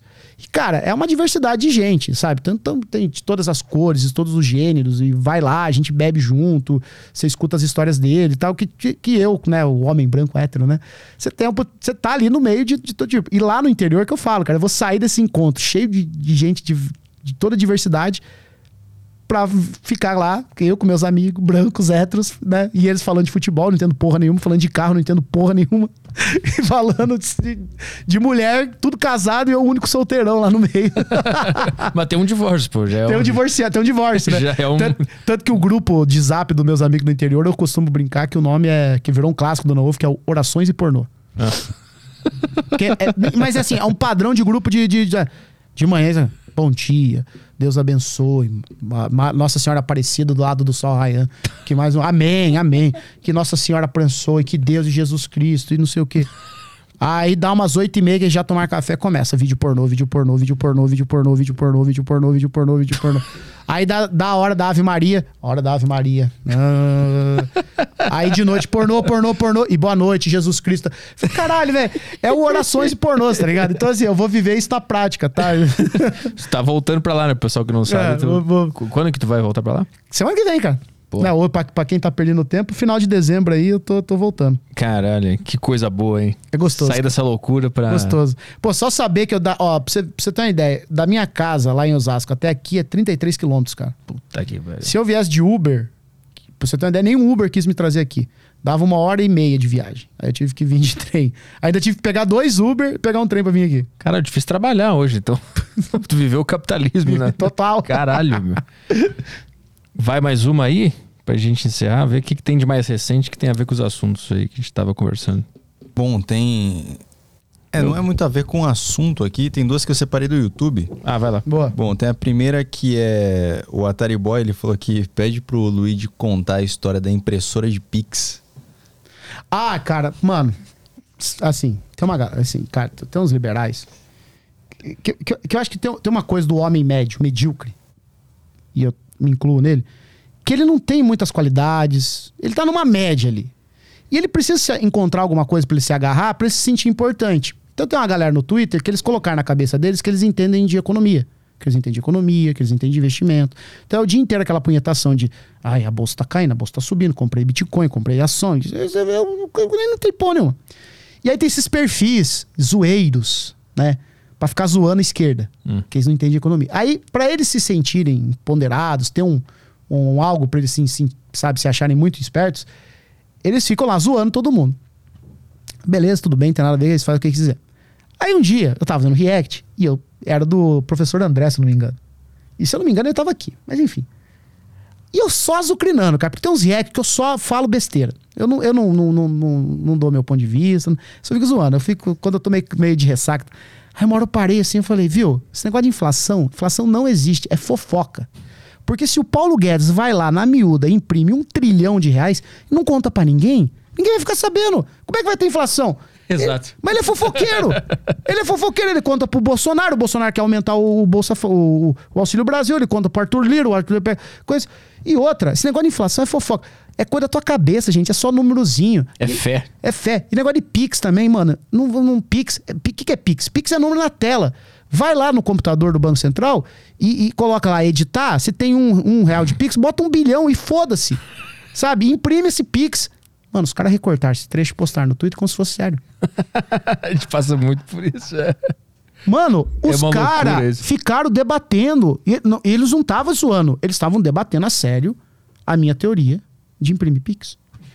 Como- Aí eu falo assim, é um negócio que eu, eu queria dar risada. Falar, puta, olha que esse cara idiota, caindo num bait. Porque mas que não é nem bait, cara. É um, negócio, é um, é um comentário tão idiota, assim. que o máximo que ele pode falar é, pô, muito sem graça, muito engraçado, bola pra frente. Mas não, eles ficam, não, porque não sei o quê, como é que vai imprimir Pix? Esse cara tá de, essa, essa é a esquerda que vai estar no poder? Olha só como é que inflação é uma coisa da sua cabeça. Inflação é literalmente. Daí eles começam a explicar a teoria da inflação. Meu Deus, cara, que preguiça, mano. O Twitter é um lugar assim. É, é incrível. O Twitter É. é. o lugar onde esse tipo de coisa acontece. É. Mas é porque o Twitter é uma rede social que premia. Porque assim, você vai, você vai entender o ponto. Por exemplo, você faz conteúdo. O única plataforma que você não tem poder sobre o teu conteúdo é no Twitter. Uhum. Porque você bota um vídeo aqui no YouTube, a galera vem e ofende, fala uma besteira e tal. Você pode ir lá, ocultar o usuário do canal. O cara nunca mais comenta. O cara vai na Twitch, te xinga, ban. O cara vai no Instagram, te xinga, ban. Você modera, você fixa. O Twitter não, cara. Você postou um Twitter, aquela opção de retweet com comentário, ela foi feita justamente para ver esse choque. Teu conteúdo vai, cara. E vai, vai, vai, vai, vai embora. Então todo mundo tem Um, é, pode. Então, assim, é uma. E é a única rede social também que um cara com um seguidor consegue irritar em cima de um comentário teu. Sim. E aí é o seguinte, esse o Twitter foi fomentando um ambiente de violência mesmo assim, sabe? Onde todo mundo ele premia os mal educados, os inconvenientes. Então, cara, é a única rede social que uma pessoa ganha sorvete do pai e ela posta isso despretensiosamente, isso vira uma discussão. Uhum. Sabe? Então, e assim, a galera vai dar retweet e a turma xinga, xinga, xinga. Então as pessoas começaram a perceber também que quanto mais agressivas elas são, quanto mais elas tentam dar uma. Eu não gosto desse termo lacrada, mitada, assim, mas quanto mais elas tentam, assim, tipo, transformar aquilo em algo maior do que ele é. Sinalizar uma virtude ali, né? É, mas nem, nem uma sinalizada virtude, assim, eu acho que é mais uma coisa assim de tipo. É, é, é, eu tenho muitas teorias do Twitter, mas é- eu, eu não consigo achar um termo correto pra isso. Mas é porque ele vai premiar. E aí, você tem essa opção do, do RT com comentário, você tem a opção. A, a outra coisa que vai premiar o cara mal educado, o cara grosseiro, é o cara que responde ali embaixo. E aí ele vai ganhando likes, a resposta dele sempre vai ficar destacada na frente dos outros. Uhum. né? Então você já percebe que quanto o cara fala assim: ah, eu gosto de água. Ah, mas com tanta gente passando sede, ah, um milhão de likes. Então é a única rede social que o, a resposta, o atravessado pode bombar e irritar mais do que o post original. Sim. Né? Então, e, a- e o Twitter ele também ele tem uma, uma, uma, uma forma que é o quê? O assunto do momento. Que ele pega o que a tua bolha tá debatendo e ele fica te mostrando. Ô, Petri, vem participar aqui, ó. Ó, estão falando aqui, ó, do fulano, tô falando do Beltrano. Você não quer participar? Clica ali. Aí quando você clica, ele mostra os melhores. E aí o que, que os melhores mostra? Qual que é o padrão? Gente sendo agressiva. Então você fala assim, eu vou entrar nessa conversa, mas eu vou entrar de forma agressiva também. Para eu pro topo. Uhum. Pra ir pro topo. E eu vou ganhar bastante like, vou ganhar bastante views, vou ganhar bastante seguidor. Tal. Então o que, que o Twitter faz? Ele bota as pessoas num estado de histeria, de paranoia, de raiva, de animosidade, onde todo mundo o tempo todo tá tentando, é, é, sabe, puxar o tapete um do outro. Pegar sabe? o outro na, na- Pegar o outro no pulo, é. pegar no pulo. É, é boa. É, é assim. Então ele é a única. Ele é uma rede social que faz com que a pessoa escorregue na casca de banana. Uhum. Então o cara vai lá, mano. Cara, a pessoa vai lá e twitta aqui. Ah, tava aqui no aniversário da. Teve esse um que foi. Esse passou de, de vários, muitos que passam de limite. O cara foi lá no aniversário, a criança, ele foi dar brigadeiro pra criança, a criança não quis, contou pra mãe. Aí Ele contou que ele achou engraçado. A turma chamou de pedófilo. Nossa senhora. Que é o comportamento dela de pedófilo. Gente, é aniversário da, da, Deus, da, da irmã da minha namorada. Eu conheço a criança, eu conheço a mãe e tal. Mas, daí, mas assim, por quê? Porque daí o negócio vai escalando. Sim. Não, porque você não pode oferecer a. O cara tinha, sei lá, 50 seguidores. Cara, o cara tá contando no Twitter privado dele, Sim. uma bobagem, cara. Só que daí vai escalando. Ele escorregou na casca de banana, aí a galera vem. E aí, quanto mais agressivo você vai sendo na tua. Quanto mais longe você vai levando o assunto, o Twitter vai te recompensando. Então, o Twitter ele faz que, com que boas pessoas, muitas vezes, se odeiem. se- Sabe? É uma rede social que precisa desse ódio, que precisa dessa raiva, que precisa dessa agressividade.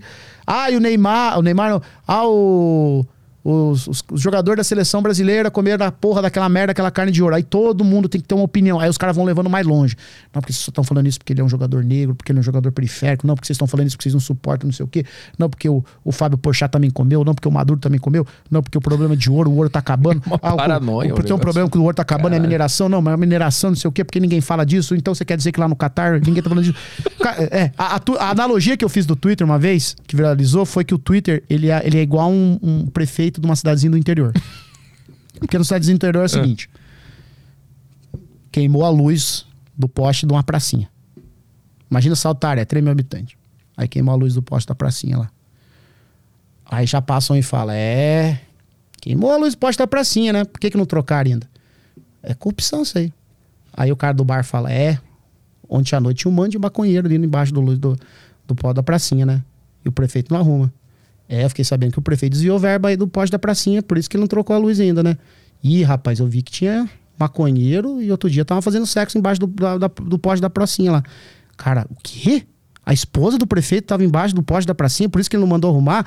O que? Não, estão falando que tem que trocar a luz do poste da pracinha lá. O prefeito não trocou porque a- tá, tá desviando dinheiro e ele pegou a esposa dele com outro lá embaixo do poste da, da, da pracinha que tá com a luz queimada. Esse prefeito é um vagabundo, esse prefeito tá me devendo, não paga eu aqui. Ai, ó, fiquei sabendo que o prefeito desviou dinheiro do luz do poste da pracinha pra pagar você e não pagou você. Esse prefeito é um vagabundo. O quê? Você tá falando que o, pre- que o prefeito que eu votei é vagabundo? Vagabundo é você, não. Vagabundo é tua mulher que tava dando embaixo do, do poste da pracinha. Eu quero a minha mulher que o prefeito tava comendo Então, o negócio vai escalando. É um problema micro. É, um- é a porra de um poste, que lá no interior é assim, é, é a porra de um poste que queimou. Mas vira o assunto na cidade inteira. E ele sempre vai escalando. E no Twitter é assim, é a, a luz num poste, numa pracinha do interior que queima, que de repente tá debatendo que se o prefeito é corrupto, se alguém tá comendo coisa, estão fumando maconha lá, porque maconha tem que bater nesses maconheiros, não tem polícia na cidade, por isso que tem maconheiro na cidade. Ah, mas, mas claro, o maconheiro é teu filho, filho do prefeito, filho da moça da escola, claro que, claro que o filho dela é maconheiro, ela não cuida do filho, porque tá dando pra outro, porque o outro tá comendo. É, é, sabe, tudo vai sendo hiperdimensionado e é um probleminha. É, às vezes nem é um problema. Nem né? é um problema. Às vezes é. Pô, tem um caso da. Não sei se você conhece o podcast Aba Anônima, é lá do Sul. Não. São duas meninas que fazem de comédia. Uma dessas meninas, é, ela faz stand-up. E aí ela tem uma piada que ela postou no Instagram dela, que é uma piada muito boa, que ela tá criticando o Onyx Lorenzoni, o- Aham. o, candidato a governador que era do Bolsonaro, né? Então a piada dela, assim, o Onyx foi, é tão ruim que no estado mais homofóbico do Brasil, Rio Grande do Sul, ele perdeu pra um viado. Essa é a piada dela, tá criticando Aham. os homofóbicos. Pegaram isso, botaram no Twitter e começaram a chamá-la de nazista, de homofóbica. Aí no final ela faz um gesto assim e começaram. Ela fez um gesto de supremacia branca. E começaram a tirar print e começaram a repostar, repostar, repostar. Cara, a menina tava chorando no Instagram, tipo, desesperada. Que ela não espera, né? É, porque tipo, saiu do. Tipo, alguém pegou, tirou, tirou da narrativa que ela, ela tinha controle, que era a piada onde ela criticava o homofóbico, né? Aham. A piada dela dá uma volta. Pra tu entender, ela tem que fazer um jogo ali pra entender que ela tá criticando os homofóbicos. E aí saiu das mãos delas e começaram a chamá-la de supremacista branca, porque ela faz tipo um, um negócio assim no final. Tipo, um ok. perdeu, perdeu pra um. Ah, perdeu pra um viado, o- bagulho o- assim. ok, né? É, e aí tiraram isso de contexto e aí daqui a pouco ela, ela viu a imagem dela atrelada uma parada nada a ver. Não, e aí, não, mas assim, ó, pra você ver, aí ainda pode se argumentar aquela velha, qual é o limite do humor? Será que ela pode fazer essa piada e tal? Mas o que eu quero dizer é que muitas vezes o Twitter é literalmente alguém com 50 seguidores, 30 seguidores, que posta, sei lá, ganhei um tênis da minha mãe de presente. Tem, é, tem esse ponto também, né, que dá problema. Pô, tá, você é um playboy, porque você Sim. não sei o quê. Porque... Então, assim, é sempre uma, é, uma, uma, pequena discussão. Tem, tem um perfil no Twitter que, que pra mim é o melhor perfil do Twitter. Eu não deletei meu perfil porque eu preciso de- divulgar minha live, porque eu gosto de ler a, a timeline dela, que é a, a escriba do, do Umbral. Pesquisem aí. Escriba do Umbral, que ela faz uma thread anual. Ah, eu vi tu falando disso. Cara, é muito bom, cara. É muito bom. Ela faz uma thread anual com os melhores tweets, com as polêmicas do dia. Bicho, quando tu começa a ler aquilo, você vê o tanto de não polêmica que existe no Twitter, cara. Você fica assim, cara, como é, que, como é que as pessoas não ficam loucas, cara? Não enlouquecem com essa rede social? Porque, assim, é umas coisas que você. No dia, parece que é a coisa mais importante do mundo. Sim. Ai, meu Deus do céu, estão debatendo aqui. Sei lá, deixa eu lembrar uma não polêmica. Do, nem, nem consigo lembrar. A qual é a maior não polêmica do mundo? Cara, literalmente daqui 24 horas ninguém vai lembrar mais. E vocês dedicaram o dia de vocês a passar raiva, a odiar, a criar inimizades, a criar inimigos, sabe? E, e aí, cara, não adiantou nada. Então, às, às vezes é, uma- é- é às vezes não, na maioria das vezes é isso. É um cidadão que tuita uma besteira e bum, Aquilo pega uma atração. Pega uma tra vai É. tracionando, vai É. tracionando, vai tracionando, vai tracionando, vai tracionando, vai tracionando. Deus do céu, cara, é a- a- tem que ter paciência. Eu, eu, eu não uso mais. Eu saí também. é, porque não. Porque assim, eu, eu, no, no meu caso é mais porque eu acho que do tempo que eu ficava baitando a galera e falando abobrinha lá, eu magoei muita gente que poderia estar me conhecendo, consumindo meu conteúdo, então chega de criar espaços onde eu crio amizade. Porque eu, eu, eu, eu era desse que entrei nessa paranoia do Twitter mesmo, sabe? Ficar muito tempo no Twitter, ficar discutindo, ficar brigando, ficar xingando, ficar ofendendo, ficar dando RT comentário. Depois eu percebi, mano, isso aqui não tem nada a ver com quem eu sou de verdade, sabe? Tem nada a ver. Sabe? Tem nada a ver com o meu conteúdo, tem nada a ver com o que eu produzo, tem nada a ver com o que eu acredito. Eu só. Eu tô literalmente é, seguindo o que um algoritmo me, me obriga, com todas as. faz pra ma- me manter aqui dentro. Pra quê, cara? Que que eu tô, tô ganhando nada com essa porra. E foi difícil desmamar no Twitter, cara. Porque eu, é, É? difícil desmamar no Twitter. Puta, eu, sa- eu saí na hora, foi para mim foi de boa, porque eu fui cancelado, eu fui cancelado pelo, não cancelado, mas eu fui atacado pelos bolsonaristas em 2000 e lá na pandemia. Porque eu botei um tweet, eu tinha um quadro no, num programa que eu tenho que era o Miss Desinformação, que é o programa Desinformação, aquele que tu viu que, que, eu, que eu falo que tu não quer Aham. monarca e tal. Tinha um quadro dentro desse programa que era o Miss Desinformação, que a gente pegava os caras que estavam fazendo, falando as maiores loucuras sobre Covid, eu- ouvindo, elegendo que era o cara mais maluco. E aí eu botei no Twitter, pô, pessoal, mandem aí quem tá falando loucura sobre o Covid que a gente quer botar no nosso quadro. E aí os caras do Bolsonaro acharam de alguma forma que era um ataque ao Olavo, ao Bolsonaro, que estavam dizendo que Covid era uma bobagem, né? E começaram a descer a lenha em mim, assim. Então, quando eu fui abrir o tweet pra pegar links legais pra fazer uma piada legal, Tava era o- só xingamento. Eu pensei, Era ah, não a precisa. pracinha com o É. poste queimado. Não quero isso, então. Porque eu- a minha intenção era boa, era de fazer as pessoas rirem Aham. e criar um conteúdo bacana. E o que eu tive em troca foi só a pessoa me xingando e me atacando, então eu vou cair fora. Aí eu saí lá no início da pandemia, nunca mais voltei pro, pro Twitter. Às vezes os caras me mandam no WhatsApp, estão falando de ti no Twitter. Cara, não quero nem saber. Nem é, me é, manda. é o que eu sempre falo pra minha comunidade. Eu não quero saber o que estão falando mal, o que estão falando, porque é, é, até- também é vaidade também. As, é, as pessoas, é normal as pessoas não gostar de mim. não- eu, eu sinto muito, mas é, eu não posso ter essa vaidade e achar que todo mundo tem que gostar de mim, né? Sim, é. Aí fala, Luiz, já o cara xingando, você deixa, cara. É, Nem me, nem me manda, É, quero nem de- saber. meu. O meu dia Tem como- tava, é tem- bom pra Tem caralho. como eu obrigar ele a gostar de mim. É uma pena, mas paciência, cara. Tem mais alguma aí no. Só mais duas aqui. Uma é. Luigi, os cortes da, da Red Pill são muito engraçados. Você acha que esses caras são tão frustrados. por que você acha que esses caras são tão frustrados? Ah, dia todo falando de mulher. Ah, o, o pessoal do Redcast. Pô, esses caras, eu me divirto muito com eles, cara. Aquilo é loucura, né? Puta, aquilo lá é. E esse tênis aí, mas sabe que mulher não gosta de tênis azul, Nossa, né? é bizarro. Você lá. sabe disso, né? Cara, aquilo lá, é, com todo respeito aos. Como é que é o nome dos caras lá mesmo? O nome deles são muito bons. Mas não é, não é um ataque a eles, tá? Eu acho que é uma coisa mais geral, assim. Eu acho que é falta de, de, de, de constituir família mesmo, assim, sabe? Quando você não tem nada. Cara, quando você não tem nada pra se apegar. Nenhum hobby. Além de si, você é a coisa mais importante na tua vida. A vida é- vira sobre si mesmo. Então tudo, tudo gira em torno do que você acha, o que você gosta, o que você. E, cara, a vi... né, são homens que estão envelhecendo e vão estar com 40 e 50 anos debatendo se pegar a mulher na balada é É black. coisa de mangina ou de Se o gado. cara, o cara que responde uma mulher no Instagram é, black. é beta, e o cara com 55 anos, sabe, na fila da lotérica lá pra fazer uma aposta na quina com os amigos dele aposentados, e ele. Você tá meio beta aí, meu. O cara, então, é, sei lá, vai vai casar, tem uns filhos. Filho é bom demais, muda a vida. Ou te- adota um bicho, sei lá. Eu tento ver uns cortes lá, mas é que, tipo, qualquer assunto que rola, eles falam, mas sabe que mulher. É, é, Mulher não sei o quê, é né? porque é basicamente uma, um debate sobre Comportamento da mulher. o que, que a mulher faz, o que, que não pode fazer pra mulher. O que, que ela quer, o que, que ela não quer. É um negócio meio xarope. Pô, assim. é, é pra quem não tá tão afim de, de, de, de mulher, falar de mulher o tempo É inteiro. muita teoria sobre mulher, Muita pra quem teoria, não tá cara. tanto afim. Assim. Experimente beijar uma pra ver como é que é a sensação. O cara vai bolar uma puta teoria sobre o beijo. É igual um tweet que eu vi ontem de um cara falando que enquanto o, o povo brasileiro se divertia com a Copa Ibovespa.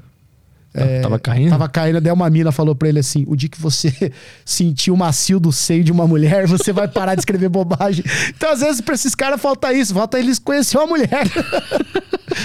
Não precisa ter medo. É uma loucura. velho. Você sabe que essa mulher não, não gosta de cadeira assim, né? É- é Sempre Isso aí é coisa de puxa- beta, coisa de beta. Sempre puxa uns negócios. Mas um cara é red pill ou é blue pill? O que eu, go- eu gosto que tem coach dessas porra, cara. Tem. E pra homem e Pra pra caralho. mulher.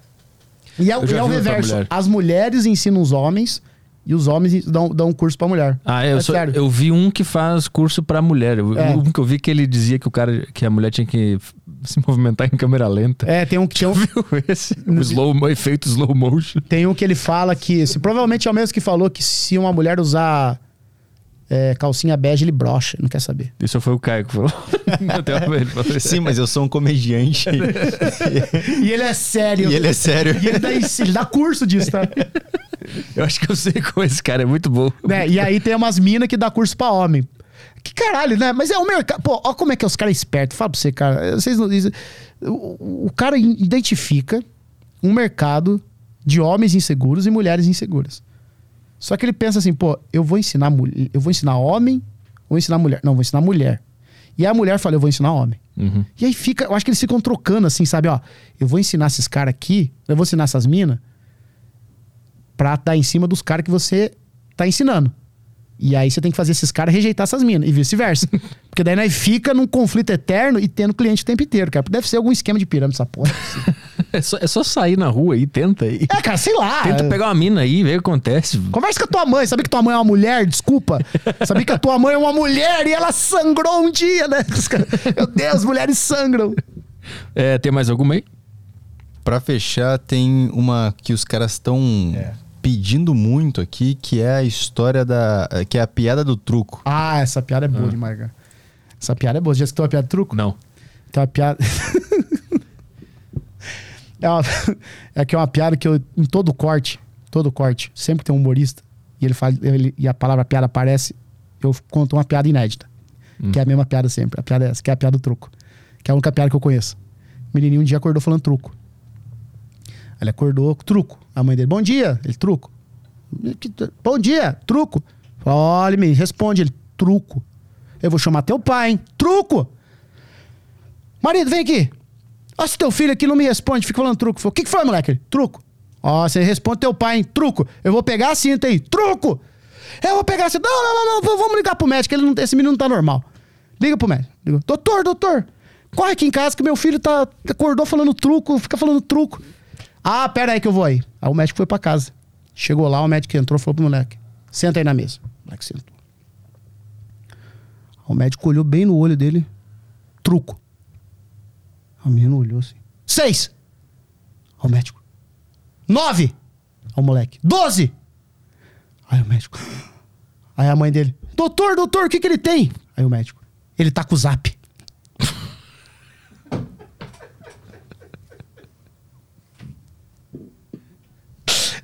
Essa é a piada do truco.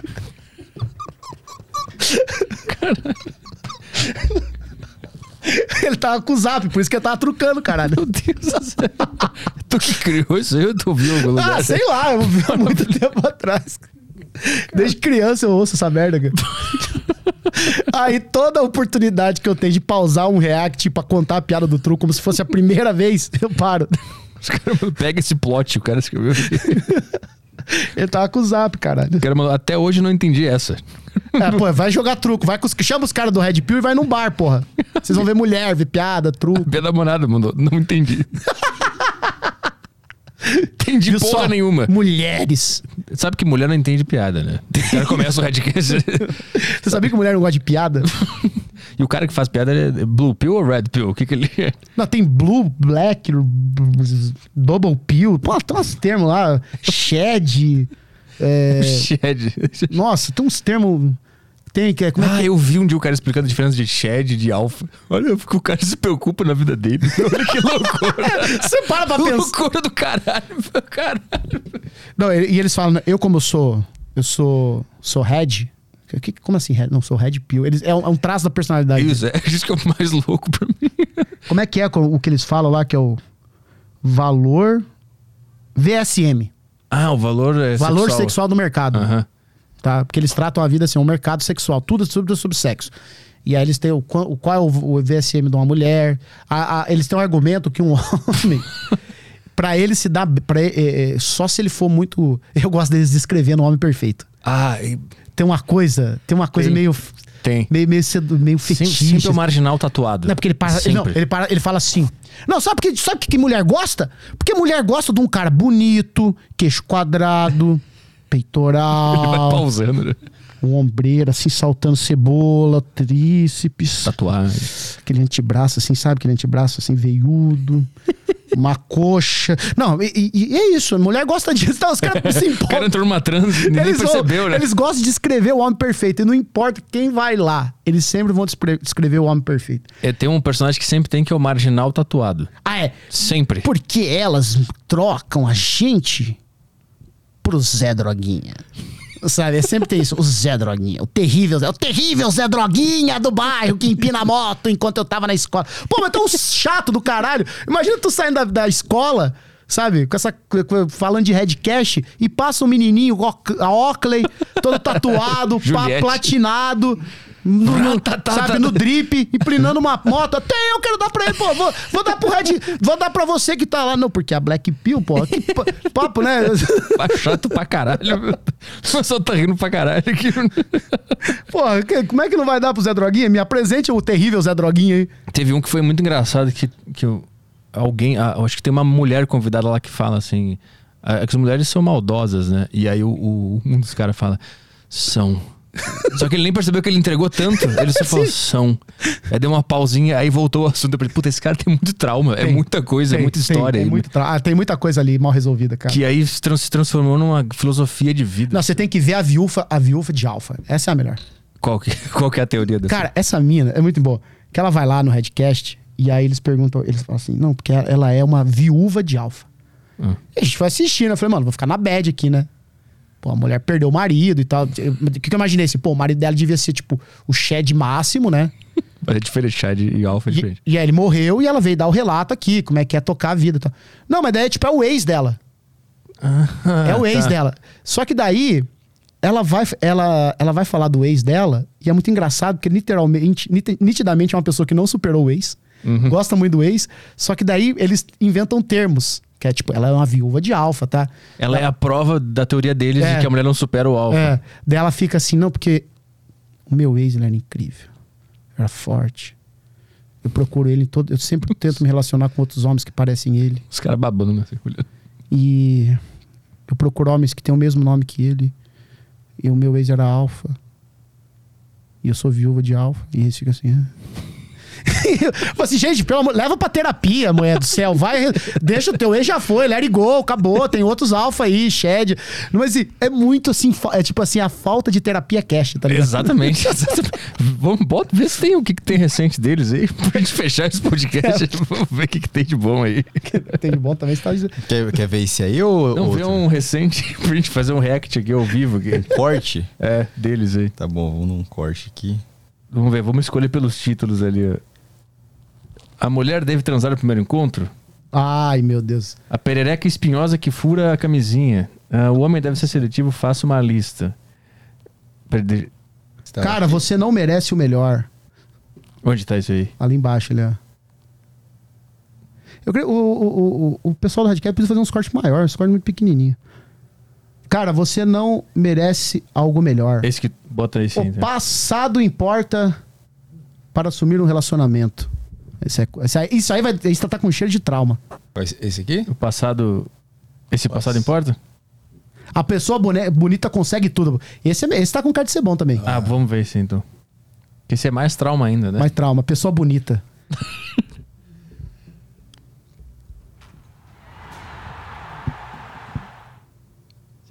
que as mulheres falam assim, ah, o Lá começa- É começou- sempre as mulheres, elas sangram. O problema é que assim, ó.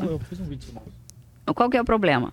É que se o, o Shags não chega, O a mulher vai chegar nele, basicamente, e chega mesmo. Eu concordo contigo. Só que é uma mulher que tá de muita atitude, sacou? Se ela faz isso com, contigo, ela tá masculina, ela tá sendo proativa, e se ela faz isso contigo, ela faz com o outro. Então, o cara Não, que se Eles o descobriram como é que os funciona a vida de uma pessoa solteira, né? Se ela chega em você, ela chega em outro. feio. Ela vai chegar nos caras que ela não consegue tão fácil. O que, que você acha? Porque assim, uma coisa que Peraí, eu fazer. muito O é cara precisou questão de um- da estética, né? O homem ser bonito. De uma filosofia toda pra descobrir que a mulher não chega em cara feio. Você precisa. Caralho, é óbvio que não, chega em Não, cara e feio. o pior de tudo é eles descobrirem que pessoas solteiras saem com outras pessoas. Porque é até a teoria do ficante, fe- ficante sério, né? Que é uma coisa moderna. Ah. Que a pessoa que fica, mas só pode ficar com um. Pode ficar com outros. Ah, isso é um, um termo pré-namoro? Não, não é nem pré-namoro. Você conheceu uma menina no Tinder, saiu com ela. Aí tem a galera que fica, fica sério, só quer ficar com ela. A pessoa tá saindo com outros, tá? Não tá nem Ah, aí. entendi. Mas Tá. o cara fica ficando sério. E aí tem uma galera. E aí isso tá ficando tão na moda que a galera tá esquecendo que a única vantagem de ser solteiro é literalmente poder ficar com outras pessoas, Uhum. né? A não ser que você seja no hormônio. Mas aí é, é engraçado que eles quando eles caem é, nessa notícia que uma mulher solteira fica com outros homens. Oh! Bonitão, não sei o quê. Só que eu vou falar pra você, velho.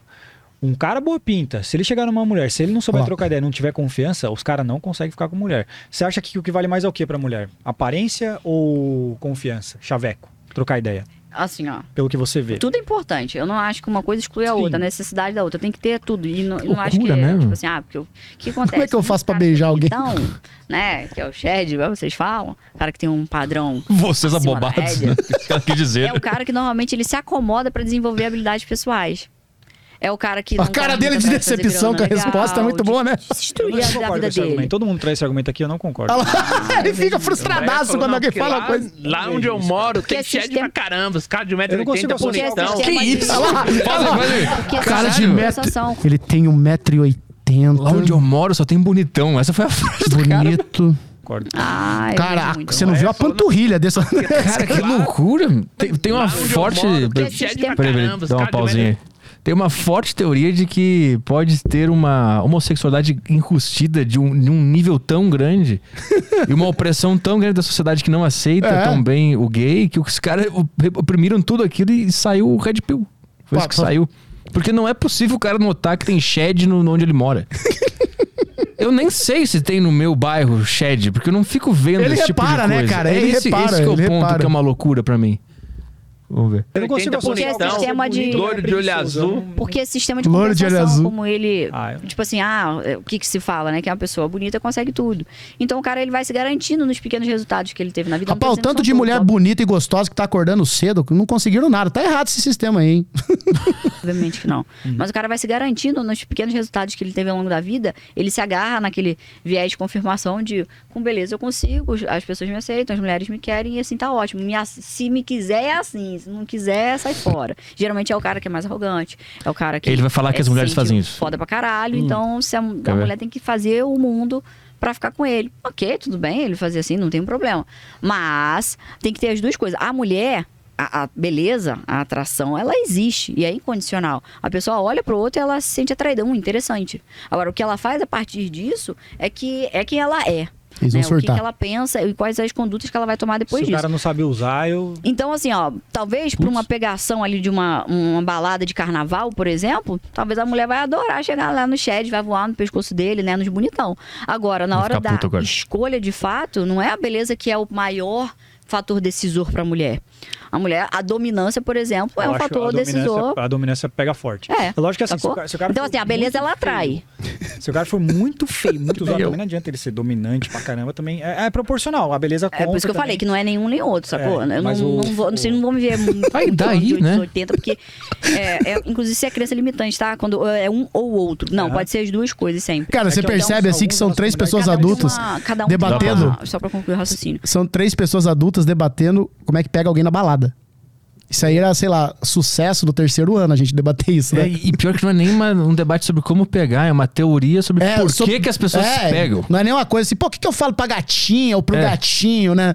É assim, teorizando a balada metafórica, se vai dar certo ou não. Por que, que a mulher se joga no pescoço do Shed? O que, que ele fez? Como é que funciona isso? Eu sou a la viúva de Sigma.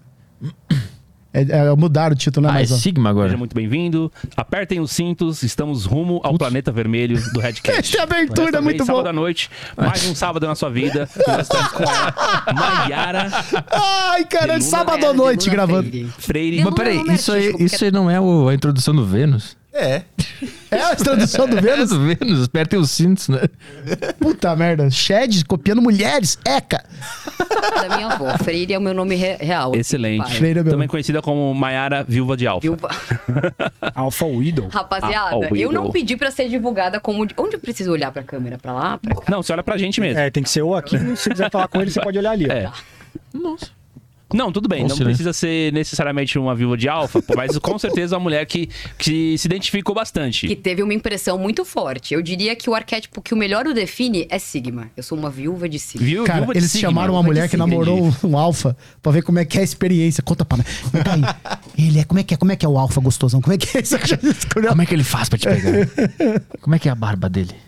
E se, e, se, e se tornou uma mulher aí que conhece e admira até o conteúdo Red Pill, é isso mesmo? É, eu, eu, eu me motivei, né, a entender da Red, porque eu queria entender Da a mentalidade dele. O que, quais as, as ideias que estavam influenciando ele, né? Olha lá, que mudaram o comportamento dele. E, o Putz, que que- e conta pra gente aí, como que você con- conheceu esse Sigma aí que, digamos, deixou uma impressão Onde- dentro do onde seu acha? coração? onde é que eu encontro? Eu tenho. Quantos anos eu acho que eu tenho? Uns 26? 28. Tá perto. O inverno tá chegando. O inverno tá chegando. Mas peraí, essa pegada de, de viúva de alfa, assim, você falou que você não pediu esse Não, você viu termo, que ele é- então não, você reparou que ele é shed? Você chegou na... Que ela fala assim, quantos anos eu tenho? Aí um homem nesse, nesse ponto, educadamente, ele fala, ele joga pra baixo, né? Ah, tem uns 22, né? Ele fala, não, você tem 28, ela tem 26. ele jogou. Eu achei que ele ia falar uns 35, tá ligado? tá acabado, hein? Etc, e a gente colocar aqui, o que É, aconteceu? porque assim, eu acabei, de, eu acabei de fazer essa pergunta em off pro Júnior, né? Eu falei, cara, por, da onde você tirou viúva de alfa? Porque eu dei a informação de que meu ex era da Red. Mas por que colocar Cara, viúva não de dá, alfa? Eu não. fiz essa pergunta pra ele agora há pouco. É da- era da Red. Puta, essas coisas me deixam. Dá uma tristeza, né? Então, né, eu expliquei. Eu falei, olha, você já falou duas coisas. Primeiro, você falou que você mantém contato com ele até hoje. Ah lá, ah lá, ah e lá. aí você falou que, Ah lá, e- que você é, conversa com ele, Ah lá. entendeu? Você sente ali um, sei lá, você sentiu um pouco é, a questão do conteúdo Red Pill, Meu filho, justamente você- por causa dele. Aí eu falei, cara, se você o cara é Red Pill, ele é, certo? Ele é. Sabe o que, que o é cara, isso aí? O cara é Red Pilado. Ele- ele- eles querem dizer que a filosofia deles é tão boa. Transforma as pessoas em alfas e, portanto, eles também são alfas. É, mas é. que loucura. Não, mas ele descrevendo ela ali, ela tem manter o contato com, com o ex, fala com o ex. é, O ex é tudo que ela, que ela gosta. Sair, num- se tocar a primeira do, do Gustavo Lima, ela chora disso. Liga pra ele na hora. O dedinho de mandar no zap, meu amigo, fala: Que saudade! Essa não resiste a- ao Natanzinho. Tocou Natanzinho, ela manda a primeira mensagem. O cara, além de tudo, também tem um bom contato com a mulher. Quando a mulher tem um contato com um cara muito próximo, normalmente é porque ela ainda tem a, a- a impressão dele lá. Certo. E aí, e aí eu fui, fui vendo algumas coisas ali e tudo mais.